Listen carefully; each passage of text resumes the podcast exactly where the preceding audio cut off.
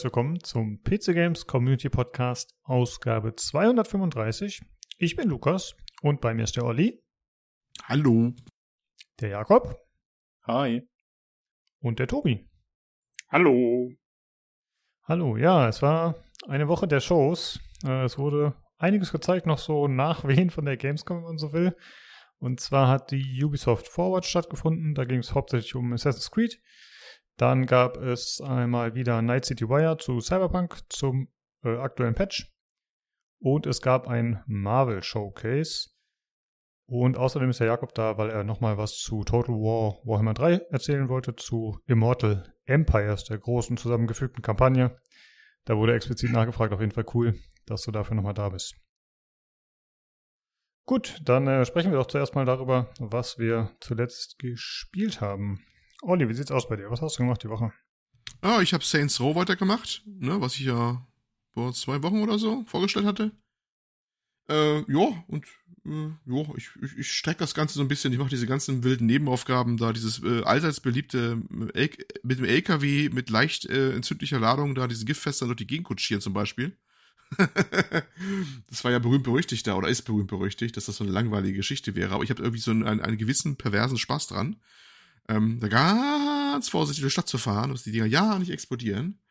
Ja, es wird auch nicht so schlimm, wenn man es so nebenbei macht, ne? Das sind diese typischen Open-World-Aufgaben. Die sind vielleicht sehr stressig oder nervig, wenn man das in so eine Testsituation machen will oder wenn man es schnell durchspielen will. Aber wenn man es so nebenbei macht, dann ist das mal zwischendurch ganz witzig. Deswegen strecke ich das so vor mich hin mache gerade die Hauptgeschichte nicht so großartig weiter. Aber eigentlich habe ich nochmal Spaß mit. Ist halt, wie wir schon damals sagten, ein recht durchschnittlicher Titel. Das ist einfach so. Und verdammt nochmal brauchen die lange mit den Patches. Also die, die, die ähm, Adaptive Trigger sind immer noch deaktiviert, weil die ja Ui. dafür gesorgt haben, dass die Y-Achse dann äh, umgekehrt wird auf dem Stick. Ne, das haben sie immer noch deaktiviert. Das, das hat sich auch nichts getan seitdem. Mal gucken, wann der Patch kommt. Jo, äh, aber naja, spielen wir weiter durch, ne? Ja. Hey Olli, zu den, El ja? Zu den LKWs habe ich irgendwo gelesen, dass man die übrigens an Hubschrauber hängen kann und dann einfach mit dem Hubschrauber ja, fliegen kann. Ich habe, das ist halt geil. Ja. das war im Forum, ne? Es war im PC Games Forum. Was im Forum? Okay, ich weiß, ich weiß nicht mehr wo. Es war im Forum. Und dann hat es gesagt gehabt, ich, Entschuldigung, ich weiß gar nicht mehr wer, ich müsste jetzt live nachgucken, äh, du, sei, sei, du seist lobend erwähnt, äh, anonymer Kommentator und Tippgeber, ähm, dass das wirklich wo gehen soll, dass man manchmal davon so mit dem, diesen, diese Helikopter dann an, anschnallen dann, es gibt so eine, gibt so ein Rope, ne, mit so einem Magneten dran quasi, und dann kannst du das Ding da hochheben und wegfahren und du könntest es da absetzen, dann wär's gleich fertig ähm, eigentlich, eigentlich Kudos zum Spiel, dass das geht. Ich glaube auch nicht, dass es ja. einmal jemals im Test erwähnt hat, dass das überhaupt funktioniert. Finde ne? Finde ich auch cool. Halt. Das ist so ein bisschen so halt äh, dynamische Systeme eingebaut und dann funktioniert irgendwas, womit du vielleicht gar nicht gerechnet hast. Halt. Ja, das spricht das eigentlich wieder gut. dafür. Ich weiß ja. nicht, ob es Absicht ist bei dem, bei dem Sauhaufen von Spiel, ob das so wirklich gedacht war. Weil, mein Gott, das in manchen Ecken ist es echt ziemlich wild und kaputt. Das kannst du auch nur ertragen, weil es eh schon ein bisschen so ein wacky Setting ist. Also, das ist natürlich die Open, typischen Open-World-Shenanigans. Ne? Ich gebe, ich, ich bin mal so, also ich gehe mal durch die Straßen mal so durch, dann joggen zwei Leute mir vorbei und der eine wird gleich vom Auto überfahren, so bumm, weg und so, ne? Denkst du, was ist hier passiert? Warum machen die das, ne? Und ich gehe davon aus, so der andere, der andere joggt einfach weiter, so? Ja, natürlich, natürlich. Ich weiß auch nicht, wo beide gelaufen sind. Eine von denen hat geschrien. Ich weiß nicht, was dir passiert ist. Es war keine Schießerei im Vorfeld. Ich habe nichts gemacht, ne? Okay. Manchmal sind auch so wilde Sachen, so, so, also die sind ja wieder Absicht, äh, durchaus lustige Sachen irgendwo gemacht.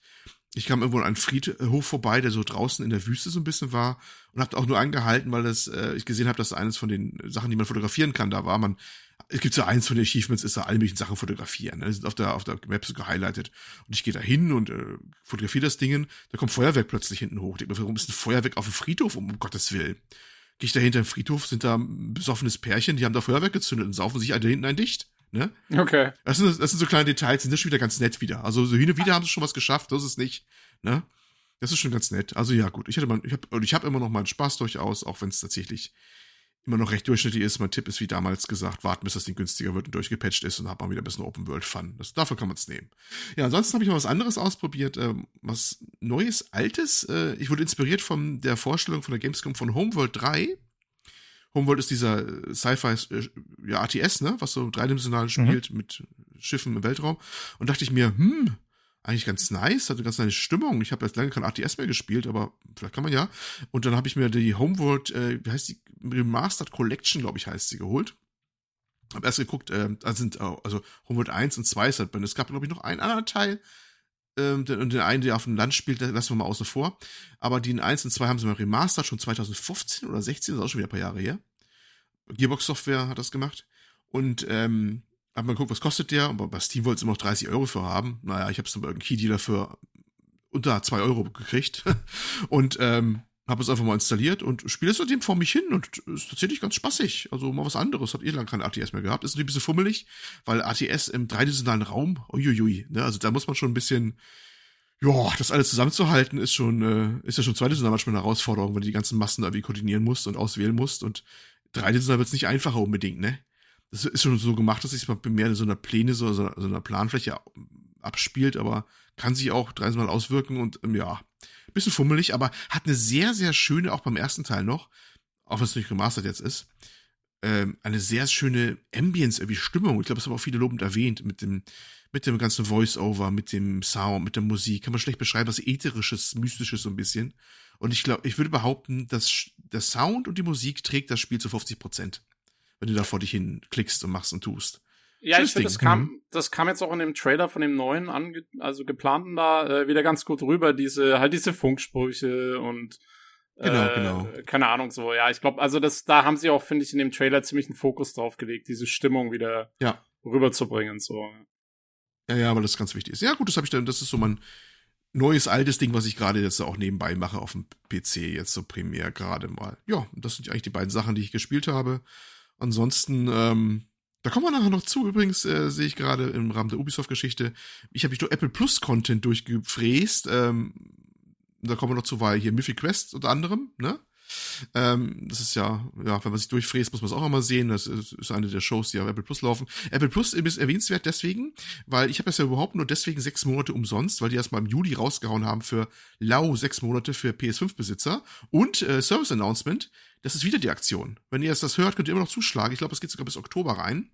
Ähm, wenn ihr eine PS5 habt und geht in die App, bekommt ihr das, hab's vorher noch nicht gehabt, das ist äh, wichtig, dann bekommt ihr sechs Monate lau, für äh, lau Apple Plus TV und äh, das geht auf alle anderen Geräte. Einmal dort aktiviert, könnt ihr das überall angucken, auf jedem Endgerät.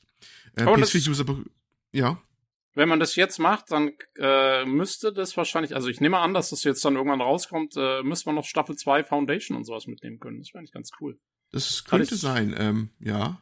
Ich nehme an, und, dass ähm, also die die letzte ist jetzt fast ein Jahr her, deswegen müsste die zweite irgendwann rauskommen, wie ich von aus. Ja, aber ich habe schon mal geguckt, glaube ich, das ist noch nicht so bald, dass es rauskommt. Aber ist ich habe nur gehört, wo wow. sie drehen gerade. Ich habe ich hab okay. irgendwie ein Twitter-Foto von der einen Schauspielerin gesehen, wo die gerade gedreht haben und so. Also das wird wahrscheinlich noch ein bisschen dauern. Ja, aber die drehen doch schon die dritte Staffel jetzt. Die haben ja die zweite Staffel oder? direkt nach der ersten gedreht. Die Ach müssen so? jetzt schon okay. die, wahrscheinlich machen die jetzt schon die dritte oder so, könnte ich mir vorstellen. Also ich weiß auch nicht, ich habe noch, ich habe nicht genau gesehen, wann es rauskommt. Kann auch sein, dass es noch ein bisschen dauert, aber gute Chance, dass das ja, ja. weil da war die erste Staffel echt gut. Also äh, ich habe, ja. glaube ich, ja letztes Jahr darüber erzählt. Das war ganz Wollte ich gerade noch kurz zu kommen. Ähm, nur ganz kurz, Apple Plus TV, sechs Monate für PS5-User, drei Monate für PS4-User und entgegen der Aussage vom PlayStation Podcast, äh, Play Podcast übrigens nicht stackable. Also PS5 wenn du schon mal hattest, kannst du jetzt nicht nochmal sechs Monate hinten dranhängen. Ich habe es probiert, es geht nicht. Das haben sie irgendwann wieder abgeschaltet. Das hat, hat äh, der Play-Podcast zwar gesagt und ich habe auch eine Webseite gefunden, die das behauptet hat, aber das war vielleicht eher ein Fehler. Das haben die wieder, wenn dann wieder deaktiviert. Also Einmalig sechs Monate kann man kriegen, maximal.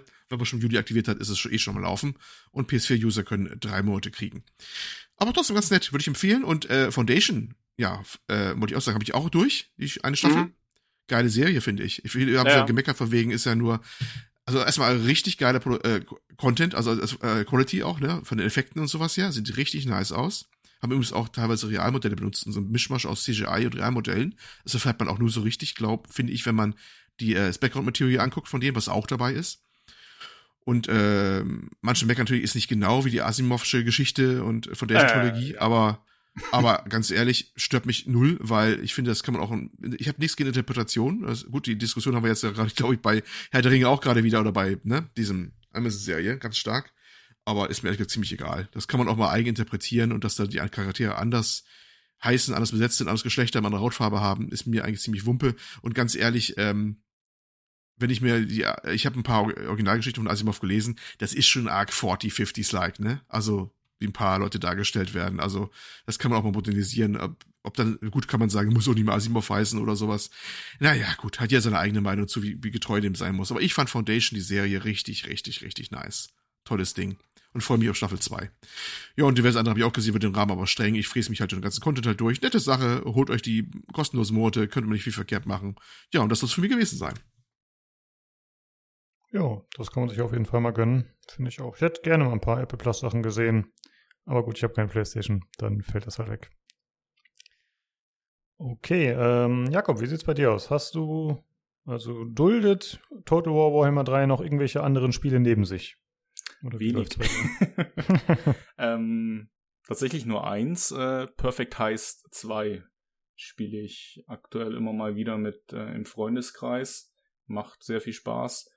Wer es nicht kennt, das ist ein, kostet glaube 8 Euro oder so auf Steam, hat so einen Low-Poly-Grafik-Look oder so, der aber das Spiel eigentlich sehr gut trägt, weil er gut lesbar ist. Und im Endeffekt ist es äh, Räuber und Gendarm. Es gibt quasi die Polizisten, die bewachen quasi eine Bank oder ein Casino oder es gibt verschiedene Maps. Du kannst auch in so einem Map-Editor hat die Community schon ganz krasse Sachen erstellt. Ähm, also ja, also für Map-Nachschub ist auch gesorgt. Dann gibt es eben ein Team von Polizisten, die haben, weiß ich nicht, sagen wir mal 20 Charakterklassen. Dann gibt es ein Team von Räuber, die haben 20 Charakterklassen. Es gibt auf jeder Seite dann einen so einen Counterpart zu einer anderen Klasse. Der eine kann Tresore öffnen, der andere kann sie wieder schließen und so weiter.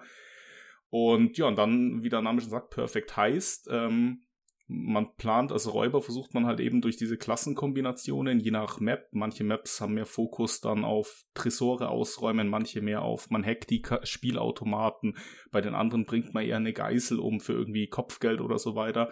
Und dann versucht man halt äh, dementsprechend sich einen Plan zurechtzulegen, wie man innerhalb von einem bestimmten Zeitlimit eine bestimmte Summe an Geld erbeutet. Ja, und die Polizisten ähm, müssen genau das eben verhindern durch verschiedenste Maßnahmen von automatischen Geschütztürmen über Überwachungskameras, Stacheldraht, Absperrbänder. Äh, es gibt einen Spion, der läuft quasi dann als Bankmitarbeiter oder als Kunde rum und beobachtet quasi auffälliges Verhalten. Es gibt einen Drohnenpilot, der quasi über der Map kreist und halt nach Leuten Ausschau halten, die mit dem Geld wegrennen und so weiter. Also da gibt's im Detail, da könnte man stundenlang drüber reden, so viel Kombinationsmöglichkeiten. Und das ist sehr spannend. Das macht sehr viel Spaß, gerade dann im Freundeskreis, wenn man dann in zwei verschiedenen Channeln ist und dann sprechen sich die Polizisten ab. Du, ich habe da einen gesehen, der macht das und das und die Räuber, ach, ich habe jetzt den Tresor hier unten auf, lass mal, komm, ich brauche jetzt dich und so weiter. Und das macht sehr viel Spaß. Also für nicht jetzt fünf Stunden am Stück, aber mal so ein, so ein paar Runden für ein, zwei Stündchen oder so ist echt, echt ein gutes Game, kann ich empfehlen. Also für die acht Euro macht man nichts falsch. Man braucht halt Freunde, weil online kannst du es nicht spielen. Wir haben es probiert. Online verkommt es leider zu Call of Duty. Da zieht jeder quasi die Waffe und dann geht es nur darum, ob die Räuber zuerst die Polizisten erschießen oder andersrum. Also da ist wenig mit durchdachten Plänen, so Ocean Elevens mäßig oder Mission Impossible like. Also mit Freunden in der Gruppe ja, ansonsten kann ich es nicht empfehlen. Wie viele Freunde bräuchte man denn optimalerweise? Ähm, je mehr, desto besser, sage ich tatsächlich. Aber wir spielen so ja, zwischen vier, also vier brauchst du auf jeden Fall, so zwei gegen zwei, wobei da die Polizisten leicht im Vorteil sind, wenn man die Maps mal kennt und ja, weil es ist so, ein Polizist kann öfter sterben, ein Räuber nur einmal. Also wenn ein Räuber schießt, ist er eigentlich raus und ein Polizist kann erschossen werden und spawnt dann nochmal. Von daher ist da so ein bisschen Ungleichgewicht. Ähm, wir spielen es meistens zu fünf oder zu sechs und dann halt zwei gegen vier oder zwei gegen drei. Aber online, hm. keine Ahnung, da waren schon 20 Leute oder so auf dem Server, dann war es sechs Polizisten gegen 14 Räuber oder so, aber das war halt dann, wie gesagt, Mohund schießen, das macht wenig Spaß. Aber ich sag mal, ab vier Leute kann man es auf jeden Fall spielen. Wenn dann noch Leute dazukommen, umso besser. Okay, klingt cool. Das spielt man in First Person oder was? Äh, ja, genau. Hm. Du, die Räuber, es gibt, was hat halt auch ein cooles System. Es gibt verschiedene Bereiche. Es gibt einen Kundenbereich, es gibt einen Bereich für die Mitarbeiter und so weiter. Und da laufen halt auch NPCs rum, die bewegen sich auch sehr. Also das Ziel ist es, als Räuber sich wie ein NPC zu verhalten und zu bewegen und als Polizist halt eben die Scharade zu durchschauen. Da gibt es eben verschiedene Kniffe. Man darf nicht seitwärts laufen, man darf nicht rückwärts laufen, man darf keine, sagen wir, abrupten Bewegungen machen und so, wobei das Bots manchmal auch tun und dann weiß man es wieder nicht. Und in bestimmten Bereichen sind die Leute anders gekleidet. Also in einem Mitarbeiterbereich läuft halt niemand rum, der ein Kunde ist, sozusagen. Das heißt, du musst als Räuber immer gucken, dass du deiner Umgebung angepasst gekleidet bist. Dazu schlägst du halt NPCs nieder und ziehst quasi so Hitman-mäßig der ihre Kleidung an. Das wiederum können natürlich die Polizisten sehen. Die sehen da, okay, Lukas hat hier einen Bankmitarbeiter niedergeschlagen. Das heißt, irgendeiner von diesen Bankmitarbeitern ist halt jetzt gerade ein Räuber, der in diesem Bereich rumläuft. Und ja, das hat so ein Katz-und-Maus-Feeling. Und da kommt schon Spannung auf tatsächlich, wenn man dann teilweise der letzte Räuber ist. Man rennt irgendwie mit dem Geld raus, es sind noch zehn Sekunden, man muss zum Fluchtwagen und so. Ist schon cool, muss ich sagen. Also macht schon viel Spaß diese Beschreibung erinnert mich an irgendein Spiel, was auf der Not E3 gezeigt worden ist. Das war bestimmt ein anderes. Wisst ihr das noch? Ja, du meinst dieses Spion Agentenspiel, ne? Ja, ja, genau. Das war so voll, klingt so voll ähnlich, finde ich gerade. Ja, ist aber ein anderes. Aber er hat mich auch direkt dran erinnert tatsächlich, aber ich wusste den Namen auch nicht mehr. Ja, ja klingt auf jeden Fall ganz cool. Klingt äh, sehr dynamisch auf jeden Fall. Ja. Gut, ist ja bei Multiplayer meistens so, aber das klingt nach einem spaßigen Ding, ja. Ja, es gibt auch Bots, also du kannst auch theoretisch dann mit, mit NPC-Bots die Polizisten oder die Räuber auffüllen, aber das funktioniert nicht, weil die Polizisten, sobald, sobald du dich quasi nicht NPC-konform verhältst in irgendeiner Weise, schießen die dir direkt in den Kopf, die schießen nicht daneben und die NPC-Räuber sind einfach strunzdumm, die gehen hin, hauen das erste Glas beim Juwelier kaputt, nehmen die Juwelenkette und werden dann von dem Bot-NPC erschossen. Also die hätten sich auch schenken können, die Bots, weil die sind weder auf der einen noch auf der anderen Seite irgendwie tauglich oder nützlich. Also du brauchst wirklich eine, eine Gruppe an Leuten, die du kennst oder so ähnlich wie Among Us, so vom Player-Style. Solche Leute brauchst du da halt nicht mit Randoms, sondern mit Leuten, die du kennst und so und dann, dann macht's richtig viel Spaß. Ja, klingt auf jeden Fall cool. Schaue ich mir, glaube ich, mal näher an. Ähm, hast du sonst noch was zu berichten, außer von Immortal Empires? Immortal Empires. da, ja, da ist sehr viel Zeit reingeflossen. Ich habe gerade noch mal in Steam geguckt, aber dazu dann nachher ein bisschen mehr, ja. Aber das sind gerade so die beiden Spiele tatsächlich. Immortal Empires, sehr viel und wenn dann müssen halt auch die Leute Zeit haben, abends nach der Arbeit oder noch Lust haben, dass man halt auch wieder vier, fünf, sechs Leute zusammenkriegt, sonst brauchst du halt Perfect Heist auch nicht starten. Ja. Sonst ja. Habe ich die drei Folgen, die draußen sind von der Herr der Ringe Serie angeguckt. Aha. Ne, gibt's, ja, gibt's ja im Internet, auch im Forum so ein bisschen, sag ich mal, Diskussionen. Ich habe auch ein bisschen mitgestichelt tatsächlich weil der Trailer mich damals aktiv abgestoßen hat. Um ah ja, habe ich gesehen, ja. Ja, ja wir, wir sind, glaube ich, etwas unterschiedlicher Meinung, was diese Serie angeht. Nicht mehr tatsächlich. Ich habe die drei Folgen okay. geguckt. Ähm, die hat durchaus Kritikpunkte, aber keiner davon kann ich persönlich für mich an die Hautfarbe von irgendeinem Haut, äh, von einem Darsteller festmachen. Mhm. Ich freue mich auf nächsten Freitag, wie es weitergeht. Ich bin aktuell bei nur so einer 7 von 10, würde ich mal sagen. Also ist schon gut gemacht. Also Leute, die da 0, 1, 2, 3 vergeben, denen kannst halt nicht helfen, weil das ist wirklich nicht objektiv. Ist auch keine 10 von 10, muss man auch ganz klar sagen, aber so im oberen Mittelfeld würde ich sie schon einordnen, so von der Optik, von Produktionsaufwand. Die Schauspieler, wenn auch mir gänzlich unbekannt, machen ihren Job richtig gut, muss ich sagen. Von daher kann ich den ganzen Hate überhaupt nicht nachvollziehen und bin da jetzt eher Du hast es ja im letzten Podcast, glaube ich, reviewed oder deine Meinung nach den ersten beiden Folgen gesagt und dem würde ich mich anschließen. Also ist schon, kann man gucken, schon eine gute Fantasy-Serie. Jo, das klingt, als ob wir da jetzt dann ziemlich konform gehen, weil, ähm, ja, okay, fände ich aber interessant, weil ich hatte schon gesehen, du hattest im Vorfeld auch ziemlich, ja, ziemlich ja. gewettert. ähm, und das finde ich sehr interessant, dass du gesagt hast, du hast jetzt mal angeschaut und hast deine Meinung ein bisschen geändert. Äh, ich finde, das sollten wahrscheinlich die meisten diese Kritiker vielleicht auch mal tun. Ich kann mir vorstellen, dass einige von den 0 von 10 Leuten die Serie gar nicht gesehen haben. Oh, und nur auf Sicherheit, ja. Nur aufgrund von, von Trailern und sowas das geschrieben haben. Naja, warum ah, sollte man okay. sehen, wenn es 0 von 10 ist, ne? Ja, ja nee, ist klar. das, ist, das ist so das, das Henne- und Ei-Problem. Ne? jo, aber das ist cool. Okay. Jo, äh, hast du das auch angeschaut, Olli? Die Herr der Ringe-Serie? Nee, ich habe mir die noch aufgespart. Das ist so eine typische Serie, da guckt man vielleicht noch mit, den, mit meinen Jungs zusammen oder sowas, dass es unsere nächste Serie wird und dann warte ich einfach noch und dann habe ich auch ein paar so ne, auf Halde liegen, die kann man schon weggucken dann auch. Und ja, äh, ja das ich, ist auf unserer To-Do-List sozusagen drauf. Aber sie entspannt, dann würde ich mal angucken. Außer Trailer habe ich noch nichts gesehen. Ja, Olli, wir mhm. machen dann eh mal einen, einen, einen Spezialpodcast oder sowas. wenn, ah, und dann Lukas wieder weg ist. Ja, oder wenn die, sputen, ne? Ja. Wenn die, wenn die durch ist. Also die, wenn sie, wenn die erste Staffel also. durch ist. Können. Wir noch. Naja, weißt du, und Picard kommt ja auch noch, aber dann nur Paramount Plus, müssen wir auch noch wieder besprechen. Oh, oh Mann, ey, ich hab, ähm, ich will es kurz einschieben, weil es gerade passt. Ich habe letzte Woche war ja Star Trek Day. Ich glaube, das ist immer am 8. September oder 9. September oder so. Und die haben so eine Veranstaltung gemacht, so eine Live-Veranstaltung. Und die, da habe ich mir den Stream angeschaut und mein lieber Schwa also das war das war das war noch mal richtig viel schlimmer als so eine E3 oder so. Das war richtig cringe von vorne bis hinten Das war gar nicht gut. also ich meine, sie haben einige neue Trailer rausgebracht und so, das war alles ganz nett. Aber das, was da, was die da gemacht haben, so live, äh, nee. also, auch als großer Star Trek-Fan, das hätte es nicht gebraucht, finde ich. Naja. Gut. Jo. Ist der Lukas noch da? Du, hallo? Der überlegt, der muss noch unterscheiden zwischen Star Wars und Star Trek gerade, glaube ich. Ach so, okay. Ja. Lass, ihm, lass ihm ein paar, lass ihn seine fünf bis zehn Sekunden. Sorry, ich, ich war ganz kurz weg. Ich dachte nicht, dass Tobi nach zwei Sekunden mit Star Trek fertig ist. Ich habe jetzt damit gerechnet, dass er bestimmt fünf Minuten braucht. Oh, ja, okay. nein, nein. Ich will nur kurz sagen, dass es scheiße war. Sehr gut, ja. Ähm, ja, da würde ich einmal kurz weitermachen. Äh, ich habe tatsächlich nicht so viel gespielt die Woche, aber ich habe zum einen Cyberpunk ausprobiert, wegen des Patches, der jetzt rauskam. Aber ich denke, da erzähle ich dann gleich ein bisschen was zu in dem Kontext von den News.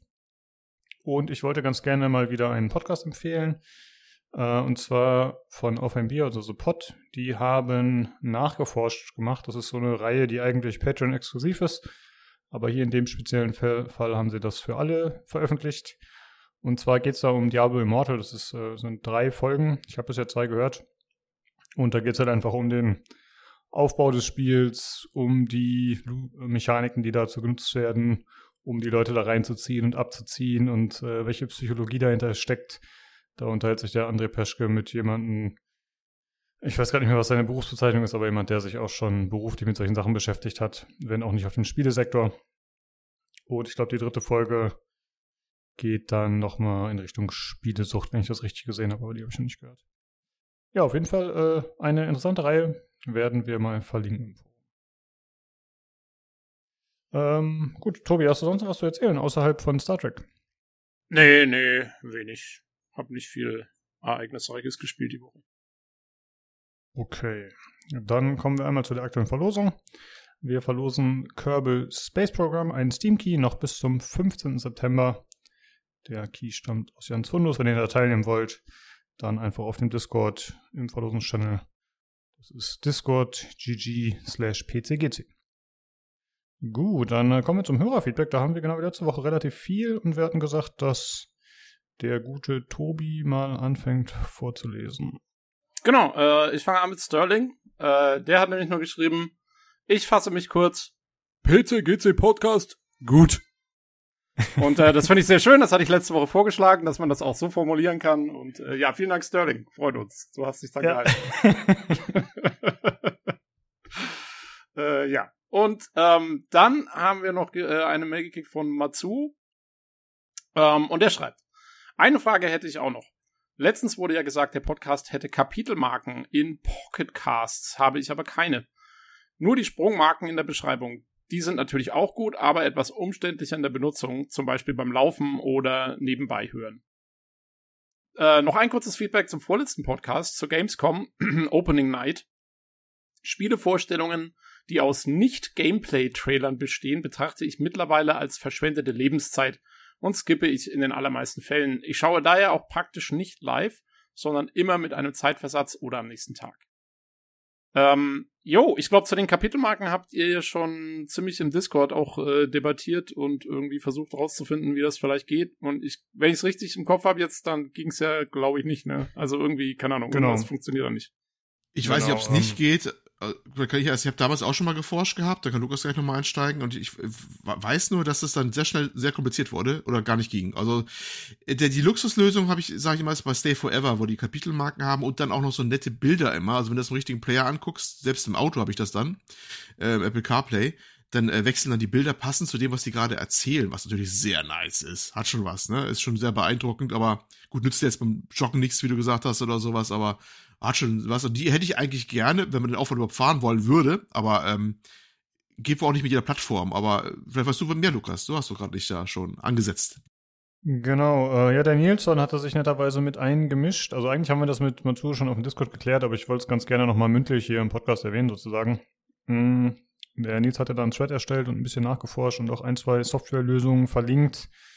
Und tatsächlich ist es mit nicht unerheblichen Aufwand verbunden. Also ich muss zugeben, ich bin da jetzt nicht komplett tief eingetaucht. Ne? Ich habe halt eher so ein bisschen oberflächlich gelesen. Aber im Prinzip müssten die Apps, das haben wir auch schon direkt am Anfang eigentlich festgestellt, müssten das so abgreifen können in dem Format, wie wir es generieren. Ja, also wenn wir zum Beispiel das bei YouTube hochladen, ihr kennt YouTube anhand des äh, Formats der Timestamps, äh, dass es da diese Marker setzt. Und andere Apps schaffen das auch, irgendwie Pocket, Pocket Casts kann das irgendwie nicht. Ähm, ja, und da gibt es halt ein paar Programme, die das theoretisch können, aber das steht leider nicht im Verhältnis der Aufwand, so wie es aussieht, um das umzusetzen dann äh, für eine einzelne Person. Sorry immer zu, das ist äh, da leider nicht mehr so eben möglich. Also, ähm, wenn, aber das liegt dann wirklich hm? an dem Programm, was er verwendet, um es abzuspielen. Also wenn man jetzt ein anderes Programm hernehmen würde, irgendwie, was weiß ich, Pocket Catcher oder wie sie alle heißen, da, die müssten das dann schon können. Richtig? Genau, also ich höre, also ich höre zum Beispiel Podcasts über Podcast Addict und da geht das mit unserem Podcast auch. Mhm. Ähm, ja, woran das jetzt genau liegt, also er hat dann halt geschrieben, ja, bei dem und dem Podcast geht's aber schon und dann eben auch bei Stay Forever. Ähm, wie die das genau machen, weiß ich leider nicht. Aber das würde dann doch, wie gesagt, eine erhebliche Nachbearbeitung nochmal fordern. Also das ist jetzt auch nichts, was ihr dann von der Audacity aus machen könntet oder so. Das müsste ich dann im Nachhinein irgendwie nochmal mit einem weiteren Programm machen. Ich kann das jetzt auch nicht mit dem Programm machen, das wir normalerweise nutzen, um das Cover und so einzubinden. Das würde auch nicht gehen. Also da müsste halt irgendwie noch extra rumgewurschtelt werden. Ah, okay. Ähm, ja, Matsuo, hat, Matsuo hatte schon gesagt, er könnte mir irgendwie ein anderes Programm vorschlagen. Ich glaube, sein spezielles Ding war so, dass er, wenn ich das richtig im Kopf habe, er will das übergreifend nutzen für Mac, Linux, Windows und vielleicht sogar noch irgendwas und äh, Android wahrscheinlich und das dann auch jederzeit überall weiterhören können an der gleichen Stelle. Das war so ein bisschen das Spezielle. Und da kann ich leider auch nicht weiterhelfen. Also ich habe mal geschaut hier, dieses Podcast Addict, das nutze ich. Ich glaube, das hat Sterling mal empfohlen. Das ist ganz cool, aber das gibt es halt auf jeden Fall nicht für alle Plattformen. Deswegen. Ja. Gerade also direkt weiterhören zu können, plattformübergreifend, ist, glaube ich, gar nicht so einfach. Ähm. Ja, also mit diesem Pocketcast geht das wohl, aber das hat halt dann irgendwie andere Einschränkungen. Ja.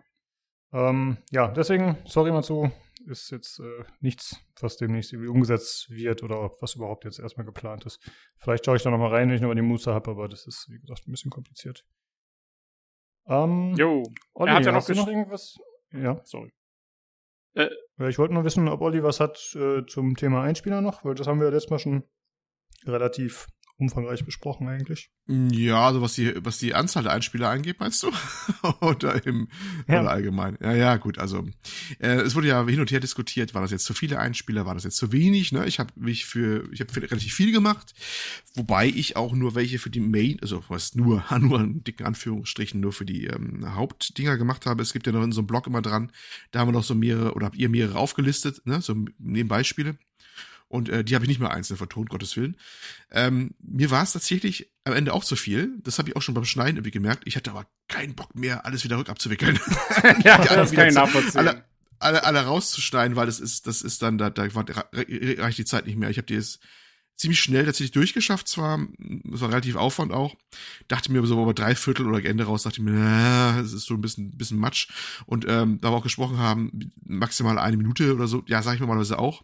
Manchmal ist es aber schwer, einen Ausstiegspunkt zu finden, wenn du irgendwas einspielst, ne? Das ist dann so, das macht nur so Sinn, bis er auch ein natürliches Ende hat, so ein Einspieler und mancher Trailer und naja, Gut, ich bin auch ein bisschen unentschlossen. Ich finde, ein bisschen kann man was machen, so ein paar Dinger, weil ich schon ein bisschen auflockern, gerade bei so einem Drei-Stunden-Cast, wo es dann auch nur um Vorstellungen geht.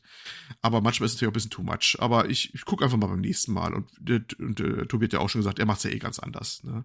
Also ich glaube, in der Menge werden wir es nicht normal hören, denke ich mal. Weil es bringt nichts und man macht auch viel Aufwand. Aber so ein paar werde ich mir vorbehalten, die schon einzuspielen, weil das ist schon ganz nett, finde ich jetzt. Und jeder zu seinem eigenen Stil. Jo.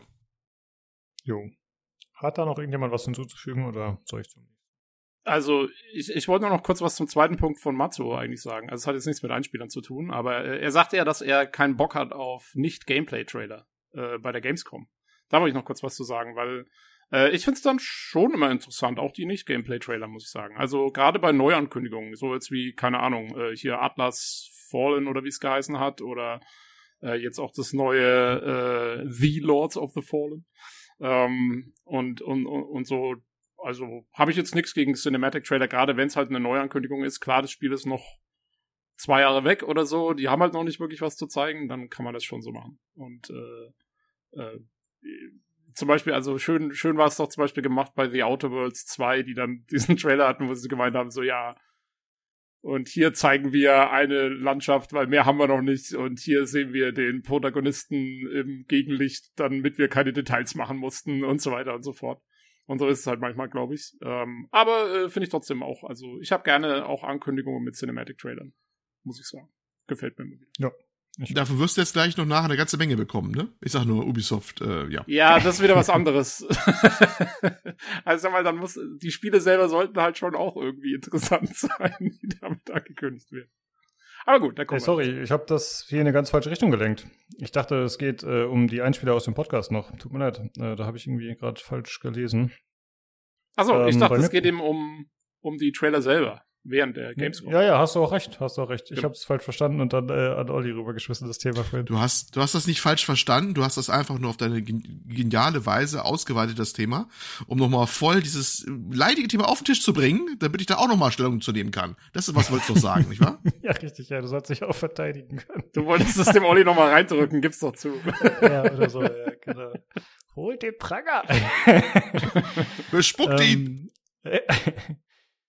Äh, ich finde, es kommt ein bisschen auf die Art des Trailers an. Also ich finde, bei der Gamescom Opening Night Live waren einige coole dabei, wie gerade Tobi schon gesagt hat, hier zum Beispiel äh, The Fallen. Nein, wie heißt das nochmal? Du hast gerade noch gesagt. Also Atlas Fallen gab es und es gab Lord, The Lords of the Fallen. The Lords of the Fallen, das meinte ich dann. Alles fällt anscheinend.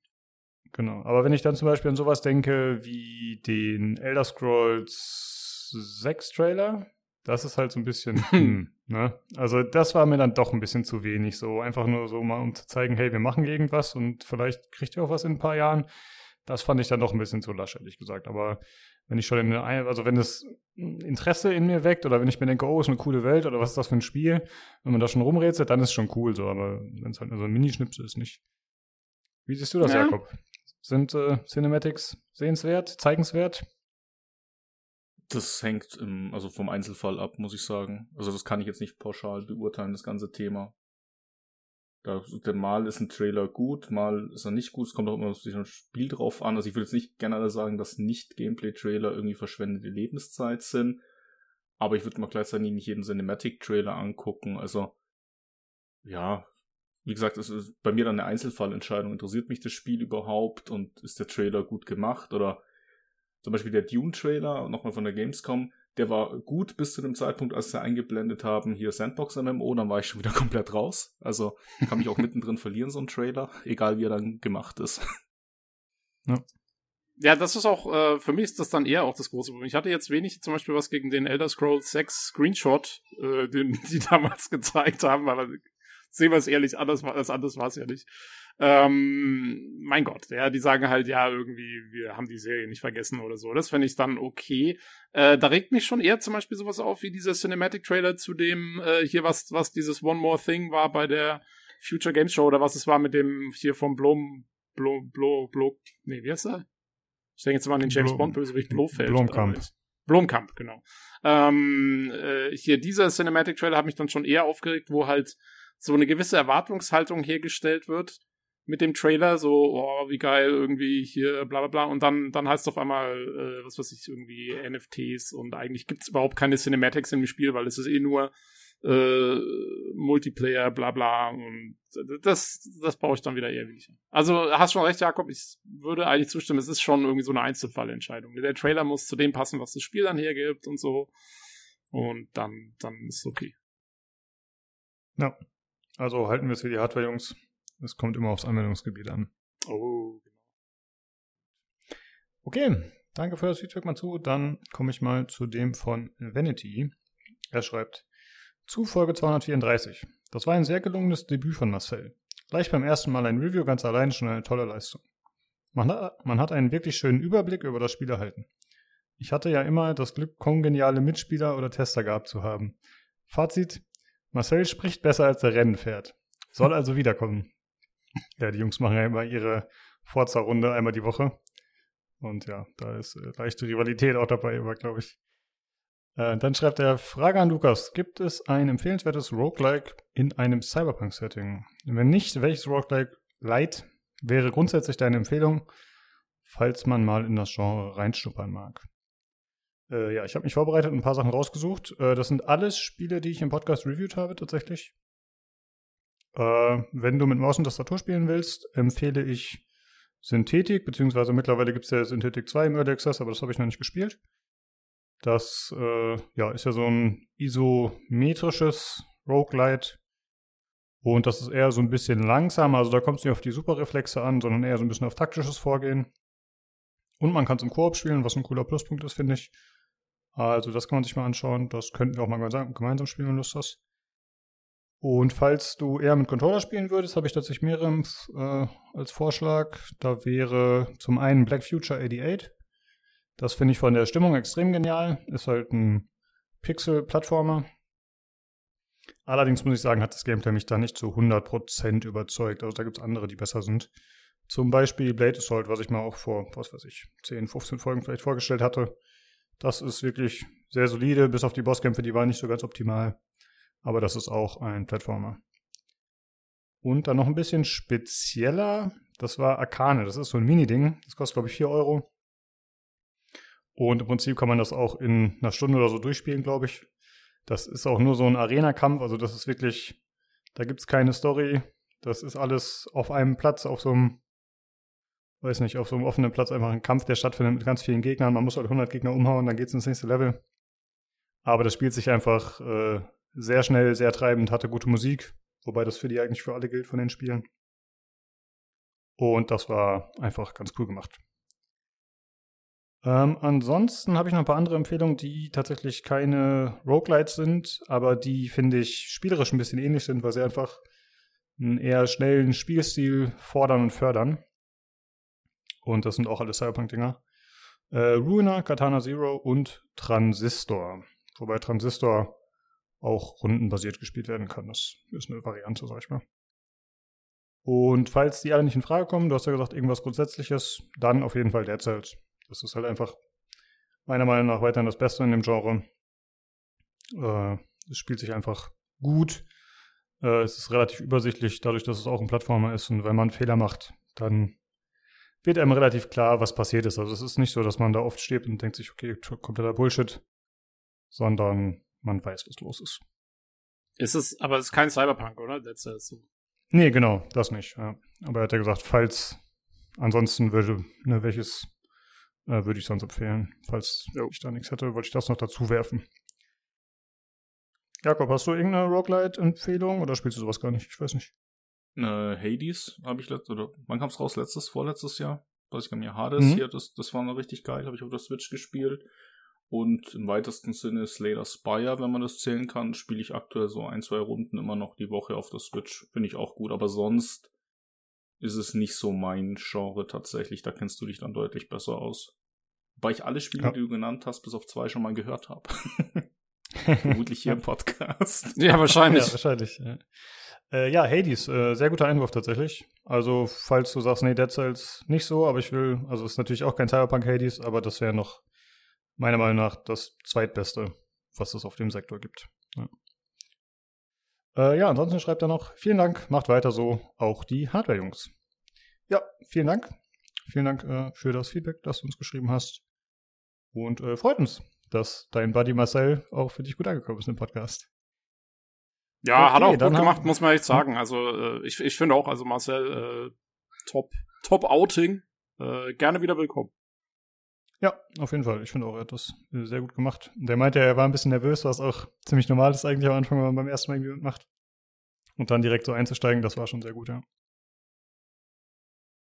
Okay, dann äh, haben wir noch ein Feedback von Martin und das liest natürlich der Olli vor. Natürlich. Aber ich mach's mal. Gut, ja. auch von ihm. auch von ihm. Großes Lob an Marcel. Guck mal, der hat schon seinen eigenen Fankreis, ne? Ich glaube, wir können einen Kanal für ihn aufmachen. Respekt, hat er gut gemacht. Ähm, obwohl mir Two Point Hospital gut gefallen hat, war ich bisher vom Setting des Nachfolgers nicht angetan. Doch dein Review hat das geändert und Two Point Campus ist auf meiner Wunschliste gelandet. Ja, das ist doch mal was, ne? So, und dann hat er noch seine berühmt-berüchtigten Hörerfragen, nenne ich sie mal, ne? Wöchentliche. Äh, und zwar, äh, wie immer zwei. Und die erste ist, welche Produkte für Gamer, abgesehen vom PC selber, besitzt ihr? Also Möbel, Deko, Kleidung, Hardware, Medien. Und zweitens, oder wollen wir erstmal erste beantworten? Wir machen was immer? Oder beide erstmal raushauen? Nee, wir können die erste mal ruhig beantworten. Fangen wir mal ruhig an, Olli. Okay, dann, okay. Ähm, ich habe eigentlich echt nicht viel. Ich, ich habe es nicht so mit Sachen, die ich mir irgendwie extra hinstelle, die den Staub ansetzen können. Bin ich gar nicht so der Fan von. Also Kleidung gar nicht. Ähm, Hardware für Gamer, ja. das ist ja ziemlich alles, was man fast kauft. Ne? Wenn es nicht gerade eine normale Office-Tastatur ist, ist schon meistens was Besseres oder so, dann, naja, gut, aber das zähle ich jetzt mal nicht rein. Da habe ich also nichts Besonderes. Ähm, Deko gar nicht. Bin ich überhaupt nicht der Fan von. Möbel auch nicht. Nicht mal der Stuhl ist irgendwie so ein Gaming-Share oder so. Und der nächste wird voraussichtlich auch keiner sein. Und Medien, ja, ich habe ich hab so ein paar Bücher. Das habe ich schon mal von Cyberpunk, so ein Dingsbuch, ein Artbook oder sowas. Also meine größte Schwachpunkt sind eigentlich immer Bücher, Bildbände oder so. Da habe ich so einige von, auch gerade so von Retro-Sachen, weiß nicht, so Atari ST, habe ich so drei Bände oder vier Bände aus der Atari ST-Zeit, wo ich selber gar keinen hatte, aber die Zeit fand ich ganz interessant irgendwelche Pixelbücher, äh, wo dann Pixelgrafiken von Nintendo drin sind oder Schlag mich tot, da habe ich so mehrere Bände drin von alten Konsolen. Das habe ich. Das ist aber ein Schwerpunkt eigentlich oder ein Schwachpunkt sozusagen. Aber sonst nichts, was irgendwie, also keine Fig Figurinen, äh, Statuen, die Staub sammeln können, ist mir eher ein Graus. Das ist nicht so meins. Ja, das ist so mein Part. Ja, ich glaube, wenn es um Figuren geht, da ist ja Tobi schon weiter vorne, oder? Äh, also alles, was ich habe, außerhalb von, was nicht direkt an den Computer angeschlossen ist, ist äh, alles Mass Effect related.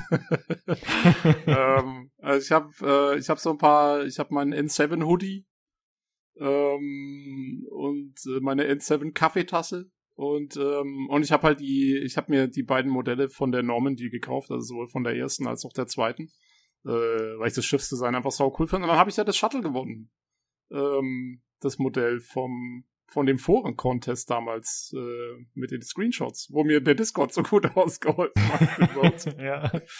ähm, genau, das sind so die Sachen, die ich habe. Äh, viel mehr ist es nicht. Ich habe ähm, ich habe halt eine Razer Basilisk, ist meine Maus, aber die sehe ich jetzt auch nicht groß als Gaming-Maus. Das ist halt einfach eine Maus. Ähm, nee, und sonst, ich habe auch keine große Gamer-Hardware ansonsten oder so. Also ich glaube, es ist wirklich das Zeug. Und ich habe äh, ja auch, also Bücher sind auch eher so BioWare Mass Effect. Ich habe dieses 25 Jahre BioWare Buch mir gekauft. Das hatte ich, glaube ich, im Podcast damals auch ziemlich ausgiebig sogar erzählt.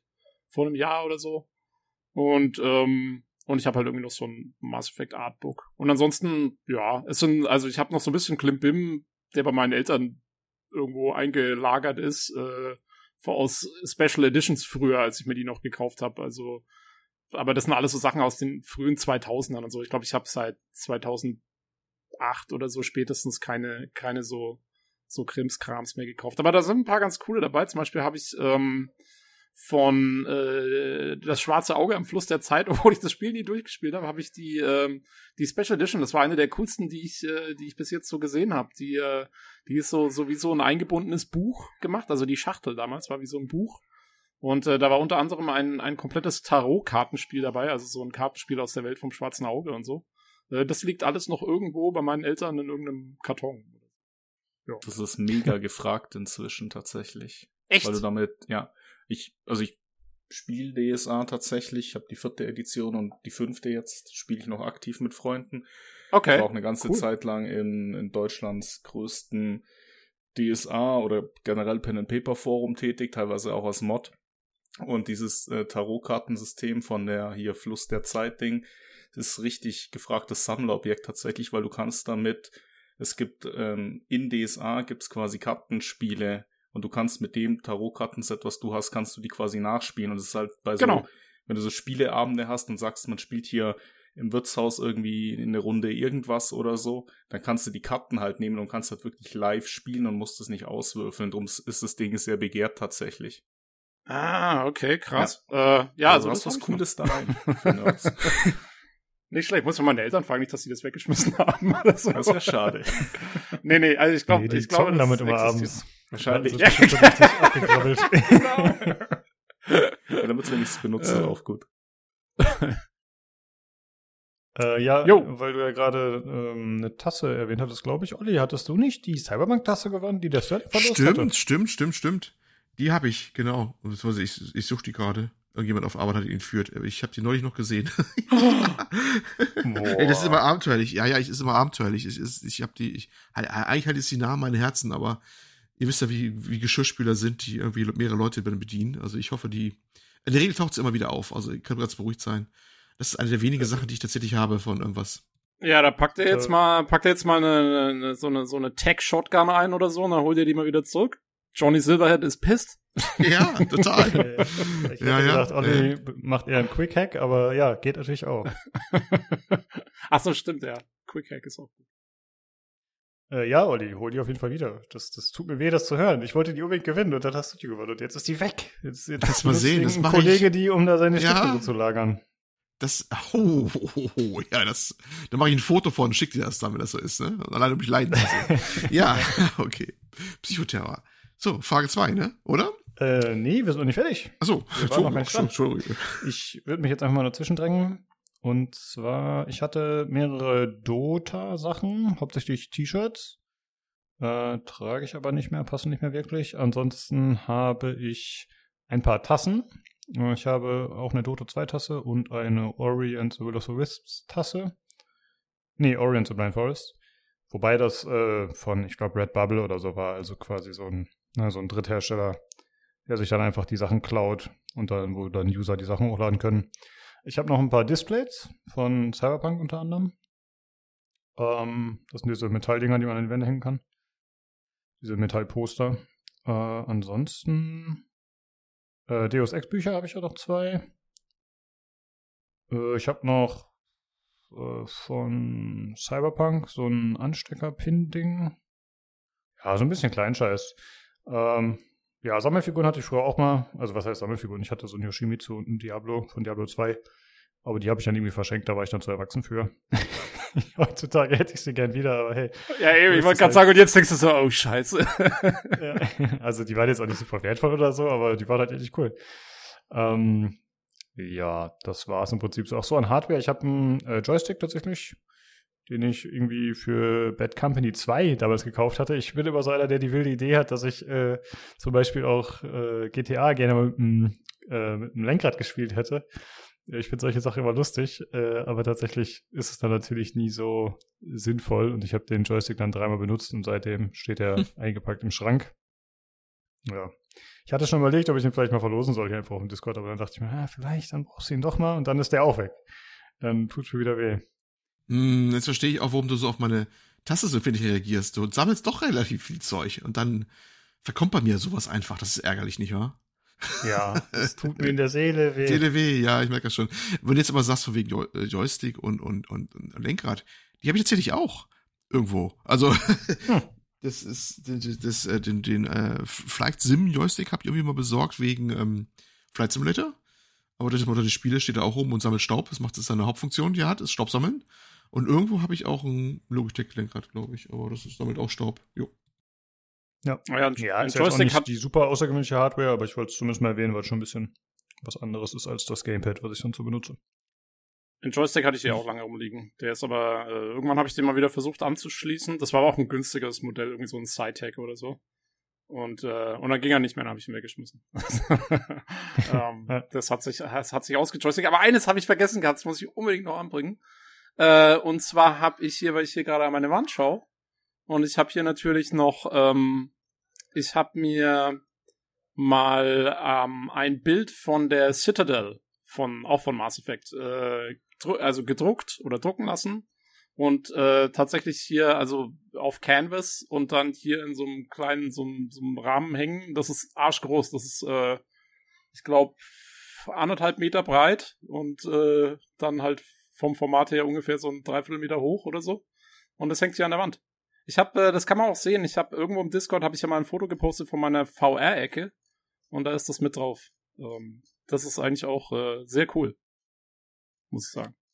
Ah, das ist das eines dieser Sachen, wenn man zu dir nach Hause kommt, dass derjenige gleich denkt, Nerd. Ja, also. ja, also die Leute wissen ja nicht, woher es ist normalerweise. Also ähm, das ist halt so Future City sozusagen. Ähm, aber ja, schon Nerd. ja gut, deswegen machen wir das ja hier unter anderem. Äh, was? Was? Jakob, wie ist es bei dir? Was hast du angesammelt über die Jahre? Ich bin froh, dass ihr, dass ich als letztes die, die Frage beantworte, weil ihr habt mir lauter Tipps gegeben, die ich vergessen hätte. ja, gut, äh, neben dem PC, äh, meine Razer-Peripherie, Audiogeräte, ein Gamingstuhl, Meine Displays sind alle film-related. Ich besitze ein World of Tanks T-Shirt, das ich damals auf der Gamescom vor x Jahren war das in so einem Merch-Pack drin. Inzwischen ist es zu meinem Arbeits-T-Shirt verkommen für, weiß ich nicht, Streichen, Holz machen, was auch immer. Also wurde runterdegradiert und ich spiele auch kein World of Tanks mehr, von daher ja.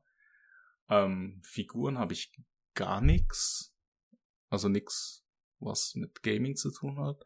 Ich habe auch tatsächlich einige Artbooks und Soundtracks aus halt diversen, aus ausgewählten ähm, hier Collectors Editions und so noch irgendwo rumliegen. Aber sonst, also wenn du jetzt in meine Wohnung durchläufst, wird es nicht drauf schließen können, dass hier ein krasser Gaming-Nerd wohnt, wenn man mal den Rechner außen vor lässt und, und, der Bildschirm und alles, was hier vor mir steht. Also wenn du dieses Zimmer nicht betrittst, sag mal mal so, könntest du nicht drauf schließen. Nee, sonst, ja, also wenig tatsächlich. Also bei mir kommen die Leute meistens rein, rümpfen die Nase und sagen, hier haust ein Nerd. nee, das ist bei mir nicht. ja, aber ich weiß nicht, ich weiß nicht, Lukas, ob Gerüche zählen als äh, Collectibles. Äh, ja, gut, damit haben wir doch genug äh, Details preisgegeben aus unserem Leben. Olli, dann liest doch mal die nächste Frage vor. Ja, okay, wir halten also fest bei Lukas stinkt's. Ähm, okay, weiter. Frage 2. Was haltet ihr von Crafting in Spielen? Äh, mögt ihr zum Beispiel kochen oder machen euch abnutzbare Waffen und Ressourcen farmen irre? Jo. Das Crafting, Crafting mache ich so nebenbei. Ist für mich kein Hauptzweck. Aber ich sammle tatsächlich, wenn ich vorbeigehe, immer oftmals recht zwanghaft die Sachen ein, obwohl ich sie manchmal nie brauche. für gerade Mass Effect Andromeda ein, was ich auch so nebenbei ja wieder Durchlauf mhm. mache. Und diese, diese, diese Mineralien, ne, die da überall rumliegen da oder irgendwo sind, die sammle ich immer alle ein, wenn ich vorbeigehe. Das ist so eine Zwangshandlung. Das äh, habe ich bei Open World Spielen gerade immer gerne. Ja, das ist tatsächlich so. Ob ich das brauche, ist eine andere Frage. Meistens fehlt genau das an. Irgendwas fehlt dann immer, was man gerade nicht aufsammeln kann. Stört mich auch nicht, aber ja, ich bin jetzt auch kein Fan von, sagen wir mal so. Jo. Tobi? Also da, da will ich kurz einhaken, weil also genau deswegen hasse ich sowas normalerweise, weil ich habe genau das gleiche. Also ich habe dann die Zwangshandlung, dass ich alles einsammeln muss, was es irgendwie gibt. Und ähm, das äh, das ist nicht gut. also das stört dann teilweise schon sehr stark den Spielfluss und dazu kommt ähm, äh, dass ich, ähm, also gerade wenn du dann auch noch begrenztes Inventory oder sowas hast, ja, und dann darfst du irgendwie alle Nase lang, was weiß ich, in die Stadt oder zum Händler zurück oder zu deinem Stash und musst dann wieder alles einlagern, bevor es dann wieder weitergeht, hasse ich auch. Dann ist es noch meistens so, ich finde, dass nur sehr, sehr, sehr wenige Spiele es tatsächlich hinbekommen, Crafting so zu implementieren, dass es gut gebalanced ist. Ich habe so viele Spiele schon erlebt, wo du dir komplett overpowerte Waffen und sowas craften kannst ähm, wo es dann einfach kein, also es ist einfach dann, dann passt es wieder nicht vom Balancing her. Finde ich auch blöd. Und was ich am allermeisten hasse, sind äh, äh, Waffen äh, reparieren zu müssen. Ich, also ich habe wirklich noch PTSD von Oblivion, wo ich immer 20 Repair Hammers mitschleppen musste, damit ich da irgendwie, keine Ahnung, äh, da meine Waffen halbwegs instand gehalten habe und so. Und gerade noch, wenn es dann so ein, so ein System ist, wo dann, ja, du kannst sie reparieren, aber dann geht die die Durability, die Gesamtdurability runter und so und nee, gib mir meine, wenn ich was Cooles gefunden habe in der Welt, dann gib mir das einfach. Ich habe ich hab keinen Bock, dass das dann kaputt geht und so. Ähm, also ich bin kein Freund von so Crafting und so Zeug. Bäh. Ja, ich glaube, gerade die abnutzbaren Waffen, also da fällt mir niemand ein, der sagt, jo, das ist ein gutes Feature. Also ja. mir fällt da noch ein Far Cry 2, da war das ganz schlimm. Ich glaube, da war auch oh. Reparatur irgendwann nicht mehr möglich, wenn ich das richtig im Kopf habe. Und wo es definitiv nicht geht, ist Breath of the Wild. Das habe ich jetzt selbst nicht gespielt. Aber das wird dann ja immer so angepriesen als taktische Komponente oder dass es halt einen Spieldesign-technischen Grund hat. Ja, hat's auch. Aber wenn es eigentlich so gut wie niemandem gefällt, warum baut man es dann ein? So, das verstehe ich halt nicht so richtig, ne? Das weiß ich nicht. Ist ein jo. blödes Feature an sich, finde ich, ja. Jo, jo. Also das Einzige, wo es einigermaßen cool ist, finde ich, ist, wenn sie es dann wirklich durchziehen und ähm, zum Beispiel so wie in Gothic äh, 1, 2, wo du deine Waffen selber schmieden konntest, aber du bist dann halt auch, dann musst halt auch wirklich an die Schmiede gehen und musst halt, äh, weiß ich nicht, äh, dann erstmal da das Metall erhitzen und dann hier das machen und das machen und so. Also musst du auch wirklich den ganzen Act irgendwie durchmachen. Äh, wobei, ich kann mich auch dann erinnern, ich glaube, man konnte dann mehrere auf einmal machen teilweise und dann war es tatsächlich so, dass man äh, Ich glaube, das war in Gothic 1 tatsächlich schon. Da war es auch so, dass man dann, da konnte, gab es da eine Truhe, da konntest du irgendwie 150 Stahldinger finden und dann konntest du halt 150 Schwerter schmieden und dann, ja, da warst du deine Geldsorgen auch erstmal los, ne? Die konntest du alle verkaufen und dann, dann hast du irgendwie, keine Ahnung, zwei Millionen Erz gehabt oder so. Ähm, also ja, es ist immer schwierig irgendwie, finde ich. Nee. Ja, also Crafting generell finde ich gut, muss ich sagen. Ähm, ja, es ist oft ein bisschen overpowered, das stimmt. Und ja, es passt nicht immer zu 100% dann rein, was man sich da craftet, aber ich finde die Option cool, dass man sich selbst Dinge herstellen und optimieren kann und so. Das mag ich sehr, sehr gerne eigentlich. Und Ressourcenfarmen, da gibt es ja sehr starke Abstufungen. Ne? Also ich glaube, man hat dann sowas wie Red Dead Redemption 2, wo er sich wirklich für jeden Furz bückt und mit Animationen das aufhebt und das irgendwie zwei Sekunden dauert. Und dann hast du sowas, ich glaube, wie Ghost of Tsushima, wo du so ein Drive-by machst und nebenbei mit dem Pferd die Blumen wegpflückst. So, das ist dann halt wieder was anderes. Aber je langsamer und mühsamer das ist, desto nerviger wird es auf jeden Fall. Ja. Oh, äh, eins möchte ich aber noch ausnehmen und das sind wirklich äh, Spiele, die sich komplett auf Craft, also wo Crafting wirklich die Game-Mechanik ist. Also sowas wie äh, Subnautica oder so. Das ist dann okay. Mhm. Weil da, also da geht's dann wirklich, das ist einfach der Inhalt des Spiels und da finde ich es dann okay. Aber so als Nebending finde ich es halt blöd. Jo. Ja, okay. Also ich fand zum Beispiel in äh, Skyrim und wahrscheinlich auch Oblivion, ich weiß nicht mehr. Da fand ich zum Beispiel das Craften ziemlich cool. Also, ja gut, was heißt ziemlich cool? Man hat halt fleißig damit äh, Erfahrung gefarmt, ne? Also es war dann irgendwie, keine Ahnung, irgendwelche Dinge zusammenmischen, äh, wild, äh, verschiedene Dinge essen, um rauszufinden, was man oh, daraus oh. für Werte rauszieht. und ich fand das eigentlich ganz cool tatsächlich. Und dann so diesen Alchemiewert zu steigern zum Beispiel. Und ja, ja. Beim, beim Schmieden war es ja ähnlich, dass man die ganze Zeit nur irgendwelche Dolche zusammengedengelt hat. Das war dann schon ein bisschen nerviger. Ja, und, also, aber das Alchemie-Ding war doch auch, das war ja auch ein bisschen lächerlich. So, oh ja, ich esse jetzt hier die Giftpilze, weil dann geht mein Alchemiewert hoch. Like, what? Ja, ja, ja, ja so. das stimmt. Ja. Das war jetzt nicht unbedingt nachvollziehbar, ja. Äh, Jakob, wie sieht's aus? Haben wir noch irgendwas vergessen? Hast du noch was hinzuzufügen? Ich bin gar kein Freund von Crafting und Sammeldingern mit zwei Ausnahmen. Das Crafting in Dead Space 3 fand ich unheimlich befriedigend, wenn du dir da irgendwie einen neuen Lasercutter zusammengezimmert hast, um die Viecher zu zerlegen. Das hat, ich glaube, das war das einzigste Spiel, wo Crafting mir wirklich effektiv Spaß gemacht hat. Und ähm, World of Warcraft tatsächlich. Früher in Vanilla halt, wenn du Schmied oder sowas, dass du dir selber was herstellst, craftest, weil es halt damals noch ein Value hatte. Und dann im späteren, und also die Kräuter sammeln und so habe ich in World of Warcraft immer ganz gerne gemacht. Gerade später, wenn du dann in der Gilde für den Raid und so die Kochmats und alles zusammen farmst, bist halt in so einer Gruppe unterwegs. Es ist recht meditativ tatsächlich. Du hüpfst halt hier von Blume zu Blume oder von Ast zu Ast oder wie auch immer und dann redest einfach mit deinen Freunden halt über irgendwas und nebenzu klickst halt alle paar Minuten mal eine Blume an oder so. Das fand ich ganz cool, aber halt auch mehr aus dem sozialen Aspekt heraus nicht, was Blumenpflücken jetzt in WoW so spannend ist tatsächlich. Aber das wären die einzigsten beiden Ausnahmen, die ich machen würde. Ja, und Subnautica tatsächlich. Oder so ähnliche Spiele, weil du halt, ja, wenn du nicht craftest, dann spielst du halt auch nicht in denen, aber ja, und abnutzbare Waffen sind der Horror. Hat mich in WoW zum Glück nie interessiert, weil nach dem zehnten Vibe hat immer der arme Markus halt immer einen Radbot stellen müssen, da sind alle hin, waren wieder ein paar hundert Gold lo äh, los und dann ging es weiter. Aber ja, also abnutzbare Waffen, ich weiß nicht, ob das, also wenn es einigen gefällt hier, der, der den Podcast hört, bitte mal im Discord melden, ob, ob ihr das cool findet, das Feature, so für eine empirische Studie jetzt. Würde mich interessieren. ja, ich muss zugeben, ich habe im Hörerfeedback-Channel jetzt nicht äh, alle Antworten gelesen. Vielleicht hat da auch schon jemand geschrieben, hey, bestes Feature aller Zeiten. Äh, wie gesagt, ich äh, lasse das erstmal mal anfangs weg. Habt ihr da irgendwas gesehen, dass irgendwer das mag? Nee, ich glaube, zu zu Waffenreparaturen und sowas hat sich, glaube ich, keiner so richtig geäußert. Es ging den meisten Leuten dann auch eher so um wirklich neue Sachen craften und so, wenn ich es richtig. Ja. Also ich habe es, glaube ich, alles gelesen. Kam ich zumindest jetzt gar mhm. nicht. Sondern, ja. ja, okay. Dann äh, vielen Dank euch allen für das ganze Feedback und an dich, Martin, für die Fragen. Wie immer sehr cool. Und dann würde ich sagen, kommen wir jetzt zum Hardware-Teil.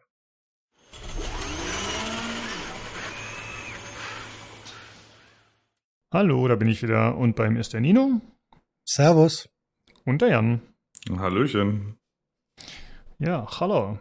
Wir haben wieder eine bunte Mischung Hardware-Themen äh, aus eurem äh, privaten Erleben, was ihr so hattet und diverse andere Sachen. Aber erstmal sprechen wir natürlich darüber, was ihr zuletzt gespielt habt. Äh, Jan, was war los bei dir? Haha. Ich habe Grid Legends zu Ende gespielt, zumindest mal den Story-Modus. Dann gibt's noch so einen Karrieremodus, äh, wo es halt so Rennen gibt, wo man mehr im Kreis fahren kann. Das habe ich nicht gemacht. Ich habe mir diese Story-Kampagne zu Ende gespielt, weil die unterbrochen wird durch sehr, sehr cringige und schlechte Videos. Das hat mir sehr gefallen. Und diese äh, ganze Produktion, die wird dann, also dann am Ende passieren halt Dinge und dann gibt's halt so gekünstelte Outtakes und am Ende fragt dann so ein, ja, so ein dunkelhäutiger Typ, ey, wart ihr schon mal nigerianisch essen zu dem Kamerateam? Und dann gehen sie nigerianisch essen zu den Eltern in einem Restaurant in London. Und dann, dann, und dann endet das Spiel. Das ist ganz faszinierend irgendwie. Naja, also ansonsten fährt beim Kreis und das ist einigermaßen blödes Rennspiel. Also, ja, naja, jetzt nicht so geil. Aber die Videos sind witzig. Und es dauert auch nicht so lange, irgendwie fünf Stunden habe ich dafür gebraucht. Oh, äh, dann waren, da, ja genau, dann waren wir am Freitag, glaube ich, waren wir Taco 4 und Battlefield 4. Äh, 4. Äh, Absolut. Ja, das war sehr erfolgreich für mich, weil irgendwie, weiß ich, Philipp hatte gesagt, hier, nimm, mach die Munition weg und dann wurden, wurdet ihr beide erschossen. Ich bin dann quasi Geronimo-mäßig auf den zugestürmt, habe quasi äh, ohne Visier einfach so auf, auf Schießen gedrückt und nur weil ich die gute Munition drin hatte, hatte ich seine Viererweste durchschlagen und dann habe ich quasi, äh, weiß ich, Sachen noch versteckt und äh, mich fett gelootet und dann haben wir einfach ausgemacht und Battlefield gespielt, was die ersten Runden auch ganz okay war. Dann hat mich irgendwie, weiß ich, die Lust verloren oder weiß ich, andere Karte oder dann war ich, weiß ich, ein KD von 0 zu 11 und dann habe ich keine Lust mehr, bin ich einfach ins Bett gegangen, beziehungsweise noch mal eine Stunde aufs Sofa hoch und dann äh, weinend ins Bett. Aber bis dahin war der Abend eigentlich ganz okay. ich hatte ja bei Matt ein bisschen zugeschaut, der hat ja auch Battlefield gespielt, deswegen seid ihr ja, glaube ich, drauf gekommen. Ähm, wie ist es denn jetzt im Vergleich zum Release-Zeitpunkt? Vor allem die Maps würde mich interessieren. Haben die da irgendwas optimiert, verbessert?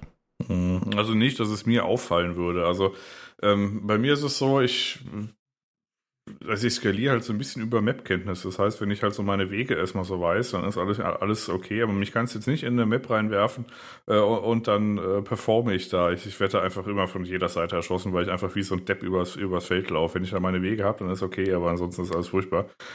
Ähm, das erste Mal, diese Schiffsmap, das war auch so, ich bin gespawnt, bin zwei Meter gelaufen, wurde irgendwie weggesnipert, wo irgendjemand halt auf so einen groben Spawnpunkt oder so gehalten hat. Oder ich weiß auch nicht, was da war. Und es hat sich angefühlt wie ein 128 Spieler-Server. Also das heißt, weiß ich, du bist drei Meter gelaufen und irgendjemand war dann wieder da und dann, das war mir ein bisschen zu wild, ehrlich gesagt. Äh, bei den Maps, wo es sich noch ein bisschen mehr verlaufen hat, habe ich grundsätzlich immer mehr Spaß. Also wo es nicht ganz so, die Punkte nicht ganz so nah beieinander sind, dass man irgendwie da drei Meter laufen muss, ist man da. Wenn es sich das ein bisschen, bisschen mehr verläuft, man sagt, ey, machen wir doch mal von hinten irgendwie auf B oder machen wir dann äh, CD mal irgendwie, versuchen wir das zu machen. Das ist, äh, macht mir immer regelmäßig mehr Spaß. Aber dass da die Maps jetzt besser geworden sind, hatte ich jetzt nicht das Gefühl. Hm. Das Gefühl hatte ich auch nicht. Ich weiß auch nicht, also es war genauso schlimm wie früher. Es hat mal okay. kurz Spaß gemacht, aber jetzt mehr als, mehr als fünf Runden am Stück würde ich, würde ich emotional auch nicht auf die Kette kriegen. Ah, okay. Schade. Ja. ja. Gut, dann habe ich äh, Black Mesa durchgespielt, dieses, äh, was der äh, Tobi mal vor geraumer Zeit mal durchgespielt hat, dieses äh, ehemalige Mod-Projekt, was dann quasi der Nachbau von Half-Life 1 ist, in, ich glaube, der Half-Life 2 Engine. Und das war tatsächlich gut. Also gerade so die letzten Xen-Levels, die auch im Half-Life Original nie so richtig fertig waren, die sind dann schon mal, also die sehen echt gut aus, auch für heute noch. Und ähm, ist natürlich so ein bisschen Mod-Gedöns. Also es läuft in der Regel auf dem Toaster, aber dann kommt man, weiß ich, um die Ecke und da ist irgendein Raucheffekt und auf einmal hast du, weiß ich, 50 Frames oder so. das ist ganz verrückt. Er kam aber nur zweimal vor in, dem, in dem Spiel. Und ansonsten ist das, äh, war das eine schöne Art, äh, diesen äh, quasi dieses Alt, äh, dieses, dieses, dieses Urgestein an, an Ego-Shooter quasi nochmal zu spielen. Also das Original hätte ich jetzt nicht mehr durchgespielt, muss ich ganz ehrlich sagen, aber diese Black Mesa Nachbaugeschichte ist ein cooles Spiel. Ja, ja. ich finde es damals auch ganz gut, ja. Hast du es durchgespielt, oder? Nee, wenn ich mich recht erinnere, war ich zu blöd an irgendeiner Stelle mit so einem Rätsel und hing da fest. Dann musste ich irgendwann aufgeben. Äh, ja, das ist manchmal nicht ganz, äh, nicht ganz offensichtlich, wie man das vielleicht aus modernen Spielen gewohnt ist, äh, dass man quasi genau ein Telling bekommt, wo man jetzt genau hin muss. ähm, weil auch alles irgendwie so gleich aussieht. Also die kann schon mal passieren, dass irgendwie da ein Schalter ist, der sieht aber nicht so wirklich schalterig aus, sondern das ist halt einfach irgendwie so eine Wandtextur, die aber irgendwie da doch ein Schalter ist und so. Das ist dann manchmal so ein bisschen seltsam. Und du kriegst auch jetzt keine, weiß ich, es blinkt da nichts, was, was zu aktivieren ist und so. Das macht es teilweise ja. ein bisschen. Da muss man immer schon selber drauf kommen oder gerade auch bei dem Xen-Level. Ja, da muss man dann, weiß ich, irgendwas aktivieren und dann wird irgendwas schneller und dann muss man drauf kommen, dass man auf so einen Blasebalg gedöns schießt. Also manchmal wird es noch irgendwie durch Lichtakzente und wo grün ist, muss man in der Regel hin oder wo rot ist, kann es auch noch hin äh, gemacht, aber teilweise stehst halt einfach wie so ein Depp im Raum und denkst, ja, was, was wollt ihr jetzt? Und durch Zufall hatte ich das tatsächlich dreimal, wo ich dann weitergekommen bin. Aber ich muss jetzt zumindest nicht im Internet nachgucken. Aber es hat manchmal schon mal ein bisschen gedauert, das ist korrekt. Hm, ja. ja. Ist man halt echt nicht mehr gewöhnt, wie du sagst. Ja. ja. Ja, und dann hatte ich noch meinen Access-Tag, äh, wo ich äh, am Samstag, glaube ich, aufgewacht bin, habe mein Steam Deck genommen, Vampire Survivors äh, mir gekauft, äh, gestartet. Dann gab's um äh, 17 Uhr Pizza und dann bin ich, glaube ich, äh, weiß ich, runtergegangen und habe noch irgendwas anderes gemacht, weil ich, äh, weil mir, äh, weiß ich, die Vampir-Sachen vor den Augen verschwommen sind. Ich habe, glaube ich, an dem Tag zwölf Stunden Vampire Survivors, Survivors gespielt. Aber ich bereue nichts. Es war äh, schön, ja.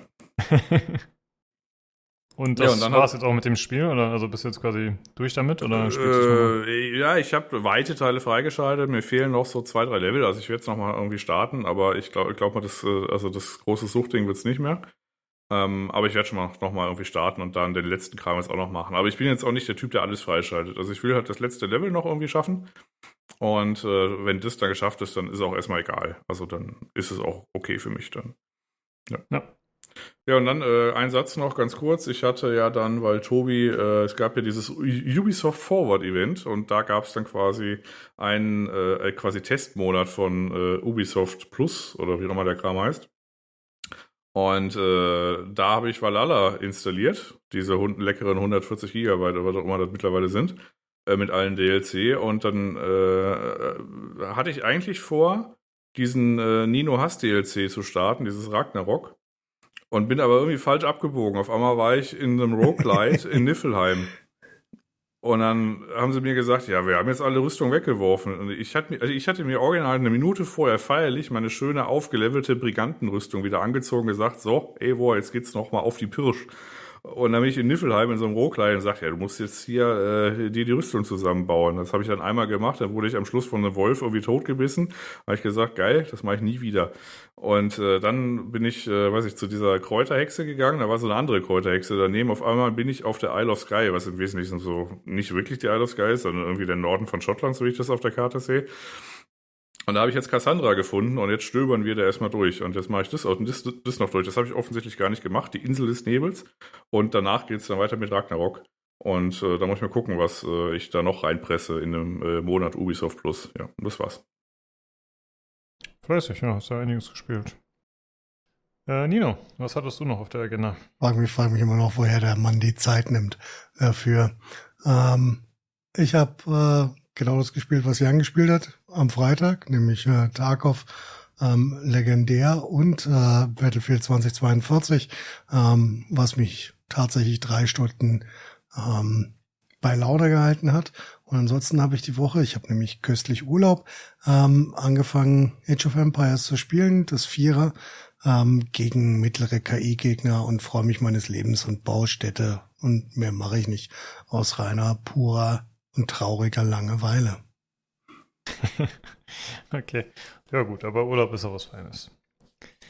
Okay, dann kommen wir zu den Fragen, wie immer. Zuerst von Martin. Und er hätte erst die Frage an dich an. Welche Produkte für Gamer, abgesehen vom PC, besitzt du? Möbel, Deko, Kleidung, Hardware, Medien zum Beispiel.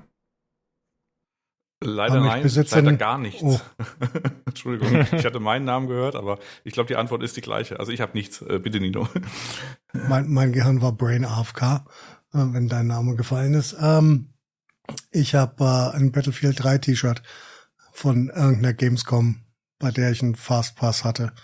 Das ist mein kompletter Merch will jetzt nicht über Peripherie oder so reden, das ist jetzt kein Gaming-Kram.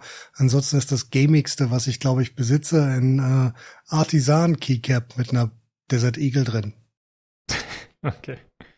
Ja, hätte ich nicht gedacht. Also ich, gut, ich hätte jetzt auch nicht erwartet, dass ihr da super emotional dabei seid und äh, so lauter Sammelkrams da stehen habt, aber ich hätte jetzt schon gedacht, dass äh, vielleicht mal das ein oder andere Ding trotzdem bei euch zu finden ist. Na gut. Äh, die zweite Frage ist, äh, was haltet ihr von Crafting in Spielen? Mögt ihr zum Beispiel kochen oder macht, machen euch abnutzbare Waffen und Ressourcenfarmen irre? Jan, wie ist es bei dir? Äh, ja. Macht mich irre. also ich kann den meisten Systemen tatsächlich gar nichts abgewinnen. Also weiß ich, manchmal habe ich noch irgendwie, wenn zum Beispiel du äh, Zutaten zusammenmixst und äh, dann entdeckst du neue Rezepte, das finde ich noch irgendwie ansatzweise cool. Äh, aber da muss es auch irgendwie relativ viele Rezepte geben, weil ansonsten kommt rum, ja, du hast Scheiße gekocht. Und ich so, okay, gut, danke. ähm, aber nee, ansonsten, das ist aber auch nicht so mein Spieltyp, weil diese Crafting-Sachen, die kommen ja eigentlich regel aus dieser Survival-Ecke und das, das, das mag ich halt einfach nicht. Weiß ich, ich bin in, in so einer Welt und äh, weiß ich, und wenn ich schon die Hungerleiste sehe und so, dann habe ich schon wieder keine Lust mehr. Also, nee. Naja, aber heutzutage ist auch Crafting eigentlich in jedem Action-RPG mit drin. Also sei es jetzt ein Assassin's Creed, sei es äh, was weiß ich, in Tarkov ist auch drin, okay, das ist Survival, aber eigentlich doch in jedem größeren Spiel, oder war doch bestimmt in Days Gone auch drin? Äh, ja, also in Assassin's Creed ist es halt, um die Rüstung aufzuwerten, dann braucht man halt Materialien für, ich weiß, weiß ich, das ist, ist das Crafting, du findest es halt zufällig. Also Crafting finde ich eher so, weiß ich, wie in, wie in Skyrim, wenn man da so seinen, seinen Dolch hundertmal schmiedet, um dann den Überdolch zu bauen, das sehe ich eher so als Crafting. Ansonsten hast du halt Upgrade-Materialien. Und bei Days Gone ja, hast es, äh, funktioniert das halt so ähnlich. Also du hast dann, weiß ich mal, hier was zusammengekocht, aber im Grunde hast du den Kram auch einfach in der Spielwelt gefunden. Also so ein Skyrim-artiges, dass man da irgendwie so der Super, der, also der Überschmied ist und dann sein Drachenschwert plus fünf macht, was ich jetzt klassisch unter Crafting verstehen würde, äh, das findet ja man eher selten. Und gut, ich sammle alles ein. Am Ende habe ich in der Regel genug Materialien und um das eine Ding, was ich haben will, halt voll abzugraden und damit ist der Keks äh, für mich gegessen. Ist jetzt aber kein besonderen Spaß, den ich daraus ziehe. okay. Wie ist es bei dir, Nino? Bei mir kommt es stark auf das Spiel drauf an. Also, ich würde jetzt nicht auf die Idee kommen, wenn ich nicht muss, in Elex 2 zu craften oder so. Aber mich stören jetzt zum Beispiel bei Tarkov nicht, dass die Waffen kaputt gehen. Ah, ja, okay. Das, das kommt also äh, wirklich sehr stark auf das Spiel drauf an. Ja. Da wollte ich mich noch nachfragen, wie es aussieht mit Waffen, die sich abnutzen, weil da haben wir eigentlich relativ äh, meinungsstark gesagt, dass es Müll ist und dass es keiner braucht und dass es keiner vermissen würde, wenn es das nicht geben würde. Aber äh, dann hat man hier schon mal ein Gegenbeispiel zumindest. Ja, ich meine, wie gesagt, ein Tag auf stört mich nicht, weil ich eh tot bin, bevor die Waffe durch ist. Das wird dir nicht anders gehen. Also ich habe die Waffe eh verloren, bis ähm, die so weit ist, dass ich die nicht mehr spielen könnte. Es war halt ein großer Einschnitt im, im, im Spieleleben, dass die Scavs und so nur noch mit abgenutzten Waffen rumlaufen, die ein schlechteres Trefferbild, ähm, eine größere Winkelminutenabweichung und ähm, ähm, schneller dazu neigen, ähm, ja, ähm, Fehler zu haben, Fehlzündungen, stecken gebliebene Patronen, weiß der Teufel was, aber ansonsten ich finde es eigentlich zumindestens hier in Tarkov finde ich es wichtig, aber jetzt in einem, in einem im RPG oder in Weiß Teufel was, weiß der Teufel was, ähm, irgendwelche Potions zusammenbrauen, da habe ich echt keinen Nerv zu. Ja. Okay. Und dann hatte der Marco noch Feedback von Serenity und wir haben das schon vorgelesen, aber das, der spezielle Teil richtet sich an euch bzw. Jan. Vielen Dank, macht weiter so. Auch die Hardware-Jungs. PS, wirst du im Herbst dann auch mal deinen neuen PC vorstellen, Jan? Ich werde nicht live bauen, sag mal so, weil äh, ich stecke die Komponenten zusammen, dann begrüße ich das System mit, äh, weiß ich, einer Nacht-Mem-Test oder was auch immer mir schlimme Dinge für das System einfallen, wie alles, und dann hoffe ich, dass alles funktioniert. Wenn es nicht funktioniert, werde ich einfach mich in Embryo-Haltung zusammenkraulen und dann ein bisschen weinen und dann mal gucken, woran es liegt. Ähm, ja, nee, aber wenn es äh, gebaut ist, kann ich schon machen. Ich habe mir das Gehäuse ja schon gekauft, was quasi da reinkommt. Das, das steht ja hier schon neben mir. Das ist ja das weiße Torrent. Ja, und dann werden sich die PCs von Nino und mir wahrscheinlich nicht so viel auseinander, äh, also auseinanderhalten. Wir werden wahrscheinlich leicht andere Mainboards haben. Ich weiß noch nicht, was ich für ein Mainboard äh, nehme. Ähm, der 16-Kerner und dann wird es wahrscheinlich bei mir eine dicke AMD-Karte, weil ich habe jetzt keine schlechten Erfahrungen damit. Und bei Nino wahrscheinlich irgendwie eine Nvidia-Karte und halt wahrscheinlich ein anderes Ding, aber im Grunde so von der Leistungsklasse vermutlich wieder ähnlich. Ja. Also ich kann dir so, also bei mir wird es ein Taiji-Motherboard aus Gründen hm. des Traditionalismus, keine Ahnung. Aber ich weiß schon, dass ich's will. Hm. Ja. Okay. Also die kurze Antwort ist ja. Ja, aber jetzt, wo du das so gesagt hast, eigentlich würde ich es ganz cool finden, wenn du das im Stream zusammenbaust. Aber das äh, dauert jetzt so lange, ist jetzt so aufwendig oder was ist da? Das dauert, das ja, also ich, ich weiß jetzt nicht, wie Nino das, also weiß ich, das persönliche System, das ist nochmal ein bisschen was anderes. Wenn man irgendwie so aus Reste Verwertungskomponenten irgendwie so ein Scheiß zusammenkloppt oder so, kann man das ruhig mal eine Stunde oder zwei streamen. Aber äh, weiß ich das Persönliche, also da, da, da, da werden halt Kerzen angezündet, dann wird das alles feierlich vorbereitet, dann wird das so, das schön die Folie und so weiter gemacht. Äh, und das kann dann schon mal ein bisschen länger dauern, bis man da irgendwie liebevoll irgendwie so sein Würstchen Wärmeleitpaste da irgendwie verbattelt hat und dann liest man dann noch das äh, Handbuch nebenbei. Also das ist jetzt, das will ich halt auch in Ruhe, aber ich mache es jetzt nicht so häufig, alle, alle paar Jahre mal, das will ich dann in Ruhe zelebrieren und dann funktioniert hof hoffentlich alles, aber es ist jetzt nicht, wo ich dann irgendwie, weiß ich, noch mit äh, den anderen Nasen hier interagieren kopieren möchte. Ich möchte meine Hardware zusammenstecken. Okay, ja, anhand der Formulierung klang das jetzt auch eher alles ein bisschen intim. Das äh, ist dann verständlich. Ja, gut. Dann äh, danke für euer Feedback, Leute. Und dann kommen wir jetzt zu den anderen Themen. Nino, was hast du für uns? Ähm, ein paar, viel, viele persönliche Sachen, wenig Informationen.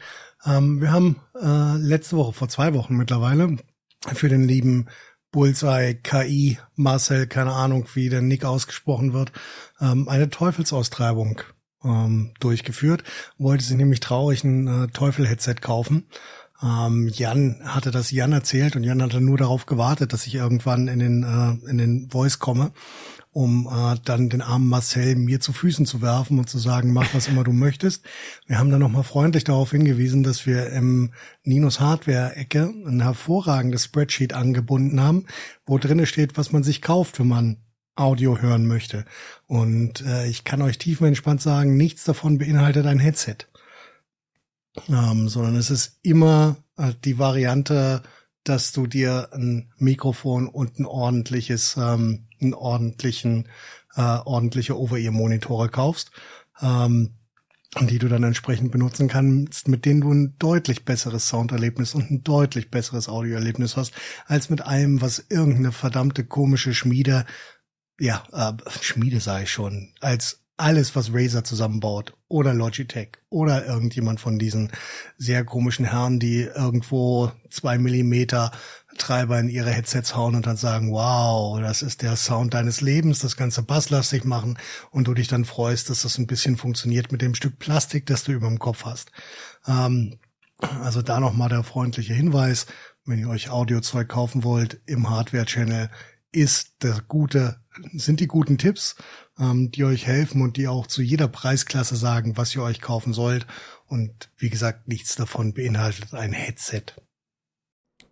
Ja, genau, die sind da angepinnt, die Tipps, und da haben wir jetzt auch schon die ein oder anderen Leute drauf zurückgegriffen, beziehungsweise dann das mit dir persönlich nochmal irgendwie ausbaldowert und der Marcel hat das zwar jetzt das Equipment im letzten Podcast noch nicht nutzen können, als er dabei war, aber er hat sich schon danach äh, begeistert gezeigt von den Sachen, die er ausprobieren konnte. Also er scheint schon sehr zufrieden zu sein und das war ja bisher bei jedem so. Ne? Richtig. Also bisher hat noch keiner gesagt, oh Gott, was soll das? Ich will das nicht. Ähm, ähm, dann als nächster Punkt, den ich aufgreifen würde, MSI hat die ähm, ARM5-Preise für die Motherboards ähm, bekannt gegeben beziehungsweise liegen lassen, wie auch immer. Ähm, wer sich also in Zukunft in ähm, X670 Extreme Godlike kaufen möchte, kann mit köstlichen 1,3K ins Rennen gehen. Wer die andere Extreme-Variante, das X670E irgendwas, ähm, kaufen möchte, geht mit 700 äh, Dollar ins Rennen. Ist natürlich herausragend, aber das ist das, was Jan und ich schon gesagt haben.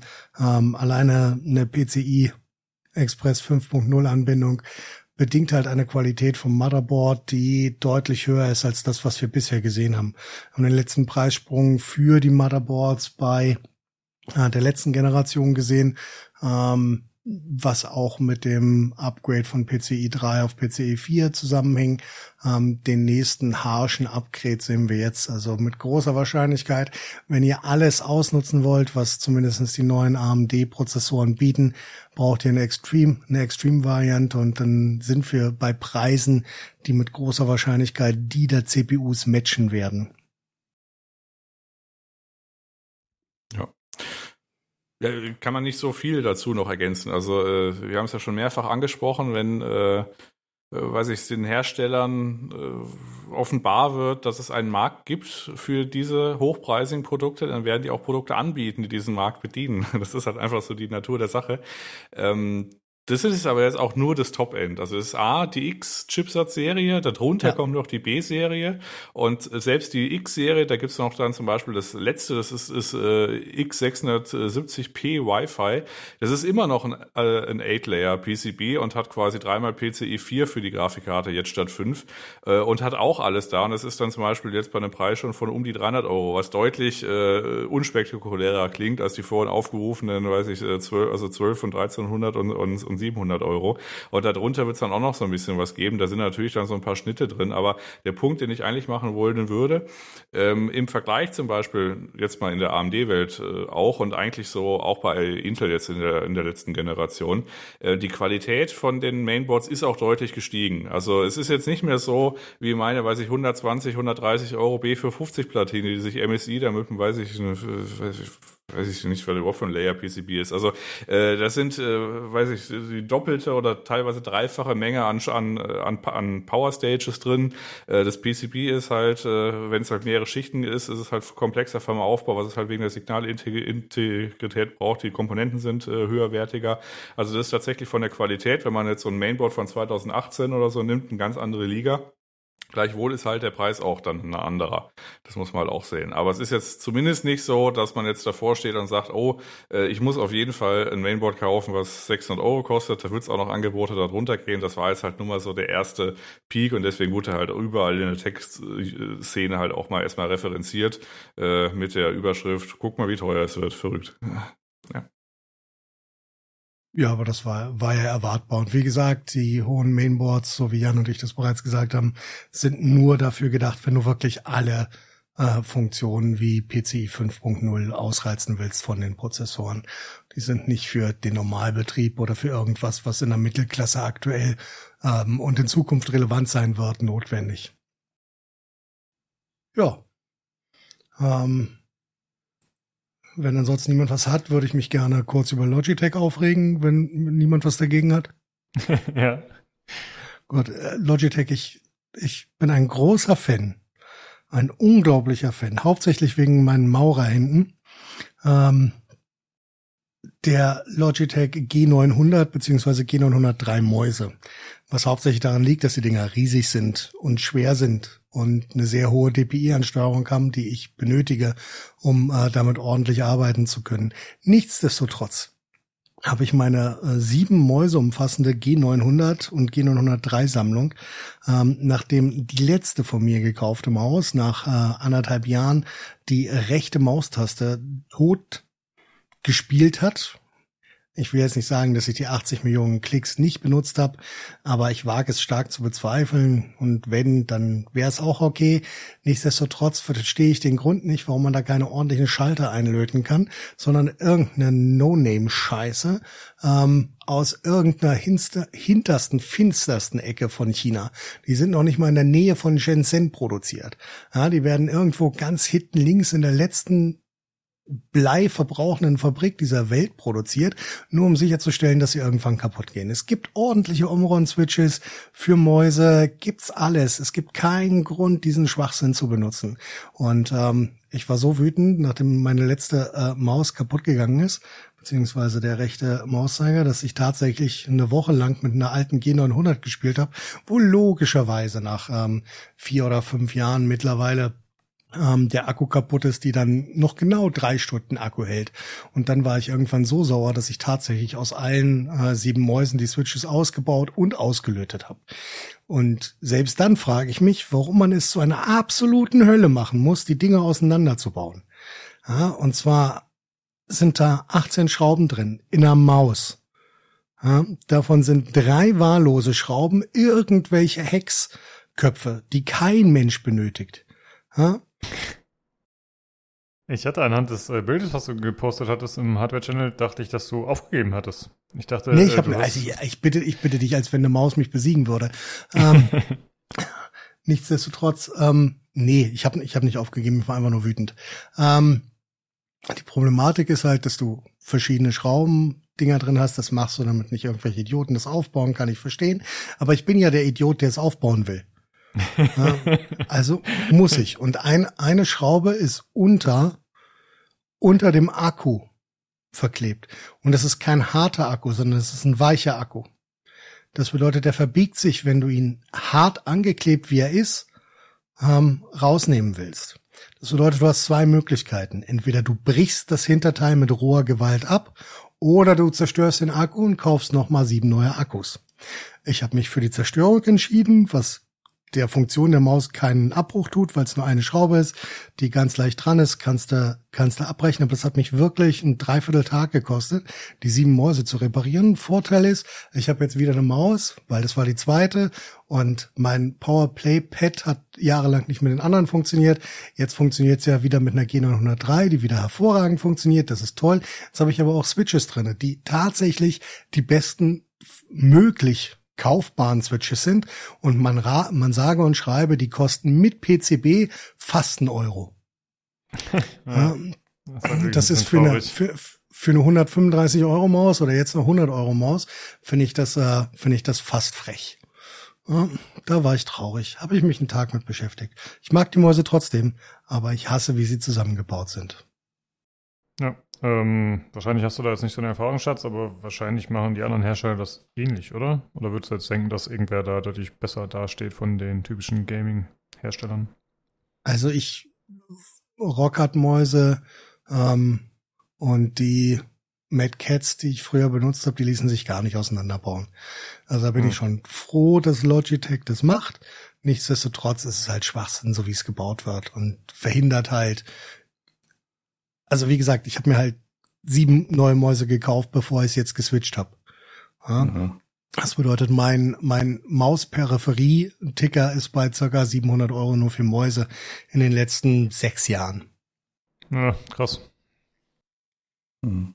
Ja gut, so einen Verschleiß hatte ich nicht. Ich hatte diese G Pro, die funktionieren auch alle noch, und die hatten Kabel. Dann habe ich ja jetzt diese Glorious äh, Modell O ähm, als Wireless-Variante. Um, ich hatte auch die äh, G Pro Superlight aber die fand ich zu flimsig. Also die habe ich als, äh, als persönlichen Affront äh, für mich selber festgestellt. Die war mir einfach dann zu irgendwie, weiß ich, halt flimsig und plastikig.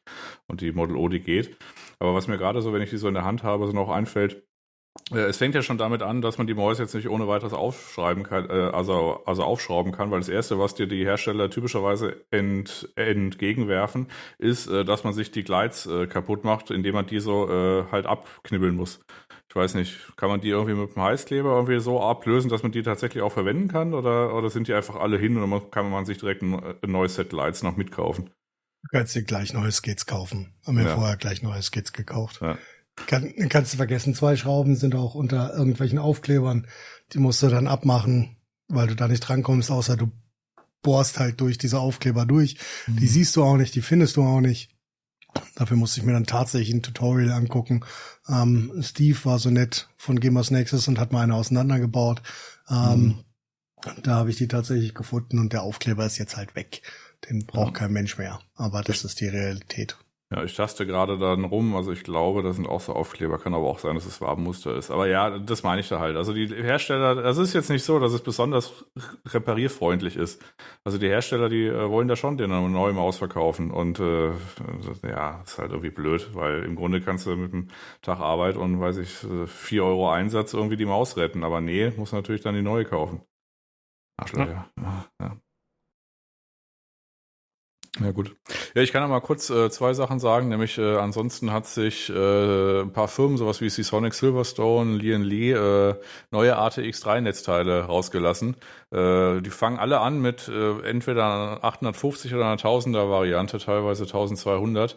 Und äh, die haben dann quasi diesen neuen, äh, diesen neuen High-Power-Stecker für die quasi kommende Grafikkartengeneration.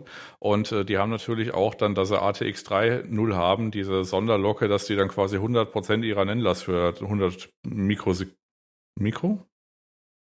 Naja, auf so eine sehr kurze Zeit äh, quasi darstellen müssen, äh, was normalerweise dazu führt, dass ein typisches 1000, äh, 1000 Watt Netzteil äh, nach alter Machart einfach ausgeht. Und äh, dann müssen die halt ein bisschen anders gebaut werden, Klammer auf, ein bisschen teurer, Klammer zu.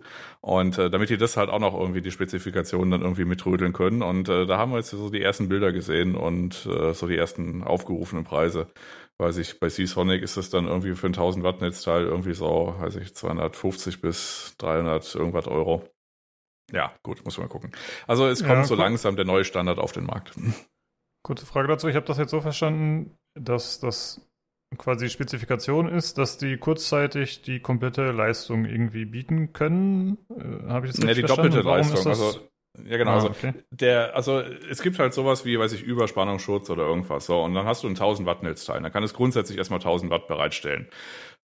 Und noch ein bisschen mehr, wenn es halt ein gutes Netzteil ist. Beziehungsweise halt in der Regel können die ein bisschen mehr darstellen, wenn auch nur kurz. Also wenn du zum Beispiel so eine Lastspitze hast, so eine berühmte, die mit, der, mit der Nvidia 3000er Serie kam, äh, dann hat so eine 3090 da schon mal irgendwie, weiß ich, äh, äh, die, die läuft eigentlich mit 350 Watt oder so. Kann aber auch schon mal sein, dass sie mal 550 kurz gebraucht hat, wenn die mal irgendwie so äh, über irgendwas gestolpert ist und dann mal kurz Luft geholt hat. Und das muss natürlich mhm. das äh, Netzteil auch darstellen. Und das ATX 3.0, also dieser Standard, äh, der hat äh, die Besonderheit, dass für einen relativ langen Zeitraum in der Welt der Lastspitzen, also wenn es, weiß ich, eine Mikro, ich weiß jetzt gerade, ich glaube Mikrosekunden sind es, ne? Nino? Mikro, ne? Mikrosekunden. Ja. Wenn es eine Mikrosekunde ist oder zehn, das ist nicht so viel. Aber 100 ist schon für eine Netzteil-Lastspitzenwelt verhältnismäßig lange Zeit, die quasi das Netzteil diese, diese Leistung bereitstellen muss. Und das führt dann quasi dazu, dass du, wenn, also die, alle Leute, die die Netzteile gebaut haben, die haben dann gesagt, ja, okay, das ist ja effektiv dann irgendwie ein 2000 Watt Netzteil. Also wenn ein 1000 Watt Netzteil für einen signifikanten Lastspitzenzeitraum dann auf einmal die doppelte Leistung regelmäßig für 10% der Lebenszeit darstellen muss, dann ist es halt de, de facto ein 2000 Watt Netzteil. Und äh, ich weiß jetzt nicht, wie es drumherum gebaut ist. Die sind alle noch, noch nicht da. Also das heißt, es hat noch keiner so richtig in der Hand gehabt, um die Dinger aufzumachen, um zu gucken, wie es dann quasi dargestellt ist. Aber es ist zumindest mal äh, jetzt angekündigt. Und das ist quasi das Problem äh, an dem neuen Standard. Also es äh, quasi äh, wurde die, die armen Netzteilhersteller, die haben dann gesagt, also das wäre jetzt unsere Wunschliste und die Netzteilhersteller mussten halt äh, dem jetzt Rechnung tragen und äh, haben sich jetzt halt neue Produkte rausgelassen, ja. Es ist okay mittlerweile nicht ganz mehr so schlimm, was diese Grafikkarten Lastspitzenlast angeht, weil zumindest mal Nvidia hat ja mit der 3090 Ti ein bisschen an der Spannungsversorgung herumgebaut und das wird jetzt wahrscheinlich auch bei den 40, äh, bei den 4000er Karten so sein. Diese Lastspitzen, also die, dass da auf, auf einmal mehr oder weniger fast das Doppelte gezogen wird oder zumindest mal ein signifikanter Teil mehr, das wird jetzt mit dem neuen nicht so sein. Also die Lastspitzen, die sind auch bei einer 3090 Ti, obwohl die nochmal mehr verbraucht, äh, sind da nicht mehr so wild wie bei einer Standard 3090 und das wird bei der Folgeserie wahrscheinlich auch so sein sein. Aber äh, es steht halt in der Spezifikation, wenn man die Spezifikation nicht reißen will, dann muss man es halt so darstellen. Also von daher. Ja, alles klar, danke. Ja, dann eine, eine der schönen Sachen. Ähm, Wärmeleitpaste wird bunt, endlich. Mein ganzes Leben lang drauf gewartet.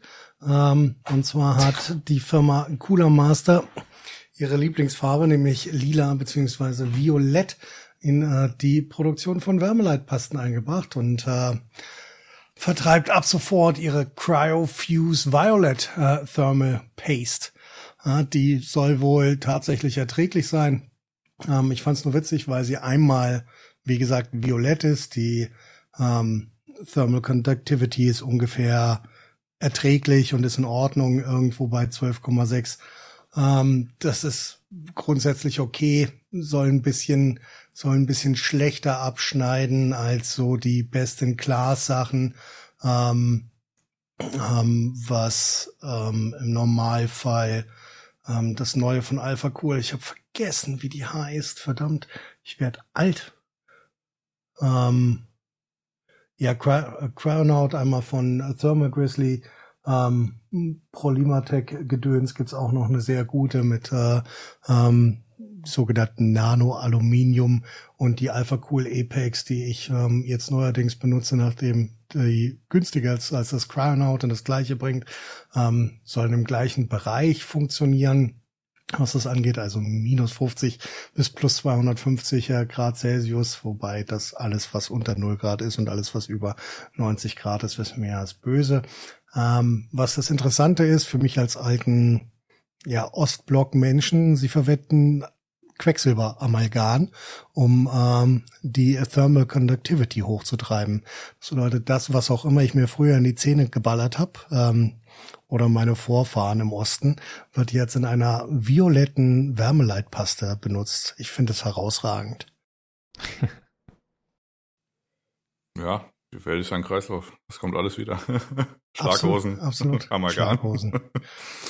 Ja, ich habe das übrigens bei uns im Doc mit der Überschrift Warum ähm, betituliert, weil genau das meine Frage auch wäre, warum man jetzt eine lilane Wärmeleitpaste braucht. Ähm, aber okay, so viel dazu. Ansonsten nur noch eine ganz kurze Erwähnung. Ähm, Intel langweilt mich. Und zwar haben sie auf ihrer israelischen TechCon kurz vorgestellt, ähm, dass sie einen 6 Gigahertz ähm, Raptor Lake äh, Stock-Prozessor vorstellen bzw. benutzen werden. Also endlich sind wir dann auch bei 6 Gigahertz. Hervorragend haben wir AMD schon wieder geschlagen um 0,3 Gigahertz und werden uns dann am Ende freuen, dass wir noch mehr Stromspannung und weiß der Teufel was in den Prozessor ballern, nur um ungefähr das hinzukriegen, was AMD hinkriegt. Ich bin so dankbar, Intel. Gut, Hast du da noch was hinzuzufügen, Jan? Äh, nee, aber kurz überlegt, ob ich was Erhellendes dazu beizutragen habe. Ehrlich gesagt nicht. ja, ich äh, logischerweise auch nicht. Gut. Ähm, Lukas, ich habe noch eine Frage. Ja. ja. Was macht das DisplayPort-Kabel? äh, ja, es ist noch eingesteckt und es ist unter meinem Tisch noch äh, profimäßig verlegt. Und, Gut. Ja, es funktioniert noch. Gut. Äh, dann würde ich sagen, sind wir durch heute mit dem Hardware-Teil. Danke, dass ihr da wart, Jungs. Und dann sprechen wir uns nächste Woche wieder und ich berichte vom DisplayPort-Kabel. Bis dann. jo, tschüssi. Reingehauen.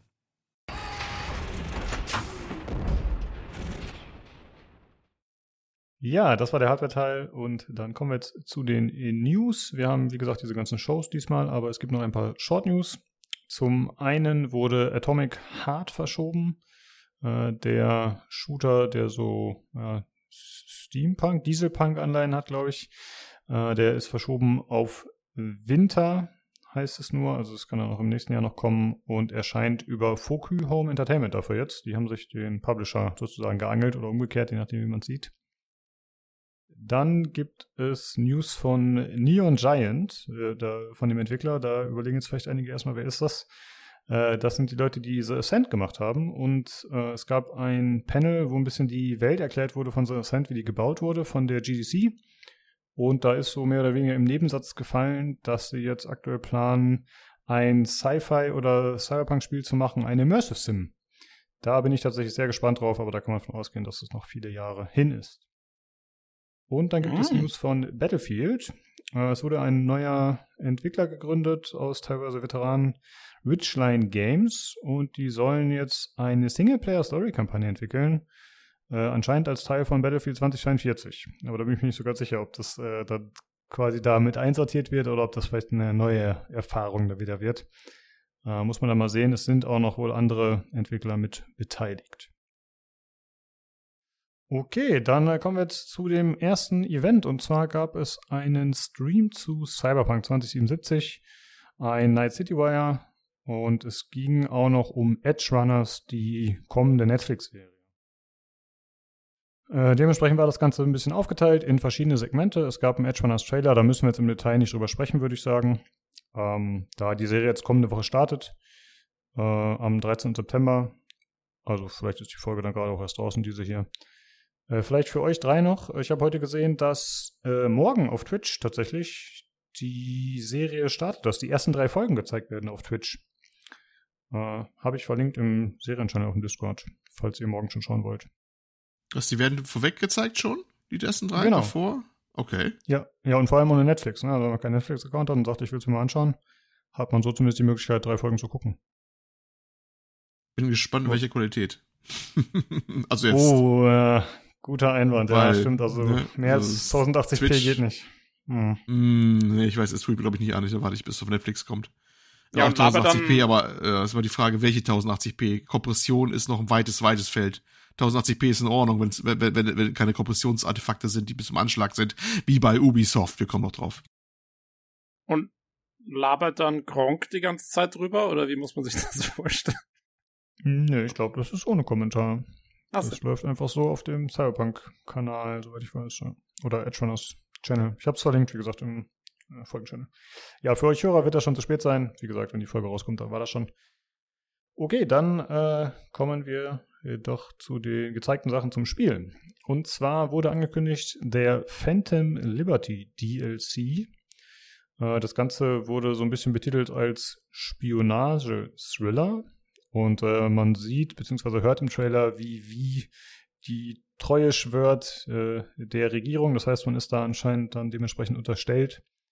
Und das Ganze soll wohl in einem neuen District spielen äh, wo es auch irgendwie neue Gegner gibt und äh, ja, eine unbekannte Gegend. Äh, ich habe mich so ein bisschen gefragt, ob das dann in die Open World integriert wird oder ob das dann so eine eigene Story in einer eigenen kleinen Welt wird. Das, das, die Befürchtung habe ich so ein bisschen. Ich meine, vielleicht wäre das besser so für das narrative Erlebnis, aber ich hätte es lieber an die Open World angebunden. Äh, Jakob, hast du Cyberpunk gespielt? Nein, daher habe ich mir auch den nix angeguckt zu einem eventuellen DLC oder so. Bei dem Thema ja, okay. ich war noch so von Witcher 3 enttäuscht, enttäuscht, dass ich mir dachte, nee, Cyberpunk lasse ich aus. ja, okay.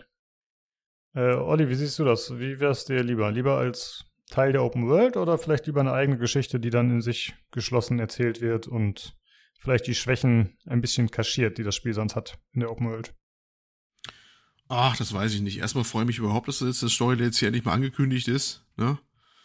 Wie die das machen, ist mir egal. Wobei ich echt so ein Problem habe, das, das Problem, aber wie das eingebettet wird, wie gesagt, das ist echt so ein Ding, ne? Das ist so, was so mittendrin ist. Aber ich bin gespannt, wie sie es lösen wollen, weil das ja so, so mitten im anderen Spielfluss quasi dann ja auftauchen muss, ne? Von der Logik her. Und das ist echt so ein Ding. Naja, man darf gespannt sein. Ich, ich bin da auf beiden offen, beiden Varianten. Mhm. Okay.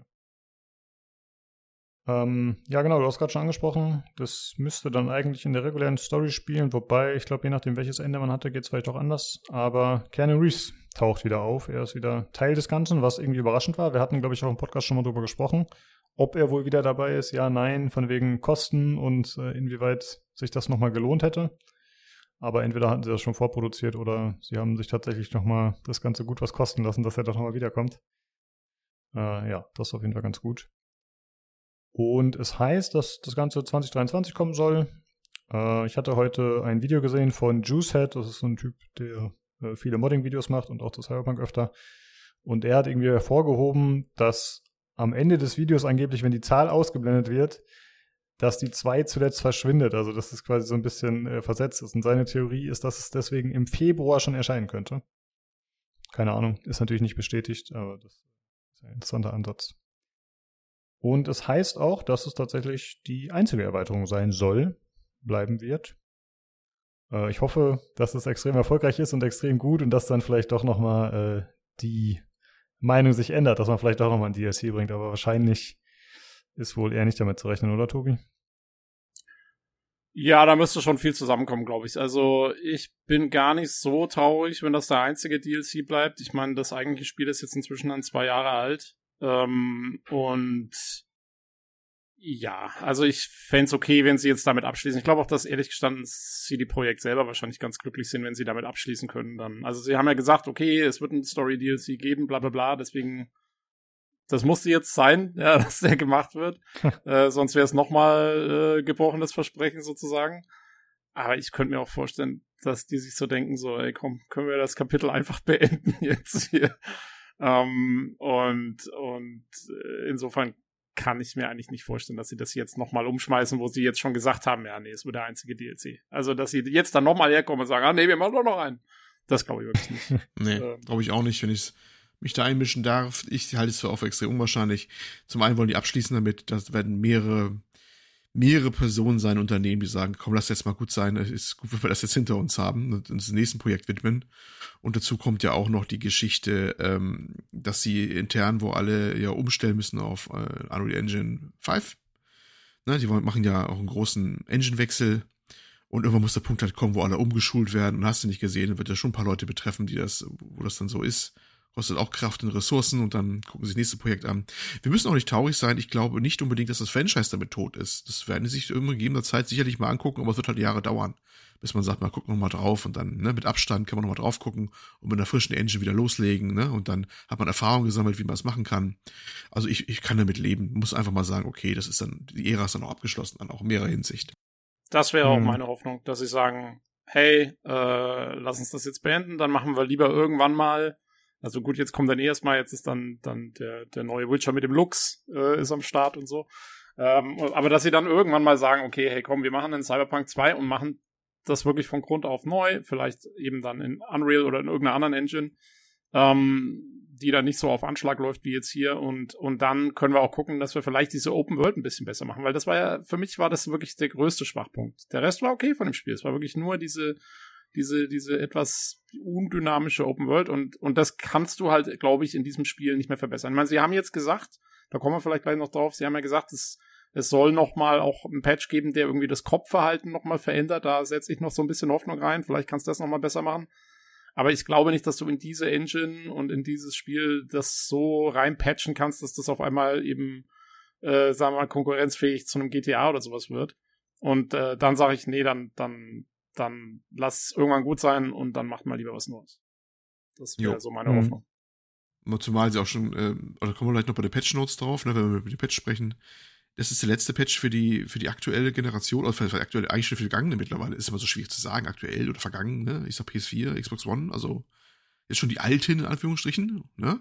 Ist die ähm, alte, ja, würde ich auch sagen inzwischen. Ja, also, aber es ist jetzt die alte, sagen wir jetzt mal, ist die alte, auch wenn die jetzt äh, fleißig noch immer mal äh, bespielt wird und teilweise auch wieder verkauft wird. Die nebenbei, die kaufen ja Geräte auf, bringen sie wieder in den Handel, aber was anderes Thema. Ähm, aber das wird der letzte Patch sein für, die, für diese Generation und danach die nächsten Patches werden nicht mehr für die erscheinen. Und auch der DLC im Übrigen erscheint nicht mehr für die PS4, ne? Das ist das inzwischen sicher? Ist das ja. sicher? Weil ich habe beides gelesen. Also Echt? ja, so? ich weiß nicht, ob okay. das 100% sicher ist mit dem, dass der DLC nicht mehr für die alte kommt. Da gibt's Gerüchte zurzeit, aber ich habe noch keine Bestätigung davon gesehen. Deswegen, da wäre ich vorsichtig okay. mit der Aussage. Naja, aber jedenfalls, jo. um das zu sagen, ähm, du kannst die halt hier momentan anscheinend nur noch das System nur noch beschränkt aufbohren und dann wahrscheinlich auch nur mit genug Ressourcen, die an Leistung da sind und da fallen die alten schon hinten über. Ja, nur ein Punkt mehr noch, wo man irgendwann einen Haken hintermachen muss wahrscheinlich. Ja, ich habe ein bisschen Angst, dass wenn das dann abgehakt ist mit Cyberpunk, dass dann kein neuer Teil kommt. Also ich meine, klar, wäre natürlich schade um den ganzen Aufwand, den sie irgendwie gemacht haben mit der Welt und so. Ich meine, gut, es gibt ja eine Vorlage schon, worauf das Ganze basiert.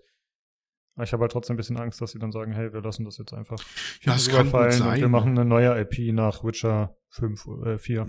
Alles möglich, ich denke, das ist alles möglich, man weiß es nicht, aber ich glaube, da müssen die selber auch sich mal gewahr werden, wie sie es jetzt dann, lass mal ein paar Jahre vergehen, dass sie mit Abstand auch drauf gucken können, alle Beteiligten mal wieder, wie bei solchen Sachen am besten wahrscheinlich ja. ist. Äh, ja, so viel dazu. Also ich finde das, ähm, nochmal kurz zum DSC, ich finde, das klingt spannend. Also ich finde, das äh, macht neugierig.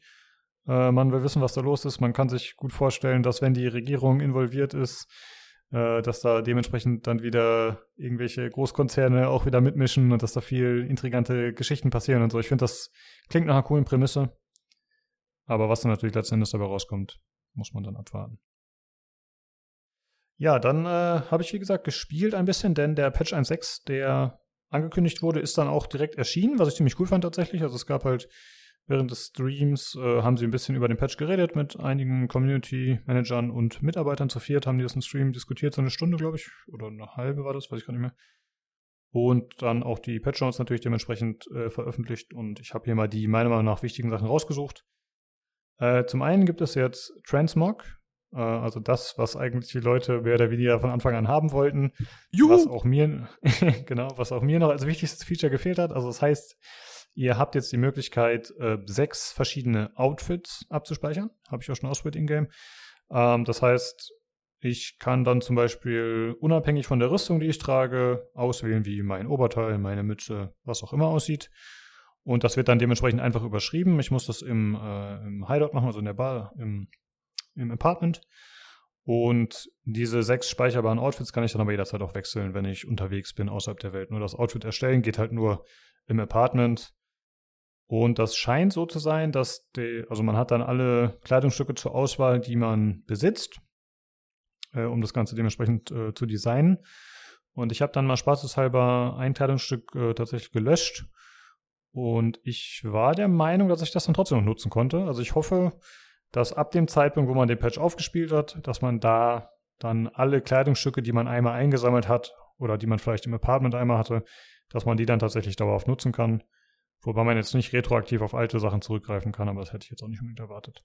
Nur man hat natürlich dann im Verlauf der Cyberpunk-Kampagne, die man gespielt hat, schon sehr, sehr viele Dinge verkauft oder zerlegt. Äh, Wäre natürlich cool, wenn man die noch hätte nutzen können. Aber gut, man hat ja dann die Dinge auch relativ oft doppelt gesehen, von daher passt das schon, denke ich. Äh, ja, also ein viel gewünschtes Feature tatsächlich. Und was auch noch dazugekommen ist, ist in dem Kontext, dass man jetzt die Möglichkeit hat, wenn man im Laden ist und sich ein Kleidungsstück kaufen möchte, dass man sich das Ganze vorher anschauen kann. Also als Preview am Charakter, was ja dann auch nicht unwichtig ist, dass man halt sieht, wie das Ganze aussieht.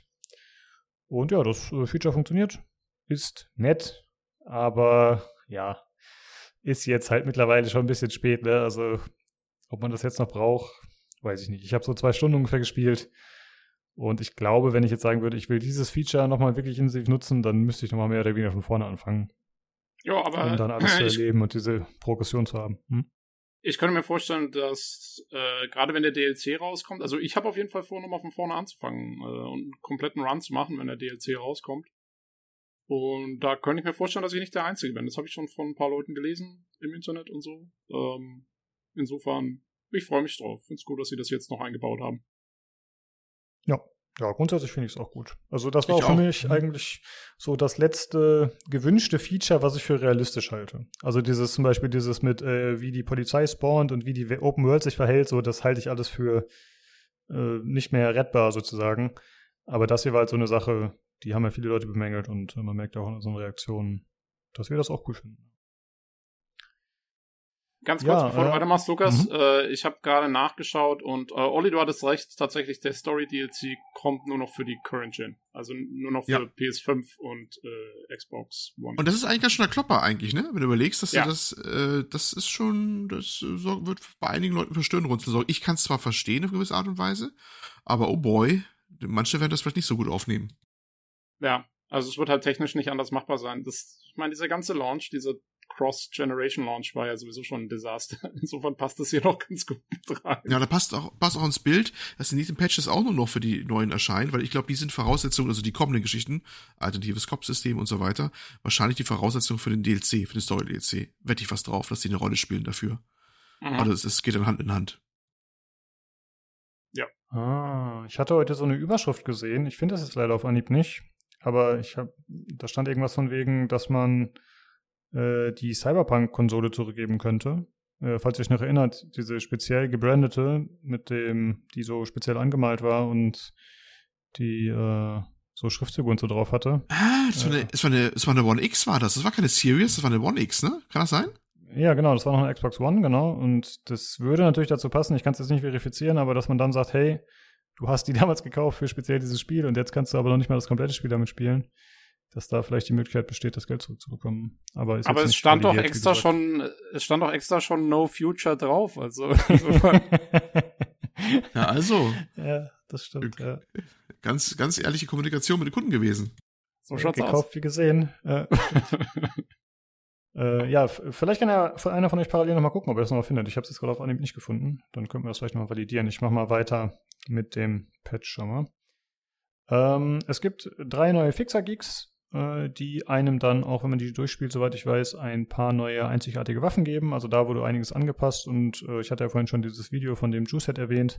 Der geht da ein bisschen mehr ins Detail und erklärt auch einige Waffen, die geändert wurden und so. Also da wurde schon ein bisschen mehr gemacht, als jetzt erstmal auf den ersten Blick aus dem Patch Note zumindest für mich ersichtlich war. Das ist ganz cool. Äh, was aber direkt aus dem Patch hervorging, war, dass es sechs verschiedene neue Schusswaffen gibt und fünf neue Nahkampfwaffen. Äh, hatten wir ja letztens auch schon ein bisschen drüber gesprochen, glaube ich, was da so gezeigt wurde, zumindest einzelne Waffen, da war dieses Kettenschwert dabei. Aber äh, ja, es gibt äh, zum Beispiel jetzt eine SMG als Tech-Variante, was ich ganz cool finde, weil es gab nicht in jeder dieser verschiedenen Schadensarten, also es gab ja Power, Tech und das dritte fällt mir gar nicht ein, aber da gab es halt nicht für jede Kategorie immer eine Waffe, was ich ziemlich schade fand damals, weil du halt ein Bild irgendwie aufbaust und dann sagst, okay, ich habe jetzt hier einen Bonus auf Tech-Waffen, aber ich habe gar keine Schnellfeuerwaffe für Tech. So solche Sachen fand ich dann ein bisschen blöd. Achso, Smart Weapons waren es noch, genau. Und ja, das Ganze wird jetzt dementsprechend ein bisschen ausgeweitet. Es ist jetzt immer noch nicht so, dass man super viele Waffen zur Auswahl hat, aber es ist ein bisschen optimiert. Einige Perks wurden auch in dem Kontext wohl noch überarbeitet. Ja, das war so gameplay-technisch schon ein bisschen relevanter. Ansonsten gibt es äh, eine Überarbeitung für den Fotomodus, ich glaube mit neuen Posen und man kann da Nibbles, die Nacktkatze mit reinsetzen. Und es gibt ein neues Spiel im Spiel. Und zwar gibt es wohl irgendwie so Spielautomaten, habe ich selbst noch nicht gesehen, äh, an denen man Roach Race spielen kann. Also quasi ein Autorunner heißen die, glaube ich, ne, mit dem Pferd aus The Witcher.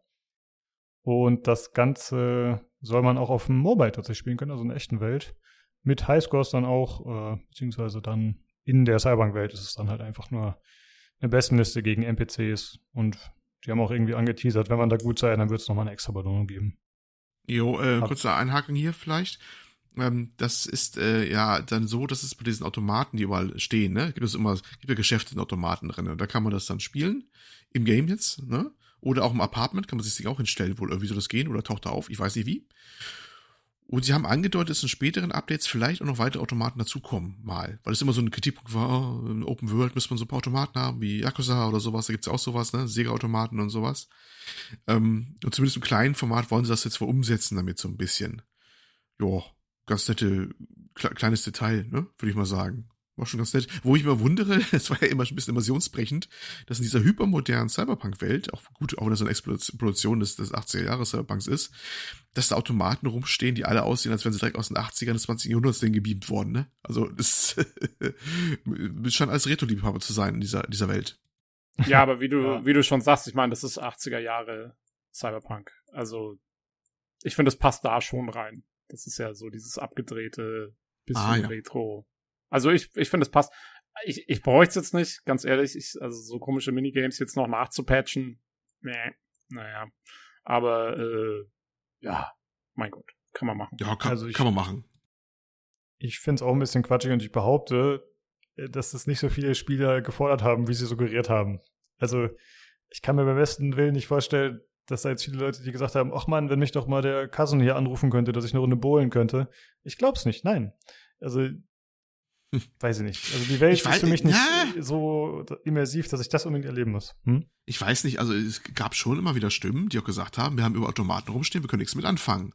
Jetzt haben sie natürlich nicht da fünf, sechs, sieben verschiedene Automaten hingestellt, aber das ist zumindest so ein klein, kleiner Verbeuger in die Richtung gewesen. Also ganz schlecht finde ich das nicht. Ob ich es immer so so weiß ich nicht, aber ich finde ganz nett, dass es drin ist mittlerweile. Das ist natürlich bei weitem nicht genug, um das jetzt so ganz komplett zu so einer Open World zu machen, die da äh, ne, so ein Niveau von anderen ist in der Richtung. Aber es war schon so ein kleiner respektvoller Verbeuger in die Richtung von den Leuten, die sowas eigentlich mal haben wollten. Wir es das noch machen müssen, weil entweder machst du das Ganze oder gar nicht, weiß ich jetzt auch nicht, aber ich finde es jetzt auch nicht so schlimm. Ja, schlimm finde ich es auch nicht, aber ich glaube, es ist, äh, ich glaube, sie haben es ein bisschen äh, wertvoller verkauft, als es ist, sag ich mal. Ja, da würde jetzt auch kein Entwicklerteam für ein halbes Jahr dran gesessen haben oder so. Also das, das, das hat mal einer irgendwie an einem Wochenende gemacht oder was weiß ich halt irgendwie so. Und das ist ja, ja auch ein ganz witziges, ist ja auch ein ganz witziges Witcher Easter Egg, weil natürlich Roach ist ja das Pferd vom, vom Witcher und ähm, insofern, mein Gott, sie haben ein kleines Easter Egg mit rein gemacht. Ist doch nett. Ja, wahrscheinlich war der Mobile-Port aufwendiger, als das Ding zu entwickeln. Würde ich jetzt auch von ausgehen. Also, dass es nicht viel Aufwand gefressen hat. Äh, ja, ist schon okay, stimmt schon. Äh, ja, das äh, waren so meiner Meinung nach. Hm? Lukas, ich habe gerade nochmal nachgeschaut, du hattest recht. Äh, es gibt tatsächlich also Reimbursements äh, für die Leute von dieser Konsole, von dem Xbox Bundle, ähm, in Microsoft Credits zwar, aber immerhin. Ah ja, okay. Ja. Danke fürs Recherchieren. Ja, ich bin irgendwie davon ausgegangen, dass das mal wieder Fake News sind, deswegen habe ich nicht draufgeklickt. ich bin heutzutage so misstrauisch, was das geht, angeht, aber jetzt in dem Kontext hat es halt Sinn ergeben, deswegen. Also ich, okay. ich habe es jetzt auch noch von irgendeiner Newsseite, habe ich es gerade gelesen und es steht auch noch drin, also es ist noch nicht bekannt, wann oder wie genau oder was auch immer. Also es wurde nur irgendwie wohl gesagt. Ja. Dass das okay. kommt. Gut. Ähm, ja, es, die Patchdowns sind noch deutlich länger. Äh, es gibt natürlich einfach nur wieder ein paar kleine Fixes, äh, diverse Änderungen. Du hast das Wichtigste vergessen. Du hast das Wichtigste vergessen, Mann. nee, Sie haben vergessen. Ich bin doch nicht fertig. Was? Oh, ach so. Ja, dann. Was hast du? Ich habe die RedMod Modding Tools, die Falsch. wurden. ja, bitte, dann sag du, was das Wichtigste ist. Falsch. Das Wichtigste ist, sie haben neue Animationen für die Dildo-Waffe ähm, implementiert und äh, vor allem das Wichtigste ist, sobald man die jetzt in der Hand hat, vibriert das Gamepad dauerhaft. Finally. Das, das finde ich, äh, das ist also Zeit wird's. Ja. Sehr gut. So. Ja. Und jetzt komm du an mit deinen Modding-Tools oder was auch immer. Modding. ja, die Modder haben das wahrscheinlich schon vor drei Monaten reingebaut. Also bitte. Wie denn ohne ja. Modding-Tools? naja, es gibt ja schon Mods, aber jetzt ist es halt weiter unterstützt. Ähm, da muss man mal gucken natürlich, was das Ganze hervorbringt und welche Features das so bietet. Ich kenne mich da nicht so aus, aber ich finde gut, dass sie da halt offiziell weiterhin unterstützen und hoffe, dass das mehr umfangreichere Mods bringt. Äh, ich habe jetzt zugegebenermaßen seit ein paar Monaten nicht mehr geguckt. Ich müsste mal wieder schauen, aber es ist insgesamt immer noch ein bisschen beschränkt, finde ich, was so die Sachen anging, was da so an Mods gab. Ich hoffe, dass da jetzt äh, mehr kommt. Vor allen Dingen gameplay-technisch. Das würde ich ziemlich gut finden mit Zufallsencounter und so in der Welt, dass da ein bisschen mehr passieren würde. Naja, gucken wir mal. Aber insgesamt muss ich sagen, fand ich es eigentlich recht befriedigend. Hat mir ganz gut gefallen. Oder wie siehst du das, Olli? Ja, ich, äh, es war zumindest doch ein bisschen mehr, als ich erwartet habe. Hatte schon das Schlimmste eigentlich befürchtet langsam, ne? Weil ja ich, ich hatte ja vollmundig übrigens, ich darf äh, daran, zu meiner eigenen Schande daran erinnern, ähm, beim Jahresabschlusscast oder Prognosencast, was gab's ja mal, 2021 gesagt, ja, 2022 äh, wird das große Redeeming hier von CD Projekt Red, ne? Da werden sie da richtig raufhauen und das äh, wieder so richtig hinbauen, wieder, zumindest im Maßen, dass Cyberpunk das wirklich schön wird. Ja, das geschah dann so, so halb. ne, es kam zwar dann der damals noch nicht vorhandene äh, Next Gen, also die Next Gen Fassung raus, alles ganz nett, aber allein, dass dieses Transmog, was jetzt zwei Jahre gedauert hat, wo ich mir denke so, hm, okay, ne, das äh, hat ein bisschen sehr lang gedauert. Mhm. Ja, und da hätte ich mir ein bisschen mehr gewünscht und äh, ein bisschen mehr und vielleicht auch mal so kleinere, also von diesen Gigs, diesen kleinen, die jetzt auch wieder rauskommen, mal mehr, um die Leute Ruhe zu stellen, hier neuer Content, auch neue Stories mal so ein bisschen, ein bisschen mehr Aufwand rein und so. Und ähm, ja, und gefühlt haben sie manche Sachen nur das Bare Minimum gemacht und es hat auch dann wirklich sehr lange gedauert auch noch. Ne? Und jetzt bei dieser Geschichte war das schon ein bisschen besser und es, äh, auch wenn ein paar schmerzhafte Entscheidungen drin waren, und gut, mich kümmert es jetzt nicht so, dass gesagt haben, wir sägen jetzt die alten Sachen ab und das ist jetzt äh, neue DLC und die Patch-Level und es gibt dann nur für die neuen. Aber das dachte ich mir, das sieht ganz nice aus, da möchte ich auch wieder ran. Ne? Das macht doch schon wieder Spaß, so nach dem Motto, das ist wieder ganz nett. Aber vieles ist auch, hat echt zu lang gedauert dafür das, das hinzukriegen, ja. finde ich. Ne? Das ist echt so ein Punkt, da, da weiß man nicht so richtig, warum, ne? weil, gut, von außen ist man leicht gesagt, das kann nicht so lange dauern, das ist nur so eine Laiendarstellung so ein bisschen, aber bei manchen Sachen wie Transmog frage ich mich schon, ist, ist das wirklich so, so eine Geschichte, die so ewig dauert, bis das läuft? Und warum dauert es so lange? Was ist da los? Ne? Ja, also bin ich ein bisschen hin und her gerissen bei der ganzen Geschichte. Aber die Geschichte, solche erstmal die letzte, haben mir ganz gut gefallen, erstmal für sich alleinstehend. Äh, durftest du nicht dabei parallel bei der, bei der Geschichte im Chat äh, schauen von, von dem Streaming. Das war pures Vitriol, ne? Also das war überwiegend. naja, aber, ja, das, gut, ist, aber das, das, ist ja bei solchen Sachen immer so. Streams. Genau, ja, ja, ja, ja. Ne? Ja, gut. Ah ja, das war so, ne? Mixed Feelings. Genau, vielleicht äh, können wir ja nächste Woche, wenn ihr beide Lust habt, äh, eine Runde über Edge sprechen, falls wir uns noch schon angeschaut haben. Ich werde versuchen, mir das morgen mal anzuschauen. Ja, okay. Ich habe nicht vor, mir äh, das anzuschauen. Muss ich ehrlich sagen. Nein. Okay, nee. warum? Weil es Anime ist. Ich wollte gerade sagen, ist, wie kannst du sowas fragen, Lukas? Das war jetzt war, war pure Diss von dir, oder? Das, nee, hatte ich jetzt nicht so auf dem Schirm, dass der Tobi da Hater ist. Ich bin ja auch nicht so ein Anime-Fan, aber das interessiert mich jetzt schon. Ja. Ja, okay. Dann äh, sprechen wir da ohne Tobi drüber. Den ja, genau. Eben. Genau, genau. Das brauchen wir nicht.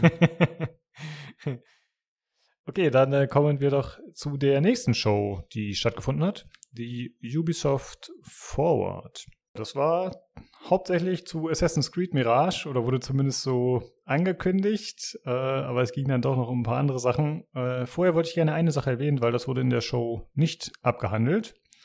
Und zwar wurde letzte Woche bekannt, dass Tencent sich bei Ubisoft eingekauft hat. Genauer gesagt bei den Gumo Brothers Limited. Äh, das ist so eine Investmentfirma, die eben der Guillemot-Familie gehört. Und Tencent hat sich davon 49,9% gegönnt. Und äh, sie haben aber irgendwie nur 5% Mitspracherecht oder sowas. Da gab es wohl anscheinend so einen extra Vertrag. Und die Firma selbst hält, ich glaube, 13% von Ubisoft. Und Tencent und die Gemo Brothers haben dann zusammen irgendwie 40% oder sowas. Ja, das heißt, Tencent weiter fleißig am expandieren. Aber das wurde, wie gesagt, in dieser Show nicht angesprochen, obwohl der gute Yves Gilmour sogar selbst mal aufgetreten ist. Äh, ich hatte so ein bisschen den Eindruck, dass diese Show auch wieder ein bisschen äh, dazu dienen soll, Ubis Stärke hervorzuheben, indem sie einfach alles gezeigt haben, was sie irgendwo noch im Keller liegen haben. Also da wurde sehr viel rausgeholt. Ähm, wir sprechen hier nicht über alles im Detail, sondern eigentlich nur über die Dinge, wo jetzt, ja, ich sag mal, größere Bekanntmachungen vielleicht dabei waren. Oder dann speziell eben Assassin's Creed am Ende. Weil deswegen haben wir es ja alle geschaut. Und das wurde auch schlauerweise direkt das Ende gelegt, damit man sich alles andere noch anschaut. Äh, das Ganze wurde gehostet von einer Dame und einem Herrn von Ubisoft-Mitarbeitern, glaube ich, die ich ganz sympathisch fand, muss ich sagen. Äh, ich finde, die haben das ganz gut gemacht. Es kamen auch noch viele andere Mitarbeiter zu Wort, die dann häufig äh, einen dementsprechenden Akzent hatten, was ich aber eigentlich immer ganz charmant finde, äh, auch wenn es mal für den einen oder anderen Lacher sorgt. ich sag mit Akzent. War es Tobi, der gesagt hatte, dass, oder wer hat, oder was Bonkic? Einer hat doch gesagt, das Einstellungskriterium bei Ubisoft ist egal, wo du herkommst, aus welchem Land, du musst einen französischen Akzent haben, wenn du da anfängst. Mit extra Anteil wahrscheinlich noch. Ich glaube, es war der Matthias Dammes, der es geschrieben hat. Ähm, das ist ganz eher genau. Matthias war es, ja, Dammes. Ja, ja. Der höchste Hebself, ja. Genau. Ähm, ja, aber es scheint wirklich so zu sein, weil davon war tatsächlich einiges zu hören. Ähm, aber ich glaube, ich meine, die haben halt auch, die haben halt super viel Zeug auch in Quebec und so. Äh, da ist ja, keine Ahnung, Ubisoft Montreal, Ubisoft Quebec und so. Und äh, ja, dann äh, hast du halt die Franzosen am Start.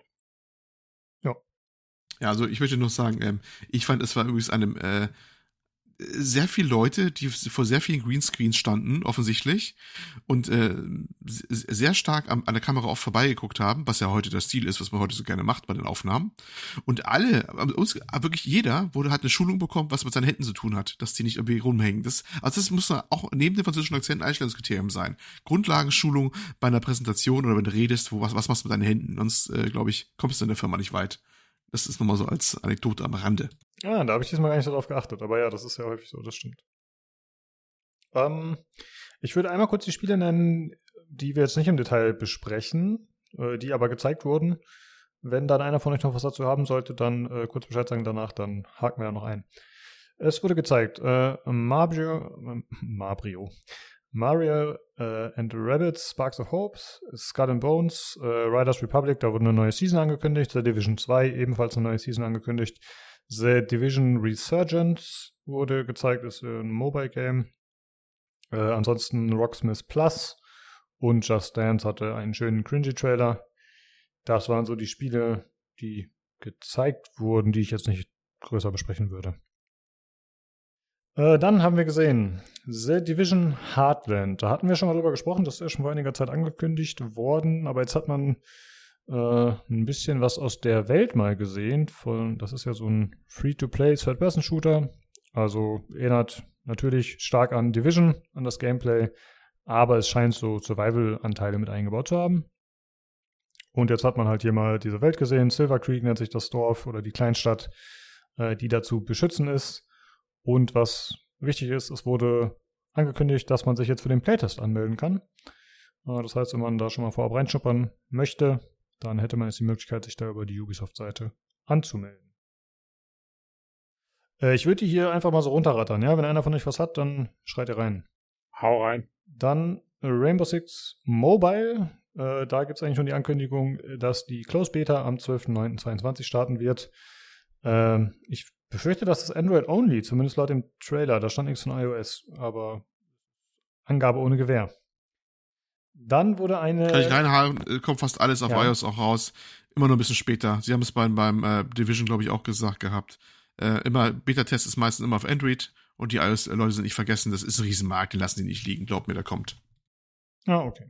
Ist ja vielleicht auch ganz sinnvoll, wenn man noch diese Apple Plus-Geschichte mit der Serie betrachtet.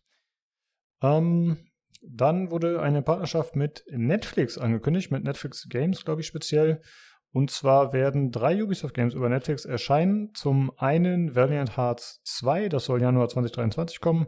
Äh, Valiant Hearts war ja dieses, äh, ja doch, unter Lieb äh, Kritikern recht beliebtes Spiel. Äh, dieses Comic-Game im Ersten Weltkrieg, aber mit ernster Thematik. Äh, dann wurde angekündigt, dass Mythic Quest über Netflix erscheinen soll. Und außerdem eine Assassin's Creed Live-Action-Serie und ein Original Mobile Game, wie sie es genannt haben. Ich glaube, da kommen wir dann später nochmal dazu, welches das ist. Und diese Spiele sollen alle ohne Ingame-Käufe auskommen, äh, also komplett erscheinen.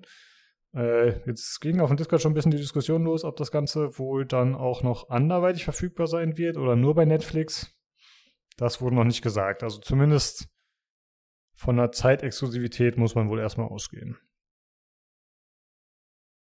Ja, dann äh, wurde angekündigt, äh, beziehungsweise wurde noch bestätigt, dass die Staffel 3 von Mythic Quest erscheint über Apple TV Plus. Äh, jetzt weiß ich nicht, Olli, wolltest du da noch irgendwas zu sagen, weil du es vorhin einmal erwähnt hattest, oder?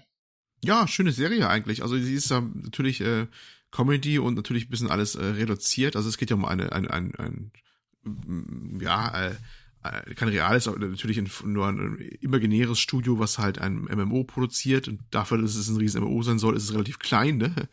Äh, aber aber es, es, es, es hat manche Sachen, die sind unangenehm teilweise schon dem denken, wie es wirklich wäre. Also, ach, wirklich alles dabei über Hassel mit irgendwelchen Streamern und und der, der Clinch intern zwischen Quality Assurance und, und, und Kreativen und äh, ach, es ist, ist wunderbar. Also ich kann das Ding empfehlen. Es ist wirklich sehr unterhaltsam, finde ich, die Serie. Schön gemacht. Natürlich ein bisschen übertrieben, ist klar, aber manchmal, achso, und, und sie nehmen auch wirklich teilweise reale Namen, so zum Beispiel über Kotako reden oder sowas, weil die irgendeinen Artikel rausgehauen haben, der nicht äh, ganz passt oder sowas. Da wird das auch mal so raus. Also es ist ziemlich äh, real am, ähm, also ziemlich nah am realen Puls, behaupte ich mal. Finde ich jedenfalls. Mhm. Auch wenn es natürlich eine Comedy-Serie ist. Haben ich Sie, glaub, Sie äh, Entschuldigung, ich wollte nur kurz fragen, haben Sie, äh, sagen wir mal so, ich weiß nicht genau, wie alt die ersten zwei Staffeln jetzt schon sind, aber haben Sie die ganze, ähm, ja, die ganze MeToo-Geschichte und hier, was bei Blizzard abgelaufen ist und so, kommt davon irgendwas vor? Und was ja auch nicht bei Ubisoft selber übrigens ja, krass abgelaufen witzigerweise ist. Witzigerweise ja, also auch wenn sie jetzt nicht Activision Blizzard jetzt angesprochen haben, das war auch, glaube ich, davor, dass sie es gedreht haben, ne? Ähm, die Ende der ersten Staffel endet, glaube ich, so ungefähr als Corona beginnt, weil sie eine Homeoffice-Folge auch haben und sowas. Mhm. Aber äh, tatsächlich ist so eine MeToo-Geschichte auch drin und dass ein paar männliche Kollegen äußerst unangenehm sind zu ein paar anderen äh, char weiblichen Charakteren oder diversen Charakteren. Das okay. kommt alles vor, wo ich mir auch dachte, das ist natürlich witzig, dass eine Serie, die übrigens stark mit Zusammenarbeit mit Ubisoft gedreht worden ist, ne? die stellen sehr viel von dem bewegten Material, äh, was man da sieht, auf dem Bildschirm zur Verfügung übrigens. Also die sind da nicht umsonst da aufgetreten jetzt bei den Ubisoft Forward Days. Ähm, dass das, das so ein Thema war, das habe ich dann auch äh, doch durchaus amüsiert. Ja. Ja, da ja, könnte wohl aus persönlichen, persönlichen Erfahrungen geschöpft werden. Ne? ja, aber ich finde es gut, dass sie es äh, mit reingebracht haben, weil äh, also es hätte mich jetzt auch nicht gewundert, wenn sie gesagt haben, das Thema wird dann totgeschwiegen, aber ähm, ja, immerhin. Nö, nö, man hat den Eindruck, dass die eigentlich freischalten und walten konnten, weil viele Themen angesprochen werden. Auch Monetarisierung wird sehr kritisch gehandhabt mit dem Ding oder äh, angesprochen auch und verarbeitet. Mobile Games zum Beispiel auch. Also das, das ganze Thema von vorne bis hinten ist da voll drinne. Ähm, Insofern ist das äh, tatsächlich ganz, ganz passend. Also, weil du hast die Serie nicht kennen solltest, die kann ich durchaus mal empfehlen. Da kann man sich durch was, was zum Durchbingen mal gucken. Das ist schon äh, eine der Serien, die es am realsten darstellt, finde ich mit sogar, auch wenn es eine kompetentische Verarbeitung ist. Okay. Ja gut, da cool. gibt's ja auch nicht viel Konkurrenz, oder? Also mir fällt jetzt nichts anderes ein. Nee, ist korrekt. Aber du weißt, dass die meisten Sachen ja, da können die Charaktere nicht mal richtig Kontrolle halten, sondern, äh, weiß ich, drehen den quer oder sowas, wenn sie irgendwas machen oder völlig übertrieben, ne? Kennt man ja, wenn, wenn ah. irgendwelchen Leuten Schauspielern was in die Hand drückst, dann fängt es schon an, dass das nicht mal hinkommt, so nach dem Motto. Und äh, das würde dann nie passieren. Das merkst du, ist von vorne bis hinten darauf durchdesignt, dass das alles passt. Ja, da zitiere ich doch mal den guten Philipp Amper. Genug Schabernack. Ja, das stimmt genau. natürlich. Äh, ja, Jakob, äh, du hattest ja mitgeschaut und äh, du hast dich schon ein bisschen gefreut, weil du einen der Schauspieler wiedererkannt hast. Ne? Hast du die Serie schon mal gesehen? Bist, bist du neugierig geworden? Wie ist es bei dir? Bis gestern Abend wusste ich nichts von der Serie, aber ich fand das, was sie gezeigt haben, hat mich angesprochen und jetzt, dass Olli die so positiv darstellt, vielleicht äh, hole ich mir mal hier so einen Probemonat Apple Plus TV und gucke mir die drei Staffeln dann mal an. Klang schon, als könnte es mir gefallen. Ja. Ja, ich finde es grundsätzlich auch interessant, muss ich sagen, aber ja, Apple Plus hat mich halt bisher gehindert, da irgendwie ranzukommen. Ähm, Olli, dieser D Danny Pudi oder wie der heißt, Daniel Pudi, keine Ahnung, der Typ, der bei Community mitspielt, dieser indischstämmige, glaube ich. Ist der ah, ja. Mhm. neu oder? Nein, der ist von Anfang an dabei. Das ist der ah, Chef of Monetization. Okay. Das ist der Monetarisierungsmensch im Laden. Das ist eigentlich der einzige Charakter, der ein bisschen eindimensional finde ich, ist. Der ist so ziemlich der, das Bösewicht kann man auch nicht sagen, aber er ist halt, er quetscht halt aus, äh, alles immer raus, dass möglichst alles monetarisiert wird im Spiel. Wenn, wenn ein Casino in eine Fantasy-Landschaft hinkommt und überlegt, ob man es reinbauen könnte, ne? Also so einer. Bisschen, das ist eigentlich mhm. der überzogenste Charakter ein bisschen mit. Äh, aber dem wird ja was in Staffel 3 wohl passieren, oder am Ende von 2, da habe ich, ich hab zwei noch nicht ganz durch. Ähm, wird das angedeutet, dass er der Hausmeister ist. Da steht wohl ein ähm, Karriereknick bevor. und ähm, ja, aber das diese Monetarisierungsgeschichte, die kommt immer von ihm dann immer. Er ist da der, der, der Geldgierige, der immer alles monetarisieren will, auch wenn es die Kreative überhaupt nicht mögen und sowas. Ja, okay. Würdest du es dann immer noch in der Comedy-Ecke so richtig verorten oder ist es schon eher äh, zu tragisch dafür teilweise? Also wenn ich, äh, also ich kenne zum Beispiel Stromberg und The Office. Und The Office finde ich eher lustig, auch wenn es unangenehm peinlich ist. Und Stromberg ist schon so schlimm, dass ich es mir nicht mehr angucken kann. Äh, wo ist es da verortet? Wahrscheinlich eher ein bisschen auf der lustigen Seite noch, oder? Ja, es ist schon lustig, auch wenn dramatische Ex äh, Sachen ein bisschen manchmal auch vorkommen, so Anklänge davon, warum der ähm, kreative Leiter, der so ein bisschen als selbstsüchtiges Arschloch rüberkommt, ne? aber dann schon ein bisschen tiefer ist, wenn man näher reinguckt, warum er so ist, wie er ist. Da gibt's auch so Hinweise auf ähm, Missbrauch durch die Eltern oder sowas oder dass er schlecht behandelt worden ist, was solche Backgrounds sind und sowas. Ähm, das ist dann schon mal drin, aber es bleibt überwiegend bleibt eine Comedy-Serie. Okay. Ich hoffe, es besteht da nicht die Gefahr, dass man sich später mit Mitarbeitern von Spielefirmen solidarisieren kann für ihre scheiß Entscheidungen. Nicht, dass man da auf einmal äh, Mitgefühl entwickelt. Das wäre ja, für ne? den Podcast ja, hier nicht so optimal. das geht ja gar nicht, ne? ja. ja, okay. Dann, äh, danke für den kleinen Einblick. Dann machen wir weiter mit Trackmania. Äh, da wurde angekündigt, dass das äh, bisher bekannte Spiel jetzt auch für die Konsolen kommt. 2023 äh, soll das sein und es wird Crossplay und Cross-Progression geben äh, zwischen allen Konsolen bis auf der Switch und auch zwischen Streaming-Anbietern. Äh, ich weiß gerade nicht mehr, welche sie speziell genannt haben. Ich glaube Stadia und Luna. Was ich ein bisschen komisch fand, sie haben den PC dort nicht erwähnt. Ich vermute, dass sie es irgendwie für selbstverständlich gehalten haben, dass es mit dem auch geht, weil es das halt schon bei PC gibt. Aber haben sie nicht speziell gesagt tatsächlich, was ich ein bisschen strange fand. Äh, ansonsten soll es so sein, dass die von Spielern gebauten Strecken, was ja ein großes Feature des Spiels ist, dass die vom PC auf die Konsolen übernommen werden. Also dass quasi der ganze Pool an Karten dann schon verfügbar ist für die Spieler auf der Konsole. Ja, das war's im Grunde so, abgesehen von Assassin's Creed. Ähm, ich weiß nicht, sollen wir jetzt schon so eine Art Fazit machen zu den Sachen, die vorher gezeigt wurden, oder machen wir das am Ende, dass wir über alles nochmal sprechen? Mm. Wie Nö. ihr meint, also ich meine, ich kann, also ich, ich für meinen Teil habe nicht so viel zur Show an sich zu sagen. Ich finde, es war viel zu lang. Also ich finde, man hätte das in einem Drittel der Zeit machen sollen. Ähm, inklusive dem Assassin's Creed Zeug übrigens. Ähm, ja, und im Großen und Ganzen, also ich, ich weiß nicht, ich, also mir geht's langsam ein bisschen auf den Senkel, diese ganzen weißt du, jetzt war gerade die Gamescom und alle sind ferngeblieben, weil sie alle der Meinung ist, sie müssen ihr eigenes Ding machen. Und dann äh, hast du wieder so ein, wie lang ging das Ding? Eine Stunde oder so. Das ging wirklich ewig. Und Anderthalb, glaube ich sogar. Länger. Ah, und das war, das war einfach viel zu viel. Also, sorry Ubisoft, aber dafür habt ja, ihr nicht gut. genug cooles Zeug gehabt. Davon war ja allein ein Drittel schon der Mario und Rabbits Trailer, wie man jetzt die Raupe ja. auf dem Zug bekämpft.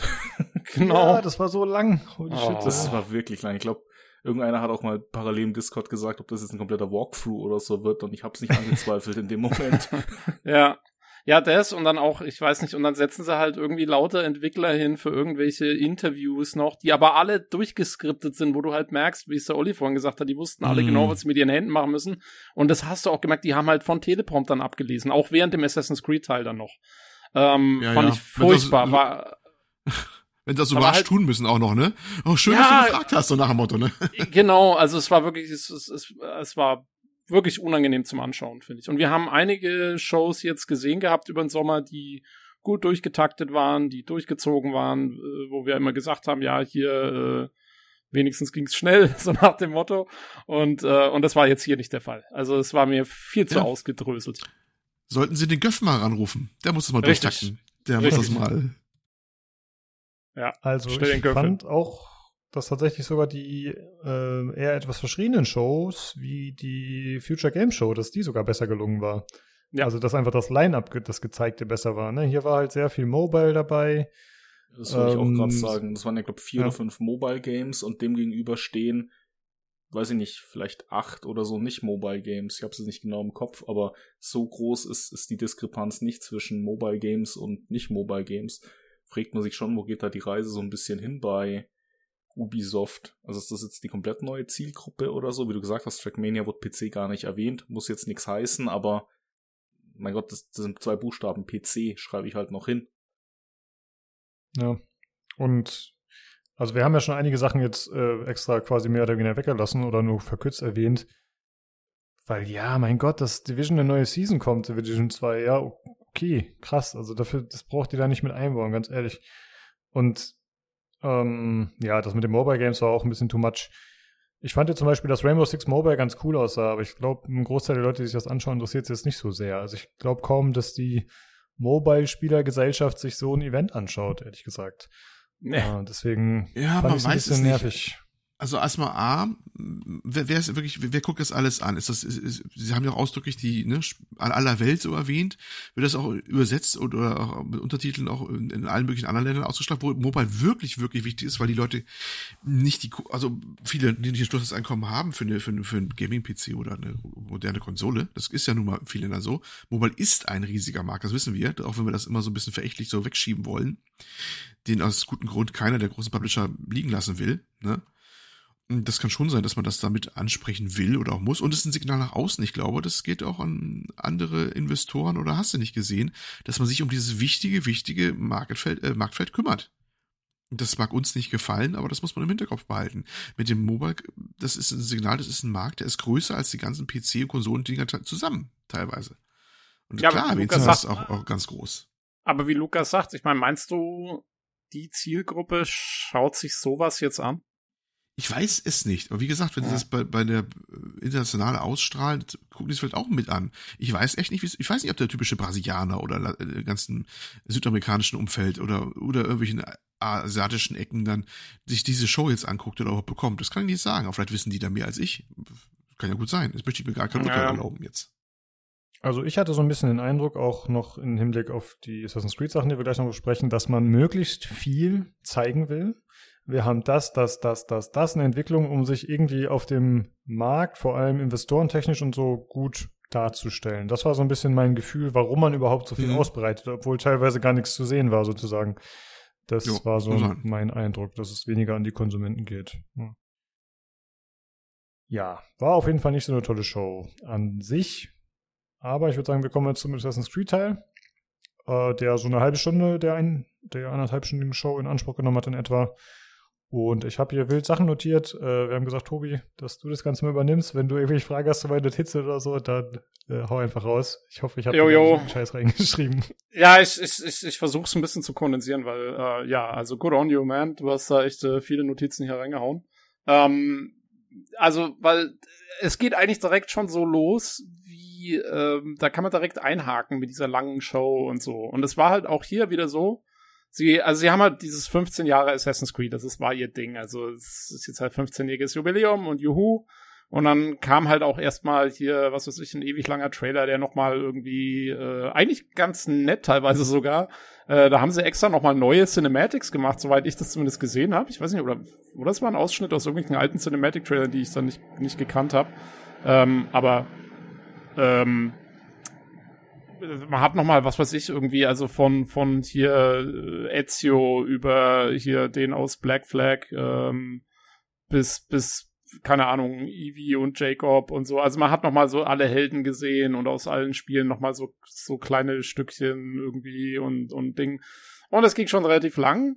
Und dann kam halt die Vorstellung für Assassin's Creed Mirage jetzt das neue Spiel und dann ging es halt weiter mit diesem 15 Jahre und dann kam noch mal ein Trailer und dann kam noch mal der Trailer für die Doku, die sie jetzt irgendwie machen und dann kam noch mal das. Also mir war es dann auch irgendwie zu viel, äh, zu viel rumgelabere um das, um, um, um, um das alte Assassin's Creed. Aber okay, ich meine, keine Ahnung, 15 Jahre Franchise mit so vielen Titeln, das ist schon ein Accomplishment und dann, mein Gott, sollen sie halt ein bisschen da, da drin äh, sich suhlen, sozusagen.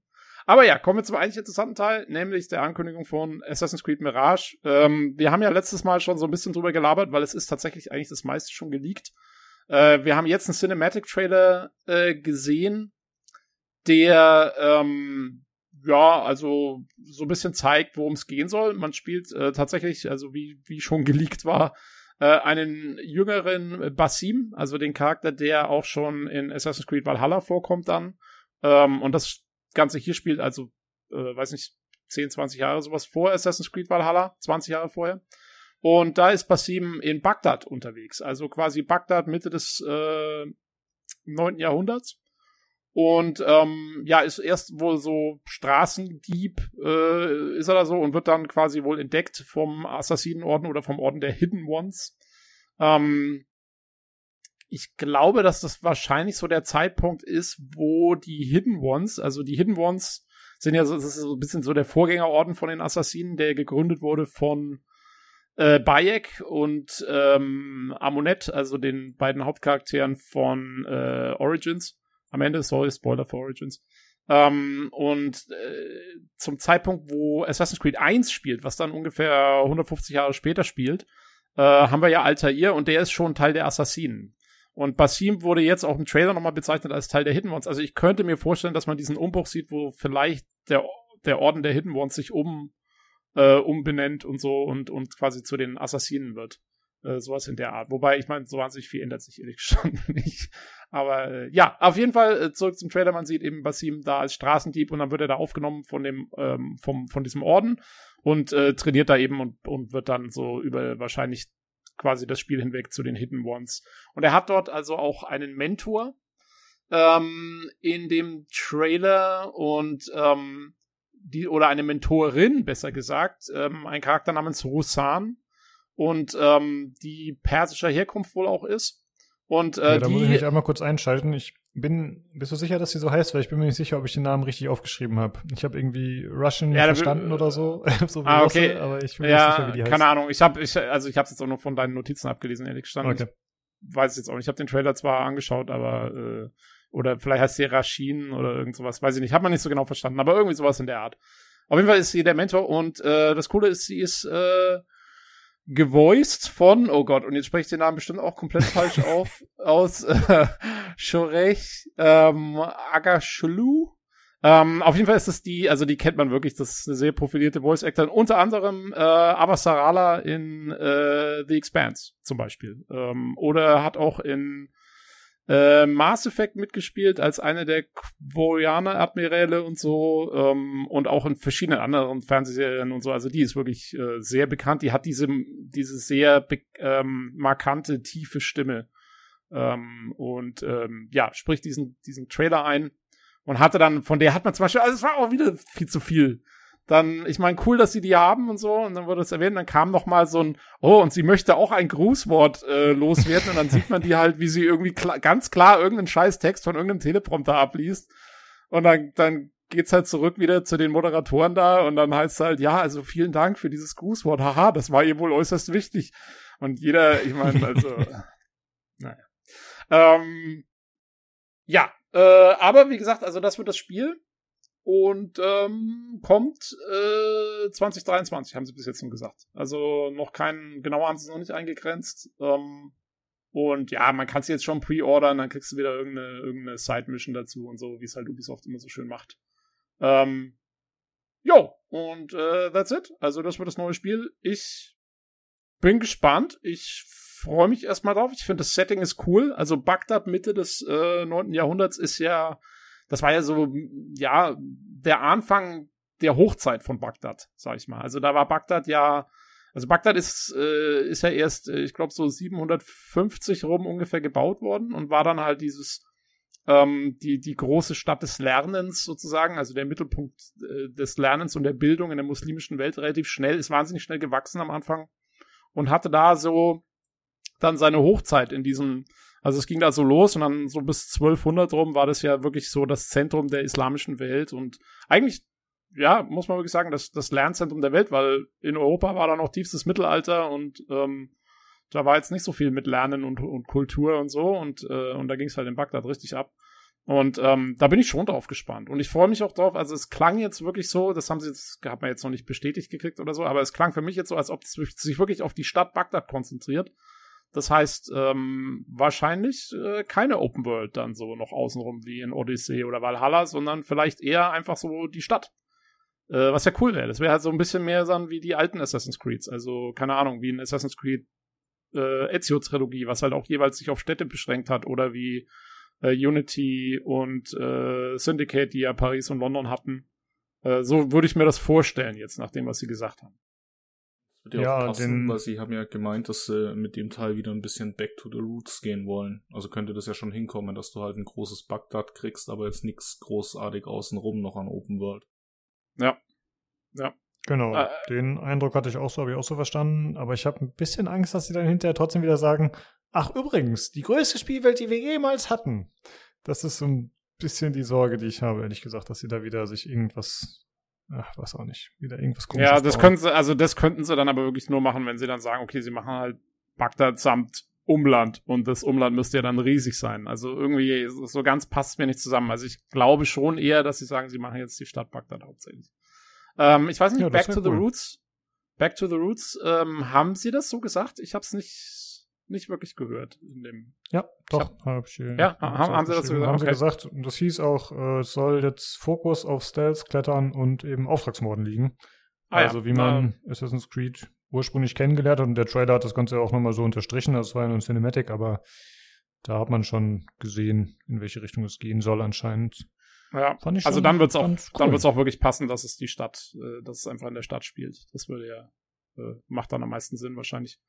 Äh, ja, ja, insofern dann, also wie gesagt, auch vom Setting her ja so ein bisschen zurück zum ersten Assassin's Creed. Wie gesagt, 150 Jahre früher und äh, halt Bagdad statt äh, hier so Jerusalem und so. Aber ähm, ja, also ich find's auch, ich find's spannend. Äh, Finde ich schon spannend. Ja. Äh, Jakob, jo. wie sieht's aus bei dir? Bist du mit Assassin's Creed so, wie, wie, viel spielst du das so? Ist das jetzt irgendwas, was dich interessiert, was dich mehr interessiert als vorher vielleicht? Oder wie geht's dir damit? Ähm, ich habe gespielt 1, 2 Brotherhood, Revelations aus irgendeinem Grund nicht, dann 3, 4, ich glaube Rook bis Syndicate war ich draußen und Origins Odyssey in Valhalla habe ich bei einem Freund am Rande mitbekommen. Ja, also das Mirage gefällt mir gut, weil es mich sehr stark an den ersten Teil erinnert. Da erinnere ich mich jetzt noch an quasi vor 15 Jahren oder dann wahrscheinlich vor 16 Jahren an den PC Games Vorschauartikel dazu. Da habe ich mir damals schon gedacht, boah, das ist ja ein geiles Spiel. Assassinenspiel in so einer orientalischen Stadt hat ja noch keiner vorher gemacht, zumindest nicht meines Wissens. Und ja, ich fand das Game damals geil.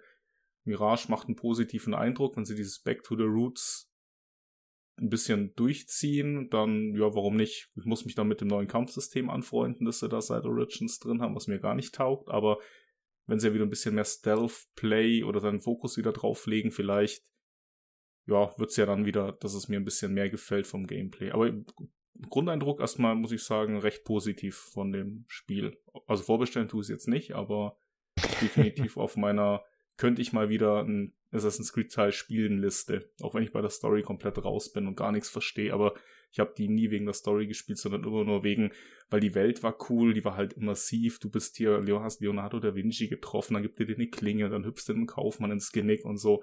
Deswegen habe ich das gespielt, nicht weil ich als Desmond dann irgendwelche Eden-Äpfel von Päpsten gerettet habe oder weiß der Teufel, was da passiert ist. Also von daher ist es mir auch egal, ob ich da die, die letzten vier Teile oder so nicht, nicht im Kopf habe und das storytechnisch irgendwie anknüpfen würde an Valhalla oder so. Ja, ich glaube, ja, das, das spielt ja dann auch vor den meisten Teilen, ne? Naja gut, also nur weil die Animus, also die Vergangenheitsgeschichte vor Valhalla ist, heißt ja noch nicht, dass die Jetztzeit-Story auch vor, also könnte ich mir schon so, vorstellen, dass, dass es damit quasi normal weitergeht. Aber man muss auch sagen, dass die Jetztzeit-Story ja, also ich glaube auch, du wirst da keine großen Probleme haben, äh, wenn du, wenn du, wenn du die Sachen ein bisschen verpasst hast. Also das kann man dann trotzdem machen. Entweder es interessiert einen sowieso nicht, äh, wie du gerade gesagt hast, ja so ungefähr. Ähm, und selbst wenn es einen interessiert, ich meine auch, also die anderen Teile waren jetzt auch schon, auch die letzten drei, also Origins, äh, Odyssey und Valhalla, die waren auch schon relativ so auseinandergezogen. Also zum Beispiel äh, der Übergang von, von Origins, dem Ende von Origins zum Anfang von Odyssey ist eigentlich eine Sauerei, weil im Prinzip endet an einem Cliffhanger bei Origins und Odyssey fängt dann wo völlig anders an und die haben einfach die Geschichte dazwischen, die, wo es eigentlich hätte weitergehen sollen, die haben sie übersprungen und in irgendeinem Comic erzählt, den, den kein Mensch kennt. Also da, das ist Ubisoft selber irgendwie anscheinend auch ziemlich wurscht. Also insofern glaube ich nicht, dass es jetzt da so ist, dass man dieses Spiel anfängt und so, oh mein Gott, ich weiß gar nicht, äh, wo ich hier anfangen soll. Gerade wenn sie für den Vergangenheitsteil auch sagen, naja, sie wollen so ein bisschen Back to the Roots, sie wollen so ein bisschen das Ganze rebooten sozusagen, ähm, dann glaube ich nicht, dass sie jetzt in der Jetzt-Story dann was machen, wo dann keiner mehr, wo du nicht einsteigen kannst. Das, das wäre irgendwie doof, ne? Also bin ich mir da sicher, dass das kein Problem sein wird. Eigentlich. Ja, stimmt. Äh, Olli, wie, wie stehst du zu Mirage? Noch irgendwas hinzuzufügen oder bist du auch da unserer Meinung? Nö, es ist äh, interessant, dass sie mal was Überschaubares anscheinend versuchen, was nicht so ganz groß ausartet, eventuell. Ähm, passt aber rein in vielleicht die Geschichte, die noch kommen wird. Ne? Ich sag nur Infinity. Ja. Äh, eine Frage, bevor wir zum nächsten Ding kommen, hätte ich noch an dich, Tobi, als der, der sich wahrscheinlich am besten mit der Serie auskennt von uns. Äh, man sieht am Ende dieses Cinematics, sieht man eine Assassination-Szene, wie er da das Ziel umlegt. Und dann gibt es diese typische Szene, die es, glaube ich, auch in den aktuellen Teilen noch gab, dass man irgendwie während des Mordes oder so in den Dialog tritt, äh, in, in der Schattenwelt, was weiß ich, in der Animus-Welt. Und dann sieht man am Ende so ein Dämon oder Monster auftauchen. Ähm, wie, kannst du dir einen Reim drauf machen? Wie hast du das interpretiert? Äh, ja, ich glaube, das ist ja quasi so ein bisschen so das große Geheimnis des Trailers. Also ich finde, man sieht kaum was von diesem Monster, deswegen lässt sich sehr schwer sagen, was das jetzt irgendwie sein soll. Vielleicht ist es die namensgebende Mirage. Ähm, hm. Also ich persönlich, ich habe, ich finde, man sieht wirklich kaum was. Es wirkt irgendwie wie so ein, ich weiß auch nicht, was könnte das sein? Irgendwie wie so ein Zombie-Viech oder sowas. Ähm, Sah aus wie ein Ghoul für mich. Ja, oder wie so ein Draugr oder so, weißt du? Also vielleicht hat es schon wieder was mit, mit Valhalla zu tun, who knows. Ich konnte wenig draus schließen, muss ich ehrlich sagen. Ich muss auch dazu sagen, ich habe Valhalla selber noch nicht durchgespielt. Ich weiß nicht genau, was mit dem Passiven da eigentlich abgegangen ist am Ende. Äh, insofern kann ich da eher relativ wenig zu sagen. Aber ich habe, äh, ja, ich habe damit jetzt keine direkte Assoziation. Also irgendwas sieht er da, weiß ich nicht. Okay. Ja, also irgendwann wird er irgendwas sehen. Gut. Ja, Richtig. Dann, äh, Da müssen wir halt abwarten, aber das, da kann man halt auch echt nur spekulieren aktuell. Ich war nur neugierig, inwieweit das passt. Aber zum Beispiel wäre Mirage ist ja dann eigentlich eine ganz gute Idee von dir, weil eigentlich ist ja Assassin's Creed doch ein geerdetes Setting mal gewesen. Oder auch ah, immer noch ah, teilweise.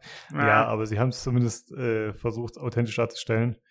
Mal gucken, äh, wie sich das dann darstellt. Ob das dann tatsächlich im Spiel so auftaucht und in welcher Form. Ja, okay. also ich gebe dir auf jeden Fall recht, das sah sehr aus wie eben diese Animus-Welt. Ähm, und da, da sind ja, also da passieren ja immer irgendwelche wirren Dinge eigentlich. Ah, also, ach, das war so mal wieder eine Desynchronisation, das kennt man ja. irgendwie so, irgendwie sowas ja. in der Art, genau. Ja, ja okay, ähm, cool, danke. Dann mach ruhig weiter. Genau, ja, dann haben sie kurz eingeschoben. Äh, zu Assassin's Creed Valhalla wird es noch ein letztes Content-Update geben. Äh, das wird umsonst sein und äh, quasi ein, eine Quest-Reihe nochmal, äh, die sich nennt The Last Chapter. Also es wird quasi das letzte Chapter für Ivor. Und äh, man hat einen ganz kurzen so einen Teaser gesehen, äh, wo sie sich da irgendwie unterhalten und Ivor meint, ja, also er muss jetzt hier, er muss nochmal los. Äh, irgendwie Odin, er fühlt Odin und äh, muss da nochmal irgendwie jetzt hier was Cooles machen. Und äh, viel mehr hat man eigentlich auch noch nicht mitgekriegt. Ich weiß nicht. Also ich zumindest konnte da jetzt nicht viel mehr rauslesen. Ich habe, wie gesagt, Valhalla noch nicht so weit gespielt. Äh, vielleicht, wenn man das Hauptspiel schon durch hat und die ganzen anderen DLCs gespielt hat, weiß man da mehr. Ich, ja, es wird halt noch mal irgendwie ein bisschen Content geben für Valhalla. Ähm, genau ja, viel mehr, glaube ich, gibt's dazu nicht zu sagen. Interessanter dann das nächste Ding. Und zwar, also sie haben wirklich, man muss wirklich sagen, sie haben echt viel angekündigt. Also sie haben wirklich ja. mal so rausgehauen, was sie so vorhaben über die nächsten Jahre. Ähm, und das nächste, was da kommt, ist also Assassin's Creed Codename Jade. Also wie Jade. Ähm, und dabei handelt es äh, sich also um ein Mobile Game im Assassin's Creed Universum, ein Open World Mobile Spiel äh, in China. Also äh, jetzt sind wir in China, im mittelalterlichen China irgendwie so. Ähm, und äh, oh, oh, ich sehe hier gerade China 215 vor Christus. Okay, also wirklich altes China. Ähm, und äh, ja, da wird man äh, seinen eigenen Charakter kreieren können, was äh, neu ist im Assassin's Creed Universum und äh, was halt eigentlich auch überhaupt nicht zum Animus und dieser ganzen Backstory passt. Aber naja, wie wir schon gesagt haben, ist ja inzwischen eh egal. Ähm, und äh, ja, da wird man dann eben auch in so einer Open World halt unterwegs sein, diesmal, diesmal auf Mobile. Ähm, ich weiß gar nicht, ja, was ich mehr dazu sagen soll. Also ja. Also, wenn ich das richtig verstanden habe, dann ist das das Spiel, das angekündigt wurde für Netflix. Ich hoffe, ich habe das da richtig interpretiert, weil ich hatte das ja vorhin schon kurz erwähnt, äh, dass da ein exklusives Spiel kommt und ich glaube, das soll das sein. Aber 100% sicher bin ich mir nicht, weil das hier, in, die haben da auch in dem Kontext auch nochmal Netflix erwähnt und diese Show. Deswegen scheint das irgendwie alles zusammenzuhängen, so habe ich das zumindest verstanden. Aber, okay, also es es gibt ja auch noch die Show, die in, also äh, quasi die Serie, die in, in Kollaboration mit Netflix ist. Ja, aber sie haben das speziell in dem Kontext erwähnt, des Spiels, glaube ich. Also ich glaube, das gehört alles zusammen. Äh, ich, ich bin mir, ja, ich, bin, ich bin mir nicht glaub, so sicher, weil... Richtigen, ich bist auf richtigen Wege, weil das Spiel soll wohl, glaube ich, verfügbar sein innerhalb der Netflix-App oder irgendwie sowas. Also irgendwie passiert ja ja was, ich weiß, ich weiß allerdings nicht, ob es jetzt genau das Spiel war. Aber es erscheinen Spiele, da hat man die Netflix-App und da muss man auf eine Netflix-App gehen, die man auf dem Smartphone hat, und dann kann man das Spiel dort starten. Also ich bin übrigens äh, gespannt, was, was Apple dazu sagt, dass man das quasi innerhalb der anderen App oder anbieten, weil da haben sie letztes Mal ziemlich empfindlich darauf reagiert, als Fortnite und sowas, sowas ähnliches gemacht hat. Aber vielleicht fließt da kein Geld, das ist wieder okay, es kann sein, weil die keinen keinen Verlust an Umsätzen haben. Das kann gut sein, weil es in der Netflix-App geht. Aber das war eigentlich, glaube ich, die Lösung, die sie vorgestellt haben, ja. Ja, aber halt, halt, halt, hm. also so sicher wäre ich mir jetzt da noch nicht, dass das wirklich für dieses Spiel zutrifft, weil ähm, in dem Trailer zum Beispiel siehst du absolut nichts von Netflix. Also auch am Ende, wo es dann heißt hier Assassin's Creed Codename Jade coming soon for mobile und so, äh, da sehe ich kein Netflix-Symbol oder sowas.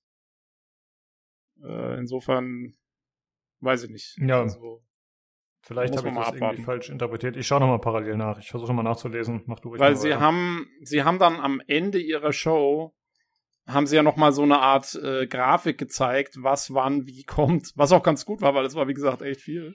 Ähm, und da haben sie zum Beispiel für die Serie, äh, die da kommen soll, haben sie dann so, so ein Assassin's Creed-Symbol mit so einem Netflix-Symbol innen drin gehabt. Also, mhm. damit man auch sieht, oh, Kooperation, bla bla bla. Und das haben sie jetzt zum Beispiel bei dem Codename Jade nicht. Also ja, ich habe gerade mal live, live, live gegoogelt. IGN ja. schreibt, um, we also learned today about three new mobile games coming to Netflix gaming platform from Ubisoft, including another in Parentheses, a different Assassin's Creed Mobile Game. Und die anderen beiden Spiele sind Valiant Hearts 2 äh, und Mighty Quest. Also es, es gibt wohl ein Assassin's Creed Mobile Game, was in Netflix-App dann auftaucht, aber nicht das hier. Oh, ah, okay. Oh mein, also da blickt ja dann irgendwann kein Mensch mehr durch, er soll als tun wurde. Ähm, okay. Also, äh, wir sprechen jetzt hier erstmal über Codename Jade und das, äh, wie gesagt, wird in China spielen. Wir hatten Trailer gesehen. Ich fand, ich meine, es ist halt mobile. Es sieht jetzt nicht so super doll aus. Also, das sieht man schon, dass das eher mobile ist und dass die dann eine Open World wuppen müssen auf dem, auf dem Smartphone. Und das bedeutet halt auch, dass, also man darf jetzt da nicht zu viel erwarten. Also ich fand da dieses, man sieht so einen Adler rumfliegen halt, so wie man es kennt aus Assassin's Creed Trailern. Und naja, ja, ja, da waren schon einige Texturen drin, wo ich mir so gedacht habe, so ja, da hätte auch einfach ein, äh, eine braune Farbe hinschmieren können, dann hätte es auch gepasst. also, ähm, naja, also ich, ja, ich finde es ein bisschen schade, dass sie das eigentlich ganz coole alte China-Setting jetzt dafür verwursten, muss ich ehrlich sagen. Hätte ich mir lieber was anderes gewünscht.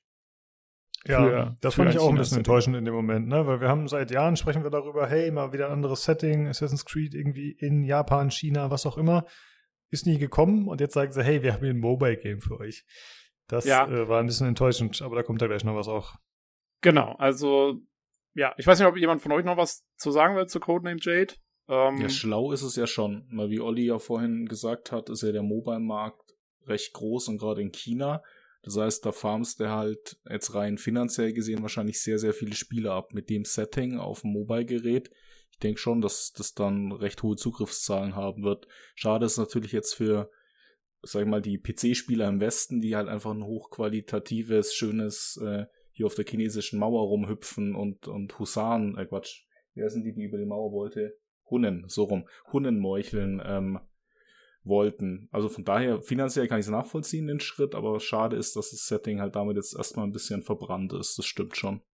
Jo, das ist ja, richtig. Ich, äh, wenn, wenn, genauso, wenn halt Spieleentwickler, genau, sehe ich auch so, aber wenn Spieleentwickler schlau wären, dann würden sie halt alle nur noch Gacha-Games bauen, gefühlt. Also, äh, ja. Ich, ich finde, man muss ja auch seine Marken irgendwie mit so ein bisschen Leuchtturmspielen hochhalten und gerade solche Marken, dass man dann äh, da sowas rauskramt, finde ich ein bisschen schade. Ne? Ja, also ich hätte es auch lieber gehabt, wenn sie es umgedreht hätten, weil als nächstes wurde ja vorgestellt dann, also was jetzt alles kommt, das ist alles noch ein bisschen weiter weg, deswegen haben die alle bis jetzt nur Codenamen. Ähm, und das nächste, was sie dann vorgestellt haben, war eben äh, im Zuge vom Leap of Faith into the Future, sehr schön, ähm, war eben, dass sie mal uns ein Update gegeben haben zu dem ganzen Konzept von Assassin's Creed Infinity.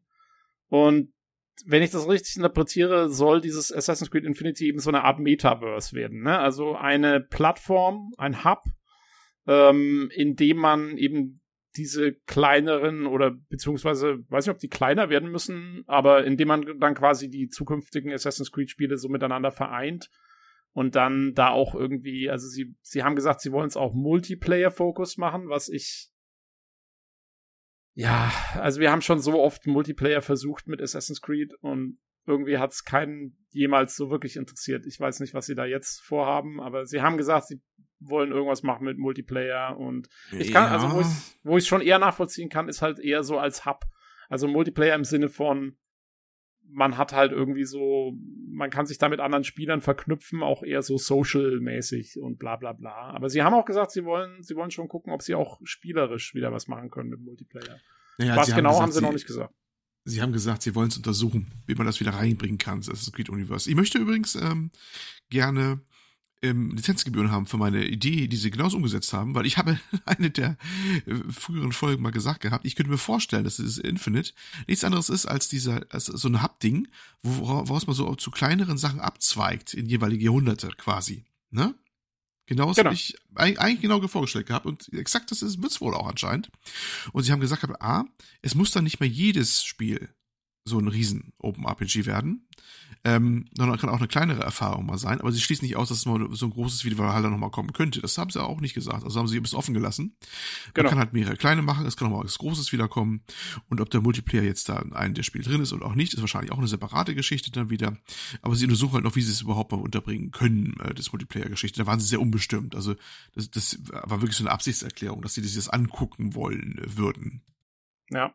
Und ich habe ja. ja schon mal gesagt, an sich finde ich dieses Konzept von dem Infinity als Hub für kleinere Projekte dann auch, die man mal machen kann und so, das finde ich eigentlich gar nicht schlecht. Also ich finde, das ist an sich eine gute Idee, dass man sagt, okay, äh, wir machen uns so flexibel wie möglich und äh, wenn halt mal, was weiß ich, wenn irgendwie ein Entwickler da eine Idee hat, dass man auch eher was Kleineres macht, dann haben wir ja, können wir das sozusagen schon zur Verfügung stellen als Infrastruktur. Ja, dann haben wir eine Engine, dann haben wir äh, kann man das da gut einbetten und so und, und dann muss es nicht immer gleich in Valhalla sein. Und das finde ich eigentlich eine gute Sache, erstmal.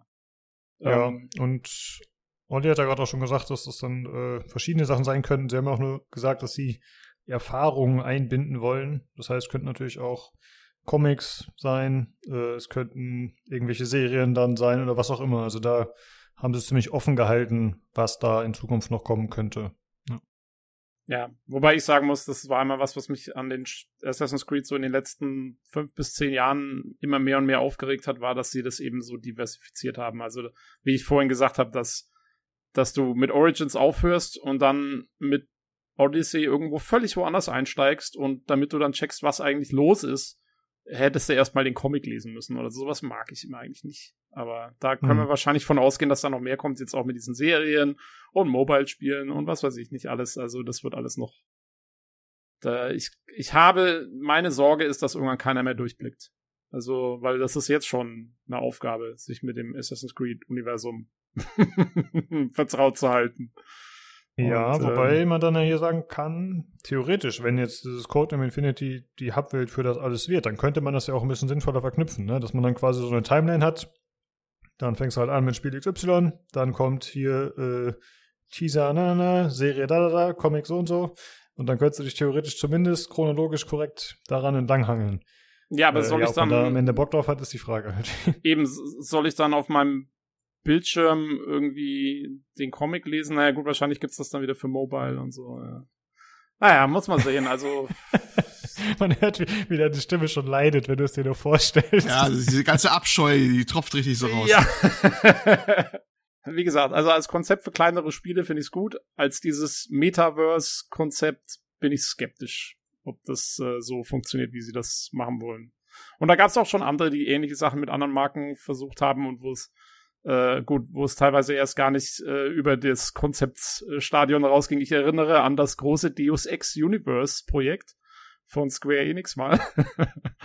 Und äh, von dem haben wir dann auch äh, eh nichts mehr gesehen. Also äh, mal gucken. ähm, ja. ja gut, aber ich wollte eigentlich zum ersten äh, Spiel kommen, was angekündigt wurde für dieses Infinity-Projekt. Und dabei handelt es sich eben um Assassin's Creed Codename Red bis jetzt noch. Und da haben wir einen ganz kurzen Cinematic-Teaser gesehen. Ähm, und das wird also das neue, wie sie es genannt haben, das neue Premium-Flagship-Game. Ähm, entwickelt von Ubisoft Quebec, also einem der ganz großen Studios. Ich glaube, die haben Valhalla gemacht. Quebec? Ich meine schon. Ja, ähm, und das äh, spielt also im feudalen Japan. Ähm, also da kriegen wir dann unser großes Asienspiel. Wie gesagt, mir hätte es fast ein bisschen besser gefallen, wenn China das große gewesen wäre und Japan vielleicht eher das Mobile Game. Aber okay. Ähm, ja, da kriegen wir auf jeden Fall unser unser großes äh, asiatisches Assassin's Creed und äh, werden halt, also der Assassine, den man da gesehen hat in dem Teaser-Trailer, der sah auch schon sehr so nach Ninja aus. Also da kann man davon ausgehen, dass es in die Richtung geht. Und ähm, ich glaube, irgendjemand hat es genannt, äh, die große, kann man seine große Shinobi-Fantasie äh, äh ausleben dann in dem Spiel. Und ich glaube, das wird also dann das nächste große Assassin's Creed nach Mirage äh, werden. Und das wird dann eben auch das Initialprojekt für Infinity. Äh, so kam es mir jetzt vor. Oh ja, mal gucken. Äh, wie gesagt, viel hat man noch nicht gesehen, nur den kleinen Teaser. Ähm, ja, hoffentlich wird's was. Ja, also ich find's cool. Ich habe mir eigentlich schon immer mal Assassin's Creed in Japan gewünscht. Ich fand die Idee cool. Jetzt war natürlich äh, Ghost of Tsushima schneller im Prinzip, mhm. aber trotzdem äh, können die ja da ihre eigene Marke noch setzen und ich bin gespannt drauf auf jeden Fall, ja. Ist natürlich die Frage, wann das Ganze kommt. Oder war das am Ende auf dieser Timeline zu sehen? Ich habe es jetzt nicht aufgeschrieben. Nee, auf, da stand dann nur noch äh, on the horizon. Also das ist noch unklar. Oh, okay. Ähm, also ich sicher nicht vor 24. Wahrscheinlich, also vielleicht Ende 24, vielleicht auch erst 25, muss man dann sehen. Ja, okay. Ähm, und also sagen wir, es kommt Ende 24, ne? Ich bin dann schon mal gespannt, weil ich, also ich glaube schon, dass wir irgendwann auch noch mal einen PC-Port von Ghost of Tsushima sehen werden und einen Remaster für die, äh, für die, was weiß ich, nächste. Ich glaube, es gibt ja noch keinen Ghost of Tsushima für die PS5, oder, Olli? Doch. Also es ist spielbar, gibt, aber es, gibt, es ist noch. Es gibt, nee, nee, es gibt tatsächlich schon eine PS5-Version von. Es gab, es gab tatsächlich so eine Art Remaster schon. Du wirst staunen, ja. Oh, okay, okay, das habe ich gar nicht mitgekriegt. Ja, aber keine Ahnung. Also ich könnte mir vorstellen, dass die auch noch mal was machen so in den nächsten ein zwei Jahren und äh, wenn das dann auch noch mal irgendwie da vorhanden ist, zumindest für die PC-Spieler auch und so, dann wird sich halt ein ein japanisches Assassin's Creed an dem Ding messen lassen müssen. Und äh, da bin ich mal gespannt, wie das ausgeht. Das ist schon im Moment jetzt so ein bisschen äh, ein Leap of Faith, haha, ähm, den sie ja machen. Jo, Jakob, wie schaut's bei dir aus? Bist du Japan, äh, wärst du wahrscheinlich auch schon dabei, oder? Könnte ich mir vorstellen. Ja, also Ghost of äh, Tsushima ist ein super Spiel und ein gutes Assassin's Creed in einem japanischen Setting. Ja, warum nicht? Man muss mal abwarten, wie es wird, aber Setting ist schon mal, stimmt nicht positiv. Ja, sehr gut. Ja, geht mir ähnlich. Also, wie gesagt, bin ich auch erstmal nicht abgeneigt. Ja, und dann äh, gab es noch eine weitere, also wirklich äh, so Teaser, so haha, das haben wir auch noch irgendwie am Start und äh, kommt irgendwann. Also das sieht mir wirklich noch sehr weit in der Zukunft aus und äh, gibt's kaum was. Und das ist äh, Assassin's Creed Codename Hexe, also richtig wie die deutsche, wie das deutsche Wort Hexe. Und ähm, da haben, hat man eigentlich nur gesehen, so ein, so ein Assassin, so ein typisches Assassinen-Symbol, was so gemacht war wie so ein, ähm, weiß nicht, wie so aus so Zweigen zusammengedengelt, so ein, so ein, wie so ein, so ein, so eine Art, ja. Äh, Mini-Götze. Ja, genau, genau, oder so ein nordischer Traumfänger oder sowas der Art. Ähm, und ähm, wir haben da auch in den Leaks ja schon was mitgekriegt, dass es das geben wird und dass es also äh, zur Zeit der Hexen, Hexenverfolgungen im äh, Heiligen Römischen Reich Deutscher Nation spielen soll.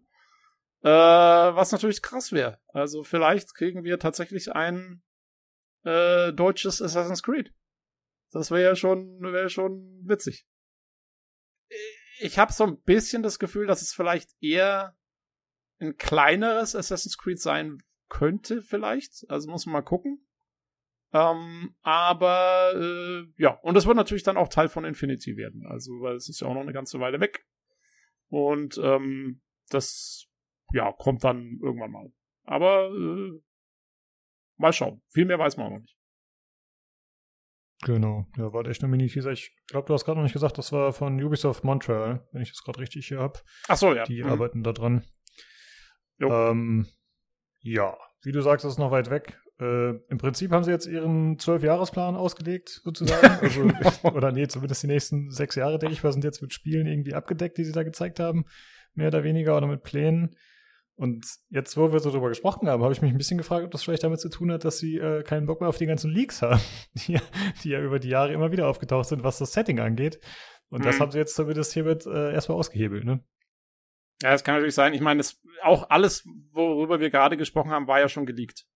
Also es war ja wirklich, ah, ich glaube, ich weiß nicht, ob, also von dem China-Mobile-Ding hatte ich jetzt noch nichts gehört, aber also das Japan-Ding, dieses äh, Hexen-Ding und äh, Mirage, das war ja alles schon jetzt wirklich wusste man eigentlich schon seit zwei Wochen, dass es kommt. Also das hat dem Ganzen schon so ein bisschen die Show gestohlen, muss man wirklich sagen.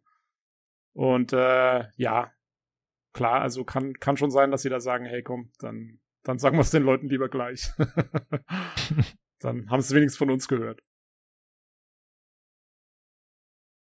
Jo. jo. Aber äh, ja, das, das ist so das Ding. Also ich glaube, wie gesagt, jetzt kriegen wir erstmal Mirage und beim Rest muss man einfach gucken. Also das ist alles, ich glaube auch gerade sowas wie dieses Hexe-Ding und so, das ist so weit weg noch. Ach, es fällt mir schwer, da jetzt schon großartig drüber zu spekulieren, weil da kann sich noch so viel ändern in der Zeit und wer weiß, vielleicht wird's gecancelt, vielleicht kauft Tencent Ubisoft und wir machen nur noch Mobile Games oder was auch immer. Also erstmal, erstmal, erstmal abwarten und Tee trinken, würde ich so sagen. Genau, also es ging ja nicht deutlich über den Elder Scrolls 6 Trailer hinaus. Also es war ja mhm. wirklich nichts, was man da gezeigt hat. Ich meine, es ja erstmal stimmungsvoll, aber gut, das stimmungsvoll kann vieles sein, so keine Ahnung.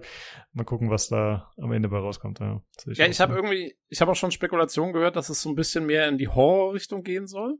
Ist das irgendwas, wo kamen diese Spekulationen her? Ich habe äh, jetzt aus dem Ding direkt nichts mitnehmen können, dass das einer tatsächlich gesagt hätte. Oder ist es einfach nur, weil es so ein bisschen ausgesehen hat wie Hellblade? ich glaube wegen des Settings, ja. Also mir hat es mhm. auch direkt so ein bisschen Vibes gegeben. Es passt ja eigentlich nicht so in Assassin's Creed rein, aber durch den Namen und durch dieses Visuelle, was da kurz gezeigt wurde, die paar Sekunden, ich finde, das hat direkt schon so ein bisschen Horror-Vibes. Weiß ich nicht, geht schon in so eine Richtung. Oder zumindest ja. äh, Grusel vielleicht.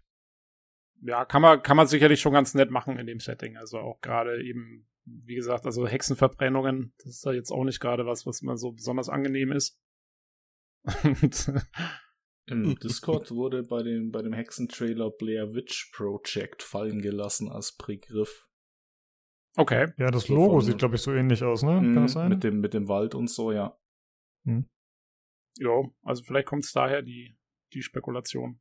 Ähm, naja, also ich warte mal ab. Mir wäre es ganz recht, wenn es jetzt nicht unbedingt zu horrorig wird. Also ich mag dann bei Assassin's Creed doch lieber schon so ein bisschen so normales Storytelling auch. Aber ja, ach, muss man mal abwarten. Ich glaube ehrlich gesagt nicht, dass sie sich da zu weit raustrauen werden. Also kann ich mir hm. fast gar nicht so richtig vorstellen, dass sie aber über so ein Horror-Ding raushauen. Ich meine, ja, es gibt jetzt ein bisschen Anleihen oder es wirkt ein bisschen so, aber ich glaube, am Ende wird das dann doch Cookie-Cutter Assassin's Creed halt, wie man es kennt. Jo. Ja, gut. Das war das Ubisoft Showcase. Äh, ja, sehenswert war am Ende eigentlich nur Assassin's Creed, würde ich sagen. Ne? Das andere war so, ja, okay, hätte man jetzt nicht gebraucht, hätte man sich schenken können. Ähm, Jo, habt ihr da noch irgendwas zu, zu ergänzen oder sollen wir mit dem Super Marvel Showcase weitermachen? Oh, willst du, willst du Ubisoft jetzt nochmal unterbieten, oder was?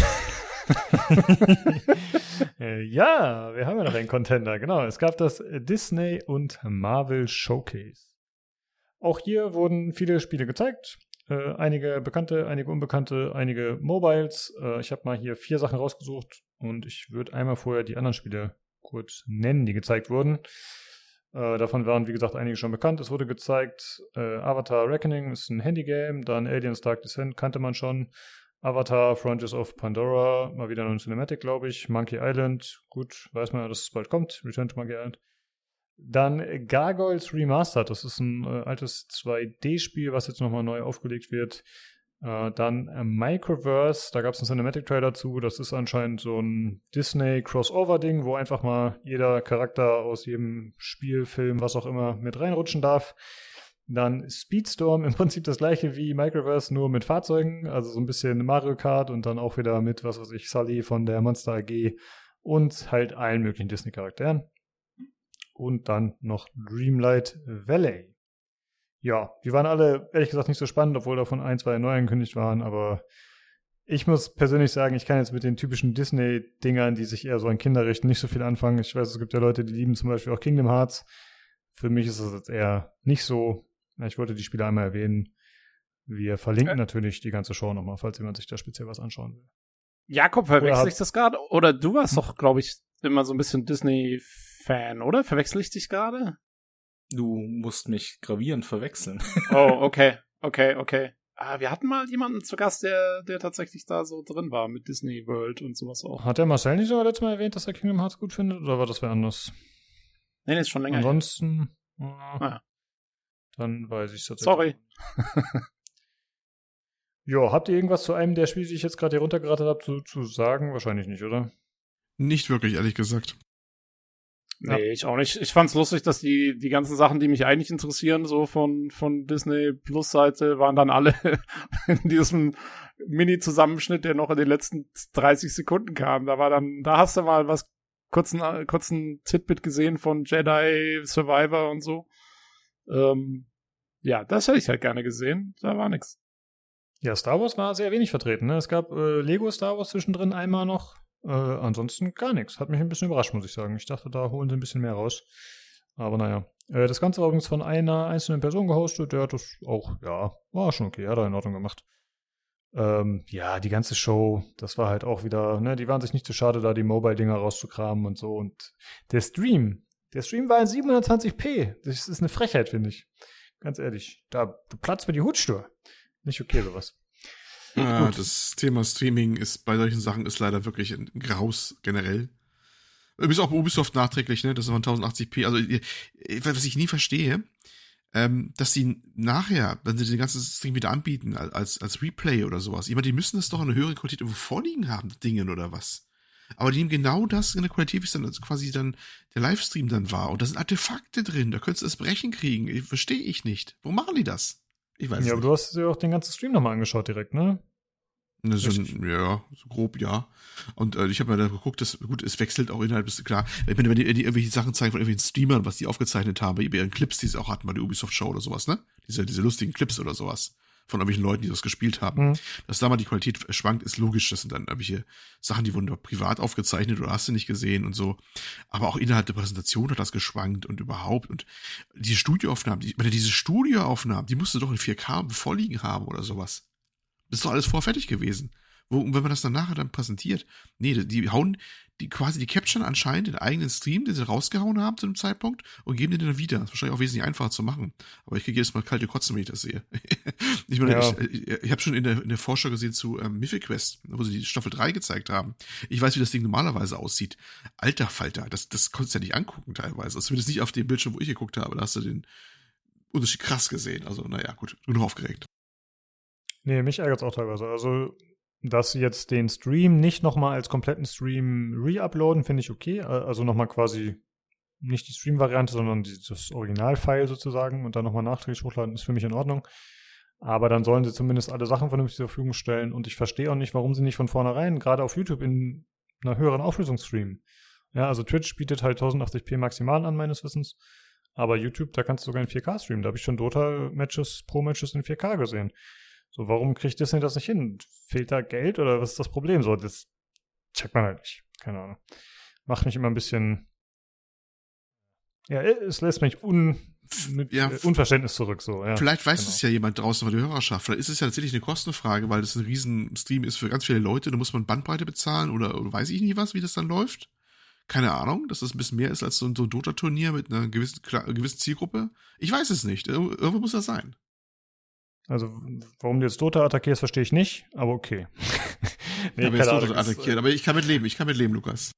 Nee, ich, ich weiß auch nicht. Gut, vielleicht gibt es irgendeine Begründung, aber ich kann es mir nicht vorstellen. Ich denke mal, dass YouTube eigentlich froh ist, wenn die sowas anbieten können in einer besseren Qualität und dass die da auch dann schon, dass man da mit Disney wahrscheinlich schon irgendeine Vereinbarung treffen kann, die keinen zum Nachteil gereicht. Aber ja, anscheinend haben sie da keinen Bock drauf. Gut. Ich, ich, ich wollte nur noch sagen, sowohl zu dem Disney-Ding als auch zu dem Ubisoft-Ding. Äh, ich finde, die wären wesentlich besser beraten gewesen, einfach bei der Gamescom mitzumachen. Also vor allen Dingen Disney. Ja. Und Ubisoft, ja, okay, wenn sie sagen, okay, Assassin's Creed ist jetzt ihr großes Ding, das wollen sie alleine machen, gut, dann macht ein Assassin's Creed Showcase, das dauert dann auch bloß 20 Minuten oder eine halbe Stunde. Und den Rest packt damit in die Gamescom. Ich finde, das wäre wesentlich besser gewesen. Da wäre es auch nicht so, konzentriert langweilig gewesen, sondern hätte man mal hier ein Mobile-Spiel gehabt und da.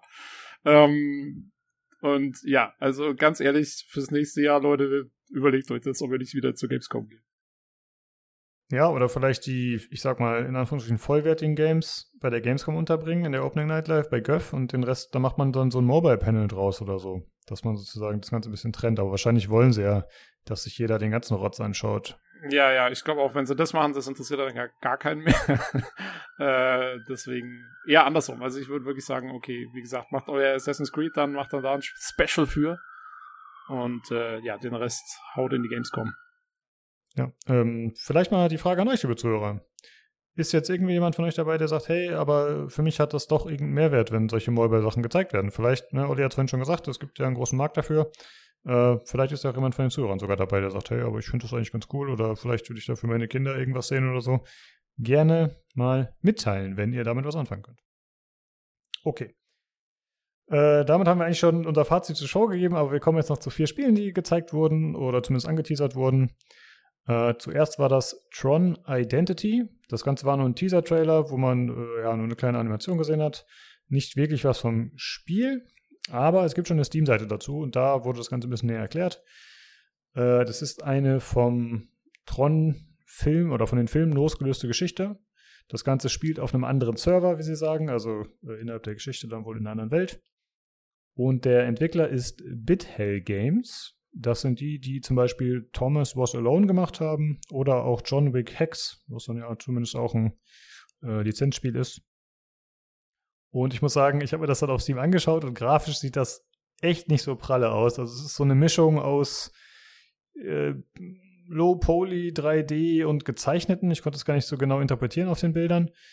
Äh, und das Ganze scheint eher eine Visual Novel zu werden. Also Gameplay habe ich da jetzt nicht groß gesehen, aber viele Dialoge. Ja, ich habe gelesen, es wird ein Denkspiel. Es soll ein Denkspiel werden, wurde mir gesagt oh. hier, als ich nachgeguckt habe. Ja. Da und zwar auf golem.de ähm, unter dem Titel Denksport, Tron, äh, Tron Identity defragmentiert spielerisch den Speicher. So steht es hier. Von Spieldesigner oh. Michael Bittel, ja. Also schon mal nichts für uns. ja. ja denken also ist immer scheiße. Ist, ja, genau, denken ist scheiße, defragmentieren macht auch keinen Spaß, so wie ich das kenne. Also, uff. Naja, mal gucken. Äh, Release soll 2023 sein. Ja, ich war ein bisschen enttäuscht, als ich dann auf Steam gesehen habe, um was es tatsächlich geht anscheinend, weil der, der Teaser hatte erstmal nicht so viel verraten. Ich dachte, da, da kommt ein Banger auf uns zu, aber ich glaube leider doch nicht. Aber vielleicht ist ja für den einen oder anderen was. Dann gab es ein paar Neuigkeiten zu Marvel Midnight Suns, das äh, Marvels XCOM, wie wir es äh, nennen auf dem Discord. Ähm, das soll schon erscheinen am 2.12.22. Äh, es wurde also vorgezogen. Jetzt nach Gotham Knights das zweite Spiel, das dann doch irgendwie überraschend ein bisschen früher erscheint als angekündigt. Oder nach Verschiebungen früher erscheint, je nachdem. Und äh, dazu wurde noch angekündigt, dass es äh, Prequel-Shorts geben wird. Also es sind äh, fünf Kurzfilme äh, außerhalb des Spiels, also eher nichts für Tobi. Äh, das sind so Comic-Dinger, die gezeigt werden. Und der erste soll am 31.10. erscheinen. Halloween, ja. Und äh, ja, da kann man sich quasi schon ein bisschen in das Universum wahrscheinlich äh, reinfinden und sich ein bisschen was dazu anschauen. Klingt interessant, werde ich mir wahrscheinlich mal angucken. Ja, das war's im Prinzip schon zu Marvels Midnight Suns. Äh, dann einmal ganz kurz äh, wurde äh, Marvel Snap nochmal gezeigt. Äh, das wurde ja schon mal angekündigt, aber es wurde das Release-Datum des Deckbilders bekannt gegeben. Das ist am 18.10., also schon bald. Und es erscheint für Mobile und PC. Und dann das letzte, was dann auch ja eher nochmal wie ein vollwertiges Spiel wirkte, sag ich mal. Und zwar ist das ein noch namenloses Spiel, das hat noch keinen Titel, aber das äh, wird auf jeden Fall Captain America und Black Panther enthalten. Und die Tagline war irgendwie Four Heroes, Two Worlds, One War. Und dann sieht man am Ende eben vier Charaktere da stehen. Wie gesagt, Captain America, Black Panther und dann ist da noch so ein weißer Soldat. Das sieht irgendwie nach ja, Zweiter Weltkrieg aus und irgendwie so eine schwarze Kriegerin, was dann eher so in Richtung Wakanda gehen zu, äh, zu gehen scheint. Und man sieht Paris im Hintergrund und ich vermute Wakanda. Ich kenne mich ehrlich gesagt nicht so aus mit Marvel. Vielleicht kann das einer von euch validieren, ich weiß nicht. Äh, Tobi, du vielleicht? Wir beide sind ja. Naja, Wakanda forever, whatever. Genau, ja, richtig. Und ja, das scheint dann, wie gesagt, im Zweiten Weg zu spielen. Keine Ahnung, ob es da vielleicht noch eine andere Zeitebene gibt, aber es passt ja auch zu Captain America und wie gesagt, zu diesem Soldaten, den man da sieht. Ähm, ja, das Ganze soll ein AAA-Game sein und wird entwickelt von Skydance New Media. Die haben bisher noch keine Spiele gemacht, aber Skydance hat irgendwie noch andere Subdivisions, die haben auch schon mal das eine oder andere Spiel entwickelt. Aber so ein richtiges Premium-Ding war noch nicht dabei, zumindest so wie ich es auf Wikipedia gesehen habe. Ja, das waren die gezeigten Spiele. Ach nee, es gab noch äh, Marvel Strike Force, ein Mobile Game und World of Heroes, ein Augmented Reality Ding. Keine Ahnung. Eher so kleine Sachen. Ja, ist da jetzt irgendwas dabei von denen, zumindest von den vier zuletzt genannten Spielen äh, oder von denen, die wir kurz besprochen haben, was euch irgendwie interessiert oder seid ihr bei denen komplett raus, Olli, wie ist es? Nö, ja, nee, nicht wirklich. Also das war bei, bei den ganzen Blog nicht so jetzt der Burner dabei für mich. Ja, geht mir ähnlich. Jakob, was sagst du? War da irgendwas dabei? Ähm, nee, ich zitiere mich mal selber aus dem Text-Discord. Marvel stößt mich aktiv ab. Also dem, dem Marvel Midnight Suns, ich, das wird ja von Phyrexis Games entwickelt, also den, den XCOM-Machern. Also da denke ich, wird das Gameplay, das wird, glaube ich, ein gutes Spiel werden, keine Frage. Aber ich kann mit, aus dem Superheldenalter bin ich irgendwie raus. Also wem das Setting taugt, ich glaube, der kriegt einen coolen XCOM-Klon, um jetzt hier den Matthias Dammes ein bisschen aufzuregen, aber für mich ist es nichts. Setting stößt mich da, hält mich fern von dem Game. Ja, ja. ich habe jetzt nichts gegen Superheldenkram, das ist schon mal ganz okay. Aber nicht die Dinger, die da gezeigt worden sind. Das ist so. Also alles, alles in Midnight Suns könnte vielleicht mal ganz interessant werden, aber sonst, na. Ja, das Midnight Suns, also ich war mir eigentlich vorher sicher, dass ich es kaufen werde. Mittlerweile bin ich mir da auch nicht mehr so sicher, wenn ich ehrlich bin. Ich, ich weiß nicht. Ich habe ein bisschen Sorge, dass es vielleicht doch nicht so toll wird, wie ich mir das vorstelle oder erhoffe. Aber naja, gucken wir mal. Ja, also alles in allem auch nicht so eine tolle Show. Das klang schon durch, haben wir vorhin schon kurz gesagt. Und ich finde irgendwie rückblickend ein bisschen lustig, dass Night City Wire irgendwie die beste Show abgeliefert hat. Meiner Meinung nach. Äh, aber okay, gut. PR konnten sie schon von Anfang an. das, die naja. City Wires haben uns ja alle begeistert. Nee, ich sag mal so, vielleicht, vielleicht haben die sich wieder ein bisschen zur etwas äh, überschaubaren Mitte zurückgefunden, nachdem sie ja äh, ne, sehr stark auf die Kacke gehauen haben und dafür halb in die Hölle gekommen sind. Und jetzt haben sie dieses Mittelmaß gefunden. Das ist jetzt, jetzt eigentlich schon in Relation wieder sympathischer als das, was die anderen abziehen mit zwei Stunden Shows mit dürftigem Inhalt. Ja, ja und man ja, muss dazu sagen, Night City war ja war jetzt vielleicht die beste Show diese Woche, aber so über den ganzen Sommer betrachtet, was wir alles gekriegt haben an diesen ganzen Shows, ähm, war diese Woche eh die schwächste Woche. Also es war alles, was wir vorher gesehen haben, war wesentlich besser, fand ich. Ja, das stimmt tatsächlich. Gut, sie haben natürlich auch den Vorteil bei CD Projekt Red, dass sie halt auch ein fertiges halbfertiges Spiel haben und dass sie zumindest da dann auch tatsächlich Sachen innerhalb des Spiels zeigen können, was die anderen jetzt in der Form nicht machen konnten. Größtenteils, ja. Das ist schon richtig. Ja, das waren die mittelmäßigen bis schlechten Shows. Und dann äh, kommen wir jetzt noch zu dem einzigen Guten, was wir haben. Oder äh, einem der wenigen, und zwar Immortal Empires.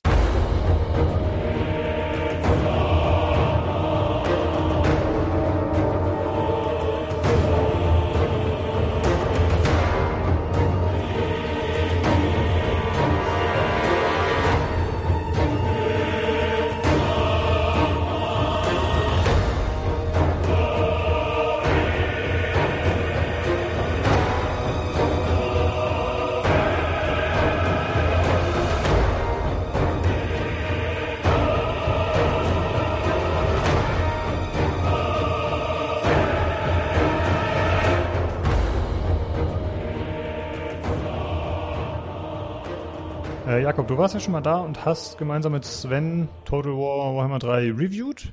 Yep. Und Immortal Empires ist ja jetzt äh, quasi eine riesige große Karte, auf der die drei Warhammer-Teile zusammengefasst werden mit allen Fraktionen und dann kann man da eine, ein eigenes Ding spielen. Ist das eine eigene Kampagne oder wie ist das?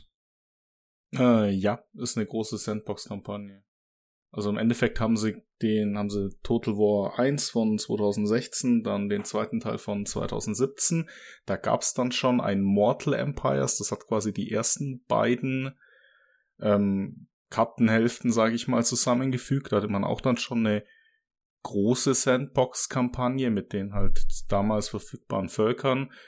Und dann kam ja hier im Februar dieses Jahr kam ja dann äh, Total War 3 raus und das hat ja eigentlich ganz gute Kritiken und so gekriegt, aber der große Kritikpunkt war halt, denn das haben ja Sven und ich auch gesagt, dass die Kampagne, die Story-Kampagne, die mitgeliefert ist, die spielst du einmal und dann hat sich's auch. Und da hat einfach diese große Sandbox-Kampagne gefehlt und die kam jetzt eben dann am 23. August als Beta-Status quasi raus, weil ja, gibt noch Bugs, dazu später mehr. Und ja, das ist, macht im Endeffekt das, was du gesagt hast. Das nimmt diese drei Spiele, schmeißt die in den Mixer, rührt einmal um. Du hast eine riesige Map, also die komplette alte Welt, die man halt kennt aus Warhammer mit 23 Rassen, 100, knapp 280 Fraktionen und du kannst, wenn du lustig bist, über 500 Städte, Siedlungen einnehmen, niederreißen und weiß der Teufel was machen.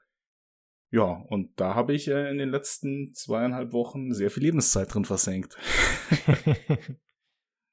Weil ähm, was sind denn ja? die, die Änderungen konkret? Also gut, ich hoffe, ich das ist jetzt nicht zu äh, komplex, die Frage, weil du hast gesagt, es hat sich sehr, sehr viel geändert tatsächlich, was mich ein bisschen überrascht hat. Ich dachte, ja gut, so viel gibt es ja, wahrscheinlich gar nicht zu erzählen. Kleinen, aber, aber hm. das werde ich, also ich werde jetzt auf die, auf die großen Änderungen eingehen. Die kleinen sind wirklich nur für für Hardcore-Fans oder so, so interessant. Und dann, dann hast du einen 5-Stunden-Podcast nur über eine Warhammer-Kampagne. Das, ich versuch's kurz zu halten. okay. Ja. Ähm, ja, eine große Änderung ist komplettes Rebalancing der Fraktionen. Da hat sich einiges getan. Es gibt Fraktionen wie zum Beispiel die Tiermenschen. Die waren damals ein Bezahl-DLC bei Total War 2. Und die konntest du konntest nicht spielen, die waren einfach schlecht. Die hatten eine Hordenmechanik, sprich du hattest nur deine Stadtarmee, du konntest keine Settlements einnehmen.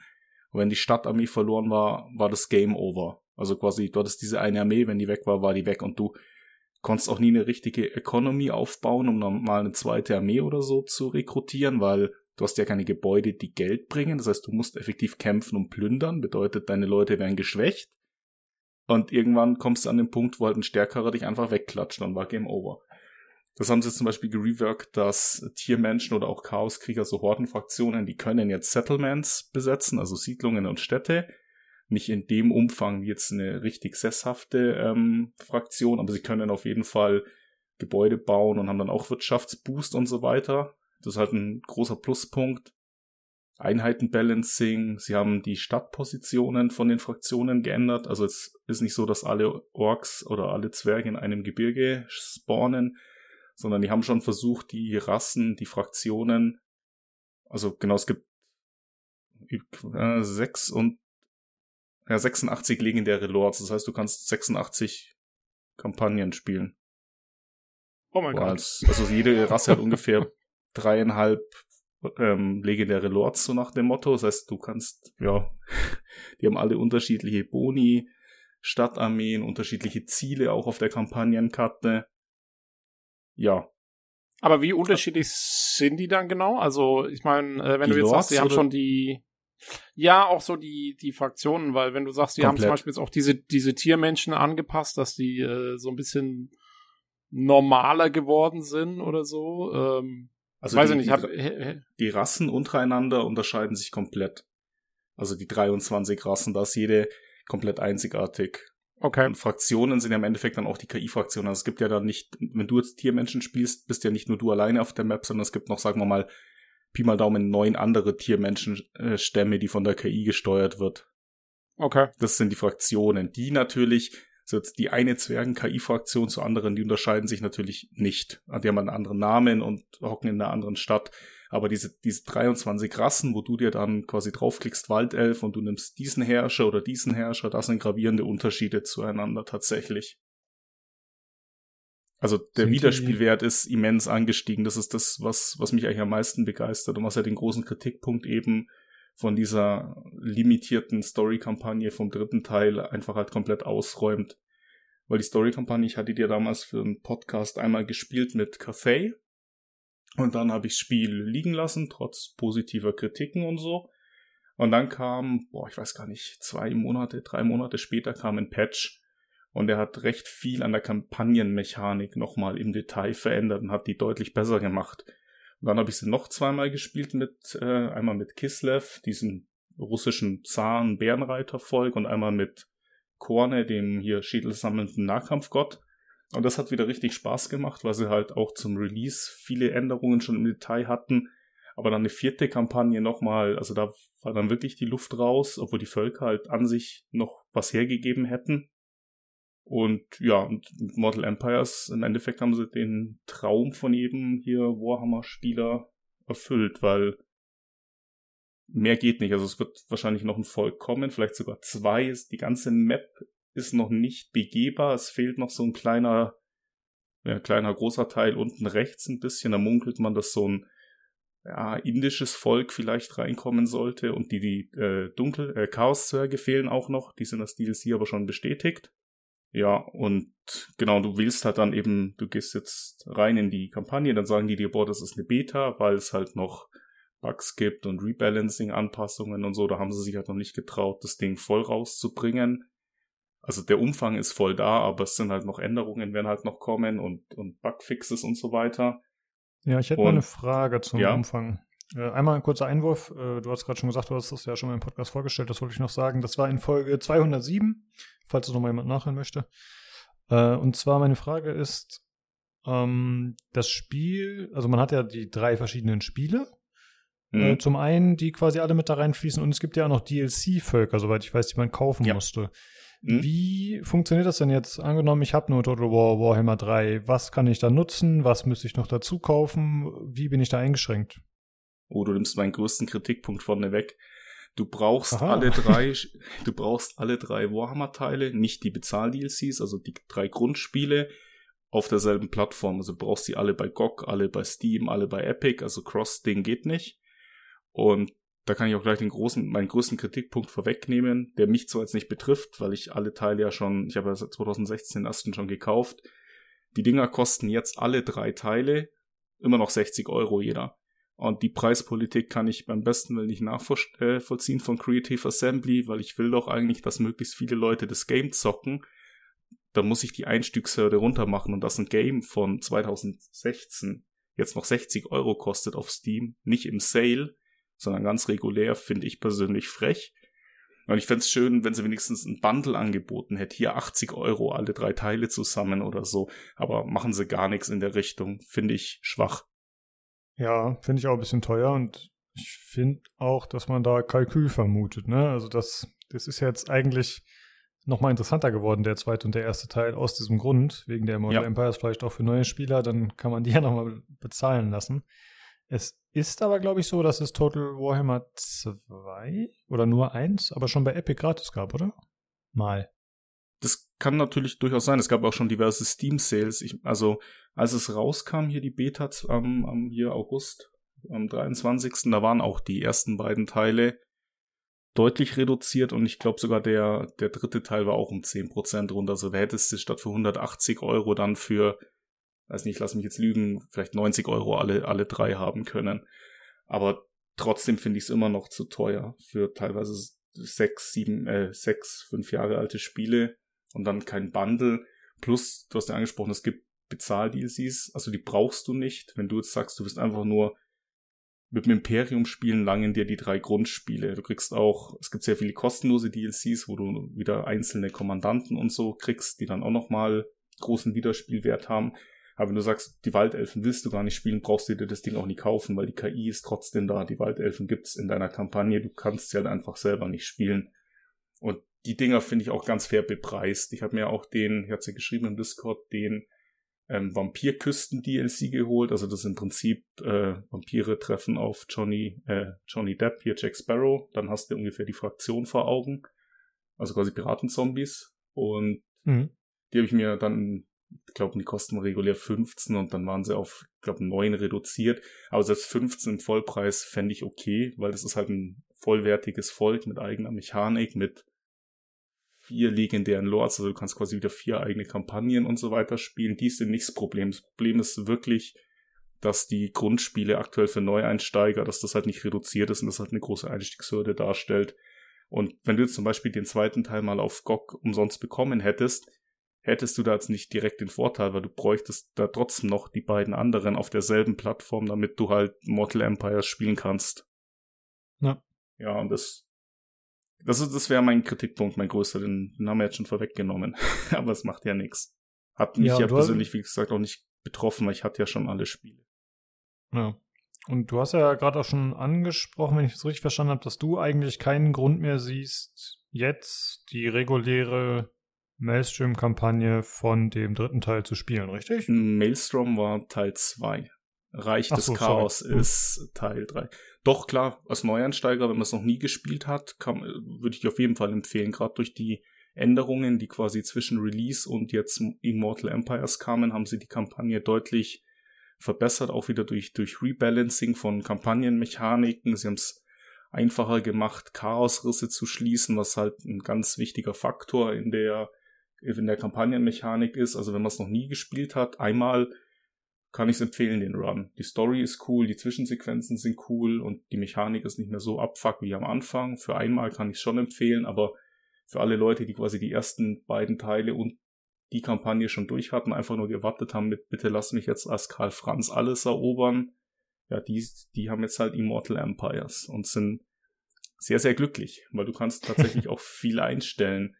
Es gibt verschiedene Siegbedingungen, was ich recht cool finde. Die kannst du einstellen über einen Rundentimer oder die kannst du koppeln. Wenn du einen langen Sieg erreicht hast, kannst du dir nochmal Endgame-Szenarien hinzufügen. Da gibt es dann so Sachen wie äh, der große war. Dann erheben sich quasi die Orks-Stämme und marschieren 20er Full-Stack-Armies auf dich zu und wollen quasi die Orks wollen dann die Welt überrennen. Oder du kannst sagen, die Zwerge kommen aus ihren Berghöhlen oder die Vampire überfallen die Welt. Und es gibt jetzt den Button, da passiert alles gleichzeitig, was sehr lustig ist, weil du kannst den Rundentimer theoretisch auf Runde 1 setzen. Ich habe das mal getestet. Das heißt, ab Runde 2 passieren alle Sachen gleichzeitig und ich war in Runde 3 tot. Aber man kann es versuchen, ja. Und es ist halt wirklich eine, eine Open World Sandbox. Also es ist halt schwer zu beschreiben, wenn man es nie gespielt hat, aber diese Vielfältigkeit, die, wie, die, wie divers sich die ganzen Völker, teilweise die einzelnen Fraktionen, die einzelnen Kommandanten untereinander spielen, plus jeder Run ist anders, da der, das Volk stirbt aus, der verbindet sich mit dem, dann passiert wieder so ein globales Ereignis. Das hat so einen immensen Suchtfaktor oder Wiederspielwert, weil gerade dadurch, dass es ja auch auf der Kampagnenkarte Runden basiert ist, hast du auch wieder diesen Civilization-Effekt, teilweise dieses, ah, ich baue jetzt da noch ein Gebäude und dann gehe ich ins Bett und dann lädt die Runde und dann passiert aber wieder irgendwas. Dann denkst du, boah, cool, da muss ich jetzt noch darauf reagieren. Und irgendwie ist es dann nachts um zwei und du denkst, hm, schade, du musst eigentlich fünf Stunden in die Arbeit. Das wird knapp. und ja, das ist cool. Zu der, weil ich gerade die Rundenzeiten angesprochen habe, ich, ich hatte ja Fragen hier. Also ich wurde ja quasi, wenn sich Leute fragen, warum ist der schon wieder da und nerdet über Warhammer ab, ich wurde ja angefragt, tatsächlich von Leuten ähm, aus dem Discord und ich habe ja auch ein paar Fragen tatsächlich mitgenommen. Und zwar Martin hat ja gefragt, ähm, Performance, Technik, wie lang, weil dadurch, dass es jetzt wirklich eine enorm, also ihr müsst euch teilweise wirklich YouTube-Videos angucken, ich suche euch eins raus, das verlinken wir mal, damit man wirklich mal visuell sieht, wie riesig die Map ist. Der wollte wissen, wie lang dauern jetzt quasi die äh, Rundenzeiten, wenn du eine Runde beendest und es lädt. Und ich habe das mal getestet in ein paar Kampagnen, habe meine hochprofessionelle Stoppuhr rausgekramt und Runde 1, da leben noch ähm, 108 nee, 278 äh, neben dir. Die ist in unter 10 Sekunden bei mir durchgelaufen und danach waren 10 tot. Also die Rundenzeiten sind jetzt immer quasi, es passiert nichts. Also es kommt keiner und will einen Friedensvertrag mit dir handeln, weil das zögert es natürlich wieder raus. Also immer die Runde läuft einfach durch, jede Fraktion macht ihr Ding. Waren so unter 10 Sekunden, deutlich unter 10. Runde 20 waren es dann so um die 10 bis 12 Sekunden. Runde 60 waren es dann so 20 bis 30 Sekunden und so Runde 180 was schon weit im Endgame ist, da habe ich dann so 40 bis 50 Sekunden. Weil es wären zwar immer weniger Fraktionen, die er berechnen muss, aber du siehst immer mehr von der Karte, was er ja quasi berechnen muss und Armeen, die er dir quasi visuell anzeigen muss, die du siehst ja dann, wohin die KI läuft und so weiter. Aber alles in allem läuft's technisch sehr gut. Hätte ich nicht gedacht, dass sie das so gut hinkriegen, die Ladezeiten zwischen den Runden. Ja, also für 10 Sekunden zu Anfang gerade, das ist ja echt ziemlich cool, wenn man die Menge der verschiedenen Fraktionen betrachtet. Und ja, dass es hinten raus länger wird, ist ja klar, ne? Das stimmt schon. Ja, das war in den alten Total War, also jetzt nicht nur Warhammer, sondern generell in Total War, war das immer ein Problem, dass je weiter du ins Endgame kamst, dann hast du irgendwann zwei Minuten oder so gewartet, bis du wieder dran kamst. Und das haben sie ja sehr, sehr gut im Griff. Klar, gut, da hilft natürlich auch die neueren SSDs und so, die es so halt vor zehn Jahren oder so noch nicht gab. Aber trotzdem finde ich das technisch sehr gut, was sie da rausholen an Performance. Mhm. Dann in, ich habe auch eine Multiplayer-Kampagne am Laufen mit meinem Bruder zusammen. Da verhält sich tatsächlich ähnlich, obwohl sein Rechner ein bisschen schwächer ist wie meiner, aber ganz selten, dass man mal auf den anderen warten muss. Eigentlich nur, wenn man die Kampagne startet, warte ich so, also ich bin drin, sehe die Map, dann dauert es so fünf Sekunden, dann joint er nach, hat halt ein bisschen schwächeren Rechner und wenn man jemanden Gefecht lädt, also wenn es in so ein Echtzeitgefecht reingeht und dann quasi spielt man ja zusammen das Gefecht, man kann dem anderen Truppen übergeben. Und da warte ich dann auch so zwei, drei Sekunden oder so, aber die runde Ladezeit, die ist ähnlich schnell tatsächlich wie in der Singleplayer-Kampagne, bisher zumindest. Wir sind in der, ich glaube, Runde 112 oder so in der Online-Kampagne, was natürlich das deutlich rauszögert im Multiplayer ist, wenn der andere dadurch, dass halt zwei Fraktionen da sind, hast halt gefühlt doppelt so viele Anfragen diplomatisch und dann bremst es halt immer aus, weil dann wird er von dem Zwerg gefragt, dann muss ich wieder fünf Sekunden warten, bis er auf Bestätigen klickt und so weiter. Das bremst dann eigentlich eher aus als tatsächlich so die grundlegende Technik im Hintergrund. Hm. Ähm, ja, gut, dass du die Fragen mit aufgeschrieben hast. Hast du noch Fragen aus der Community? Weil ich habe das, äh, ich hatte nur gesehen, dass Martin wissen wollte, ob du generell was dazu erzählen kannst. Ich wusste nicht, dass schon spezifische Fragen aufgetaucht sind. Ja, Sterling äh, wollte noch wissen. Ich habe ja eine Umfrage im Discord gemacht. Ich habe euch vier Fraktionen zur Auswahl gegeben, mit was ich spielen sollte. Und ihr habt euch dann für Vampire entschieden.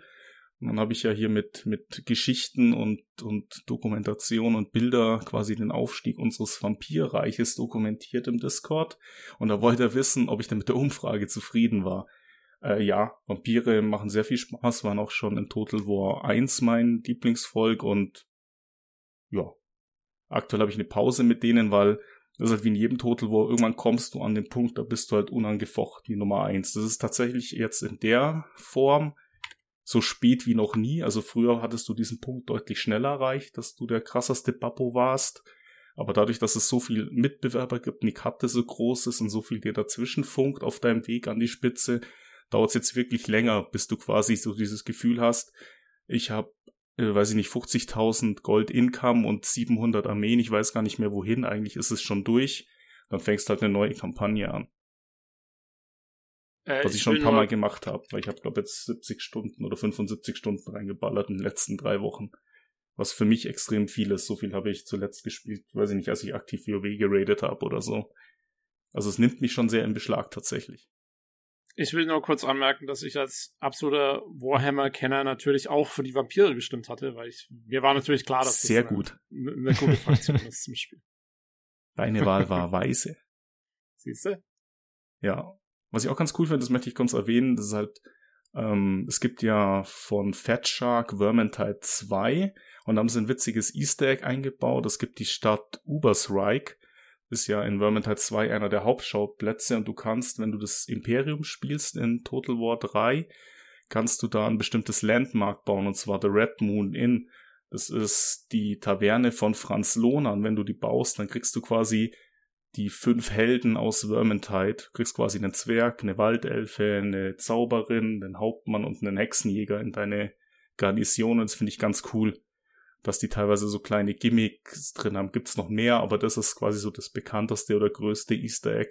Und das ist halt als, als jemand, der das andere Spiel auch gespielt hat, eine Lore ein bisschen vertraut ist, ist es immer noch so ein kleines Schmankerl oben drauf. Das finde ich sehr cool, dass die sowas drin haben. Ja, finde ich auch cool. Sind die dann als Heldeneinheiten in der Garnison? Weil die Garnison ist doch das Verteidigungsding, oder? Genau, wenn der dich quasi angreift, dann stehen ihm quasi die fünf Helden aus Vermintide 5 quasi mit der Garnisonsarmee zusammen gegenüber. Cool. Ja, finde ich auch gut. Weil die halt die Stadt quasi verteidigen, ja, das ist ja das Ziel in Vermintide 2, die, die quasi Städte vor den Skaven und den Chaoskriegern zu retten. Ja, was haben wir noch? Gut, die Kritik habe ich mir noch aufgeschrieben, Bugs und Abstürze. Ähm, Abstürze in der Singleplayer-Kampagne, keinen einzigsten. In boah, knapp 60 Stunden oder so. Also da läuft's wirklich gut. Im Multiplayer ist es uns insgesamt viermal abgestürzt, dreimal bei mir, einmal bei meinem Bruder. Wir wissen nicht warum, du kriegst keine Fehlermeldung, es geht einfach zu. Er muss halt neu starten, wieder laden, den anderen wieder hinzufügen und zwei Minuten später geht's weiter. Kann man eigentlich ganz gut umgehen, indem man den Autosave auf eine Runde stellt. Das heißt, wenn es dir halt in der Runde abstürzt, verlierst du halt quasi maximal diese eine Runde, in der du was geklickt hast und nicht fünf Runden vorher wieder alles neu klicken und, und so weiter. Aber ja, das ist das einzigste technische tatsächlich, wo ich bemängeln kann. Hm. Ja, gut, ist ja auch schon recht ausgereift dann mittlerweile, ne? Ist ja schon ein bisschen älter jetzt. Ja, okay, cool. Ja, und halt um, ähm. kleine Bugs in-game tatsächlich. Dafür ist es halt noch die Beta. Du hast manchmal das Problem, du kriegst eine Aufgabe, zum Beispiel, hier ist ein blauer Streitkolben für den Echsenlord. Du musst drei Fraktionen von den Ratten töten, drei Skaven ähm, Städte platt machen und dann machst du das, aber die Belohnung triggert nicht. Und das hatte mein Bruder jetzt bei sich in der Einzelspielerkampagne. Und ich habe es jetzt auch mit den Waldelfen tatsächlich, dass ich eine Schlacht, ich kann sie beenden, aber ich krieg quasi die Belohnung nicht. Und bei, bei den Vampiren hatte ich tatsächlich, als ich angefangen habe, mein Held hatte kein Reittier, also er hat's freigeschalten aber du konntest es nicht auswählen. Und dann kam ein Patch, glaub, zwei, drei Tage später raus, so ein ganz kleiner Patch paar MB, und dann hatte der das Reittier. Also ich denke, die werden nach und nach die ganzen Kleinigkeiten noch gerade ziehen, aber es ist noch nicht hundertprozentig quasi bugfrei. Also man kann mit bestimmten Fraktionen, mit bestimmten Lords anscheinend in Situationen kommen, wo bestimmte Sachen nicht triggern oder ausgelöst werden. Hm, okay. Haben Sie denn schon es gesagt, wann Sie planen, diese Beta-Phase zu verlassen oder ist es noch unklar? Meines Wissens nach nicht tatsächlich. Wüsste ich jetzt nicht. Ja. Aber Beta ist auch irreführend, weil ich, sie haben es glaube ich so genannt, um sich selbst halt zu schützen, weil es halt eben nicht 100, 100 Prozent bugfrei und so weiter ist, aber es ist ein vollwertiges Spiel auf jeden Fall tatsächlich und kann nur mhm. besser werden, wenn sie das mit der Zeit noch alles gerade ziehen, was halt jetzt noch nicht hundertprozentig rund läuft. Aber es ist wie gesagt alles nix Game Breakings oder so. Also es kannst ja trotzdem weiterspielen, hast halt nicht den blauen Streitcall und findest zwei Runden später einen Lilla nennen. Also ist jetzt alles nicht so gravierend, meiner Meinung nach. Ja. Du hast ja schon gesagt, dass dein größter Kritikpunkt äh, ist, dass man aktuell noch alle Spiele zum relativ hohen Preis kaufen muss. Äh, ich finde trotzdem, also hast du ja schon gesagt, aber man muss nochmal hervorheben, dass das ja in Sachen Umfang und wie das Ganze dann miteinander integriert und verzahnt wird, dass das schon extrem cool ist eigentlich. Ne? Also natürlich, es äh, hat einen gewissen Kostenpunkt, aber es gibt ja nicht viele Entwickler, die sowas machen, dass sie sagen, hey, wir haben hier drei Spiele und die äh, meshen wir jetzt alle zusammen und dann habt ihr da sozusagen äh, den Megasort aus den drei Spielen. Das ist ja schon irgendwie eine ziemlich gute Geschichte. Auf jeden Fall, ja. Wie gesagt, mich persönlich betrifft's ja auch nicht. Und, oder Fans der alten Garde, die halt eh schon alles mitgenommen haben in jedem Sale in den letzten sechs Jahren, die sind ja davon gefeit. Aber wenn jetzt sich Olli sagt, wo das Review vom Jakob, der redet so viel über Warhammer, vielleicht ist das ja was für mich. Und er würde halt in den Shop gehen und aktuell halt sehen bei Steam 180 Euro und würde halt sagen, nö, ist ihm halt too much, kann ich auch vollkommen nachvollziehen. Und das, weiß ich nicht, also ich verstehe es nicht. Also meiner Meinung nach, wenn jetzt Leute sich, ihr drei wollt euch das Spiel kaufen, dann sagt jeder, 180 sind mir zu viel.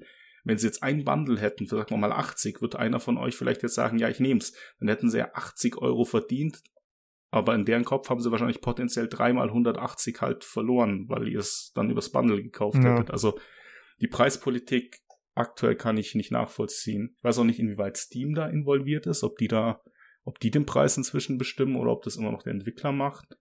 Ich hoffe halt nur, dass es in Zukunft bei Steam Sales günstiger ist und die Leute, die halt wirklich Interesse haben, sich halt dann nach und nach günstig zusammenkaufen können. Oder vielleicht, wenn es, du gesagt hast, auf GOG äh, umsonst war, vielleicht habt jemand auf GOG ja schon die ersten beiden umsonst und muss sich noch den dritten holen oder so. Äh, ja, ich habe mal gerade nachgeschaut, es war Epic, aber es war auch nur der erste Teil. Ah, also man müsste okay. tatsächlich äh, zwei und drei noch kaufen. Ich habe mal geschaut, hm. Crossplay geht, also ne, ihr könntet jetzt auch äh, dann bei Epic die, den zweiten und dritten kaufen und dann mit Jakob auf Steam spielen. Aber den Zweier gab es anscheinend noch nicht gratis, das hatte ich irgendwie falsch im Kopf. Ja, und das finde ich, das trübt so ein bisschen das ganze Gesamtbild, weil wie du gesagt hast, das machen nicht viele Entwickler. Es ist technisch bis auf die Bugs und die vier Abstütze wirklich in einem sehr guten Zustand auch Performance, es schaut toll aus, der Sound ist gut, hat mir alles schon in der Folge 217 besprochen. Ich muss das nicht nochmal ausführen, wie gut das Spiel an sich ist. Und die Preispolitik, ja. äh, 107, Entschuldigung. Und die Preispolitik versetzt dem Ganzen einen Dämpfer, selbst mir, obwohl ich nicht betroffen bin, weil ich habe auch zwei Freunde, die auch durch mich, sag ich mal, ein bisschen Interesse dran haben und Bock drauf hätten, auch mit mir Multiplayer zu spielen, aber die sagen halt auch beide völlig zu Recht, 180 Euro ist ihnen too much und das kann ich, kann ich total nachvollziehen. Wäre mir auch zu viel, muss ich sagen. Also würde ich auch nicht kaufen, wenn ich es nicht schon hätte. Jetzt nochmal zur Klarstellung. Der 180 Euro hast du jetzt gerechnet mit den drei Teilen, im Sp die drei ja. Hauptspiele oder? Okay. Weil ähm, ich gucke jetzt einfach mal parallel beim, beim üblichen Key-Dealer mal wieder so. Ja, okay. Ich habe jetzt natürlich, ja. ich habe jetzt von den von den offiziellen Store-Preisen gerade bei Steam gesprochen, weil ich habe kein Epic, darum kann ich es nicht beurteilen, ob die dann kostenlos waren. Aber wenn du natürlich jetzt beim Keyseller die ersten beiden für 10er oder 20er kriegst und dir dann noch mal im Sale für 50 den dritten holst, dann ist es natürlich schon wieder gut. Dann kriegst du wirklich sehr viel für dein Geld. Plus, oh. du kannst ja die Kampagnen aus den ersten Teilen spielen. Du kannst ja sagen, oh, ich spiele die Malstrom-Kampagne aus dem zweiten, weil du hast ja den zweiten Teil, du kannst mehr installieren und das auch nachspielen. Von daher, du kriegst ja nur mehr Content statt weniger, wenn du alle Teile hast. Jo. Aber ja, das mit den, mit den äh, Steam äh, hier Keysellern ist natürlich ein guter Hinweis von dir. Das ist, dass man da natürlich vielleicht günstiger an den fehlenden Teil oder an die Teile hinkommt, wenn man Da hätte ich jetzt möchte. auch wenig schlechtes Gewissen. Also wenn das dann auf, auf Steam auch Ewigkeiten nicht günstiger, würden sie auch nichts tun bei sowas, dann war ich schon mal raus. Also bin ich, bin ich einer, ja, der, der jetzt äh, den letzten, letzten Cent rausdrückt bei den Keysellern und dem, zu den dubiosesten hingeht, ne? Äh, das mache ich nicht, aber das war bei den großen und wenn es da deutlich günstiger ist, ähm, wie ich zu Anfang sagte, ne, hier Homeworld ähm, ähm, ähm Remaster Collection Collection. Da fand ich die fast 40 Euro auch ein bisschen too much dafür, nach von 2015er Remake eines Spiels von 1999, ne? ne wie gesagt, zwei Euro oder was es gekostet hat beim, beim, beim, beim Keyseller dann eben. Äh, da gucke ich schon mal nach links und rechts, wenn ich meine, das könnte man nach all den Jahren durchaus mal günstiger anbieten. Ja, ist klar, kann man natürlich argumentieren, nee, so günstig das auch nicht sein, aber das ist natürlich ein Rabbit Hole, wenn du da einsteigst in die Preisdiskussion. Aber da hätte ich jetzt relativ wenig schlechtes Gewissen, da mal zu vergleichen und mal zu gucken, was anderes von den Key gibt. Also solange man den Abspann zu Ende guckt, hat man ja wohl genug bezahlt. ja, du weißt ja, das mit dem Abspann, ne? Ich sag nichts, jetzt ist Tobi sein Fachgebiet. ja, okay. Ähm, den, ja, den ersten mich, Abspann. genau. Äh, für mich äh, genügt das eigentlich so als Überblick. Ich weiß nicht, Jakob, ob du jetzt, ob du noch irgendwas hast auf deiner Liste, wo du sagst, das äh, muss noch angesprochen werden? Nee, meine Liste ist abgearbeitet tatsächlich, weil, wie gesagt, den Großteil hat mir schon, also wer jetzt Warhammer Total War zum ersten Mal hört, muss halt sich die alte Folge zuerst anhören oder ein bisschen googeln. Ich wollte nur so einen Kurzüberblick geben, weil ich hatte ja einen Matthias Dammes von der PC Games gefragt, ob die Nachtest oder so machen. Hat er gemeint, nee, ist eigentlich nicht so ihr Ding und GameStar und den üblichen Konsorten habe ich es auch nicht gesehen, aber ich für mich habe mir schon gedacht, für mich ist es ein neues Game. Also das ist so viel mehr Content, so viel mehr Möglichkeiten. Und das ist eigentlich das, wo du halt, weil ähm, Creative Assembly hat, ich glaube, beim ersten Teil damals schon, also 2016 schon angekündigt, dass es eine Trilogie wird und das Endziel ist halt quasi alle drei Teile in einem. Und das hat mich damals halt schon so, boah, cool. Und dann kannst du dann mit den Dunkelelfen von einem Ende ans andere. Und ich habe es mir immer cool vorgestellt und es ist besser, als ich es mir vorgestellt habe. Also ich bin sehr froh, dass Creative Assembly das so gemacht hat und macht unglaublich viel Spaß. Also wer Warhammer mag, ich kann es nur wärmstens empfehlen. Wenn ihr die Spiele nicht habt, dann Sale oder hier auf einen Steam Key oder so ausweichen, ist wirklich gut. Ja. Äh, ich habe auch ein paar Freunde, die das spielen und das bestätigt sich im Grunde das, was du sagst. Also alle sind gehypt dafür und spielen es fleißig und sind begeistert. Also, ja. Ja, cool. Dann äh, gut dass du da warst und dass du dir irgendwie drei Stunden Show mit uns gegeben hast, die eher so mittelprächtig war, äh, um da noch was zu erzählen. Vielen Dank dafür. Ja, gerne. Ich habe mir die Shows auch gerne angeguckt mit euch. Also die Marvel-Show nicht, aber hier gestern die Ubisoft-Show und, und Gamescom-Show und so habe ich auch alle mit euch im Discord geguckt. Ich habe auch kein Problem damit, euch mal zwei Stunden bei irgendeinem Thema zuzuhören, was mich gar nicht interessiert, aber das ist davon lebt, finde ich halt der PC Games Podcast. Selbst wenn dich das Thema nicht interessiert, die Leute halten dich halt irgendwie dabei. Du hörst es dir ja trotzdem an, weil dich interessiert, okay, was sagt der Tobi zu einem Thema, das mir völlig egal sind. So gibt's wahrscheinlich jetzt auch einigen, die denken sich, ich habe keine, ja. ich, Warhammer interessiert mich nicht, aber der Jakob ist ja gar nicht so blöd. Ich höre mir mal an, was er eine halbe Stunde erzählt. ja, genau diese Erfahrung habe ich gerade gemacht, ja. Dann haben wir alles richtig gemacht, Tobi. Ganz genau. genau. Ja, äh, alle anderen äh, nutze die Kapitelmarken insofern möglich. Sorry, war zu. Die, die nicht vorhandenen Kapitelmarken. Ja, okay. Äh, dann wie immer an euch, liebe Zuhörer, falls ihr noch bestimmte Fragen habt, vielleicht nochmal äh, zu Total War oder zu der Immortal äh, Empires Kampagne, dann könnt ihr es gerne bei uns loswerden. Im Hörerfeedback-Channel könnt ihr bestimmt auch den Jakob taggen. Er wird da bestimmt, falls nötig, nochmal drauf antworten dementsprechend. Ansonsten freuen wir uns natürlich immer, wenn jemand von euch sagt, hey, äh, der Jakob war am Start, ich würde auch gerne mal in den Podcast kommen. Äh, ist egal, ob ihr ein eigenes Thema mitbringt oder einfach so mal mitlabern wollt über irgendwelche Shows wie heute, dann meldet euch gerne. Alternativ natürlich auch immer gerne Feedback da lassen, Kritik, Anregungen sind auch willkommen. Das Ganze könnt ihr machen entweder auf dem Discord, wo ihr natürlich auch einfach so joinen könnt. Das ist discord.gg slash pcgc. Alternativ per E-Mail an pcgcpodcast.gmail.com oder über Twitter unter dem Handle podcastpcgc. Ansonsten sind wir auch bei pcgames.de im Forum. Und genau, das wollte ich mal wieder anbringen. Ihr könnt uns gerne eine Bewertung da lassen, wo auch immer ihr den Podcast hört. Da freuen wir uns drüber. Alles klar, dann vielen Dank, dass ihr so lange durchgehalten habt bis jetzt und äh, wir hören uns nächste Woche wieder zum PC Games Community Podcast. Tschüss. Tschüss. Tschüss. Tschüss.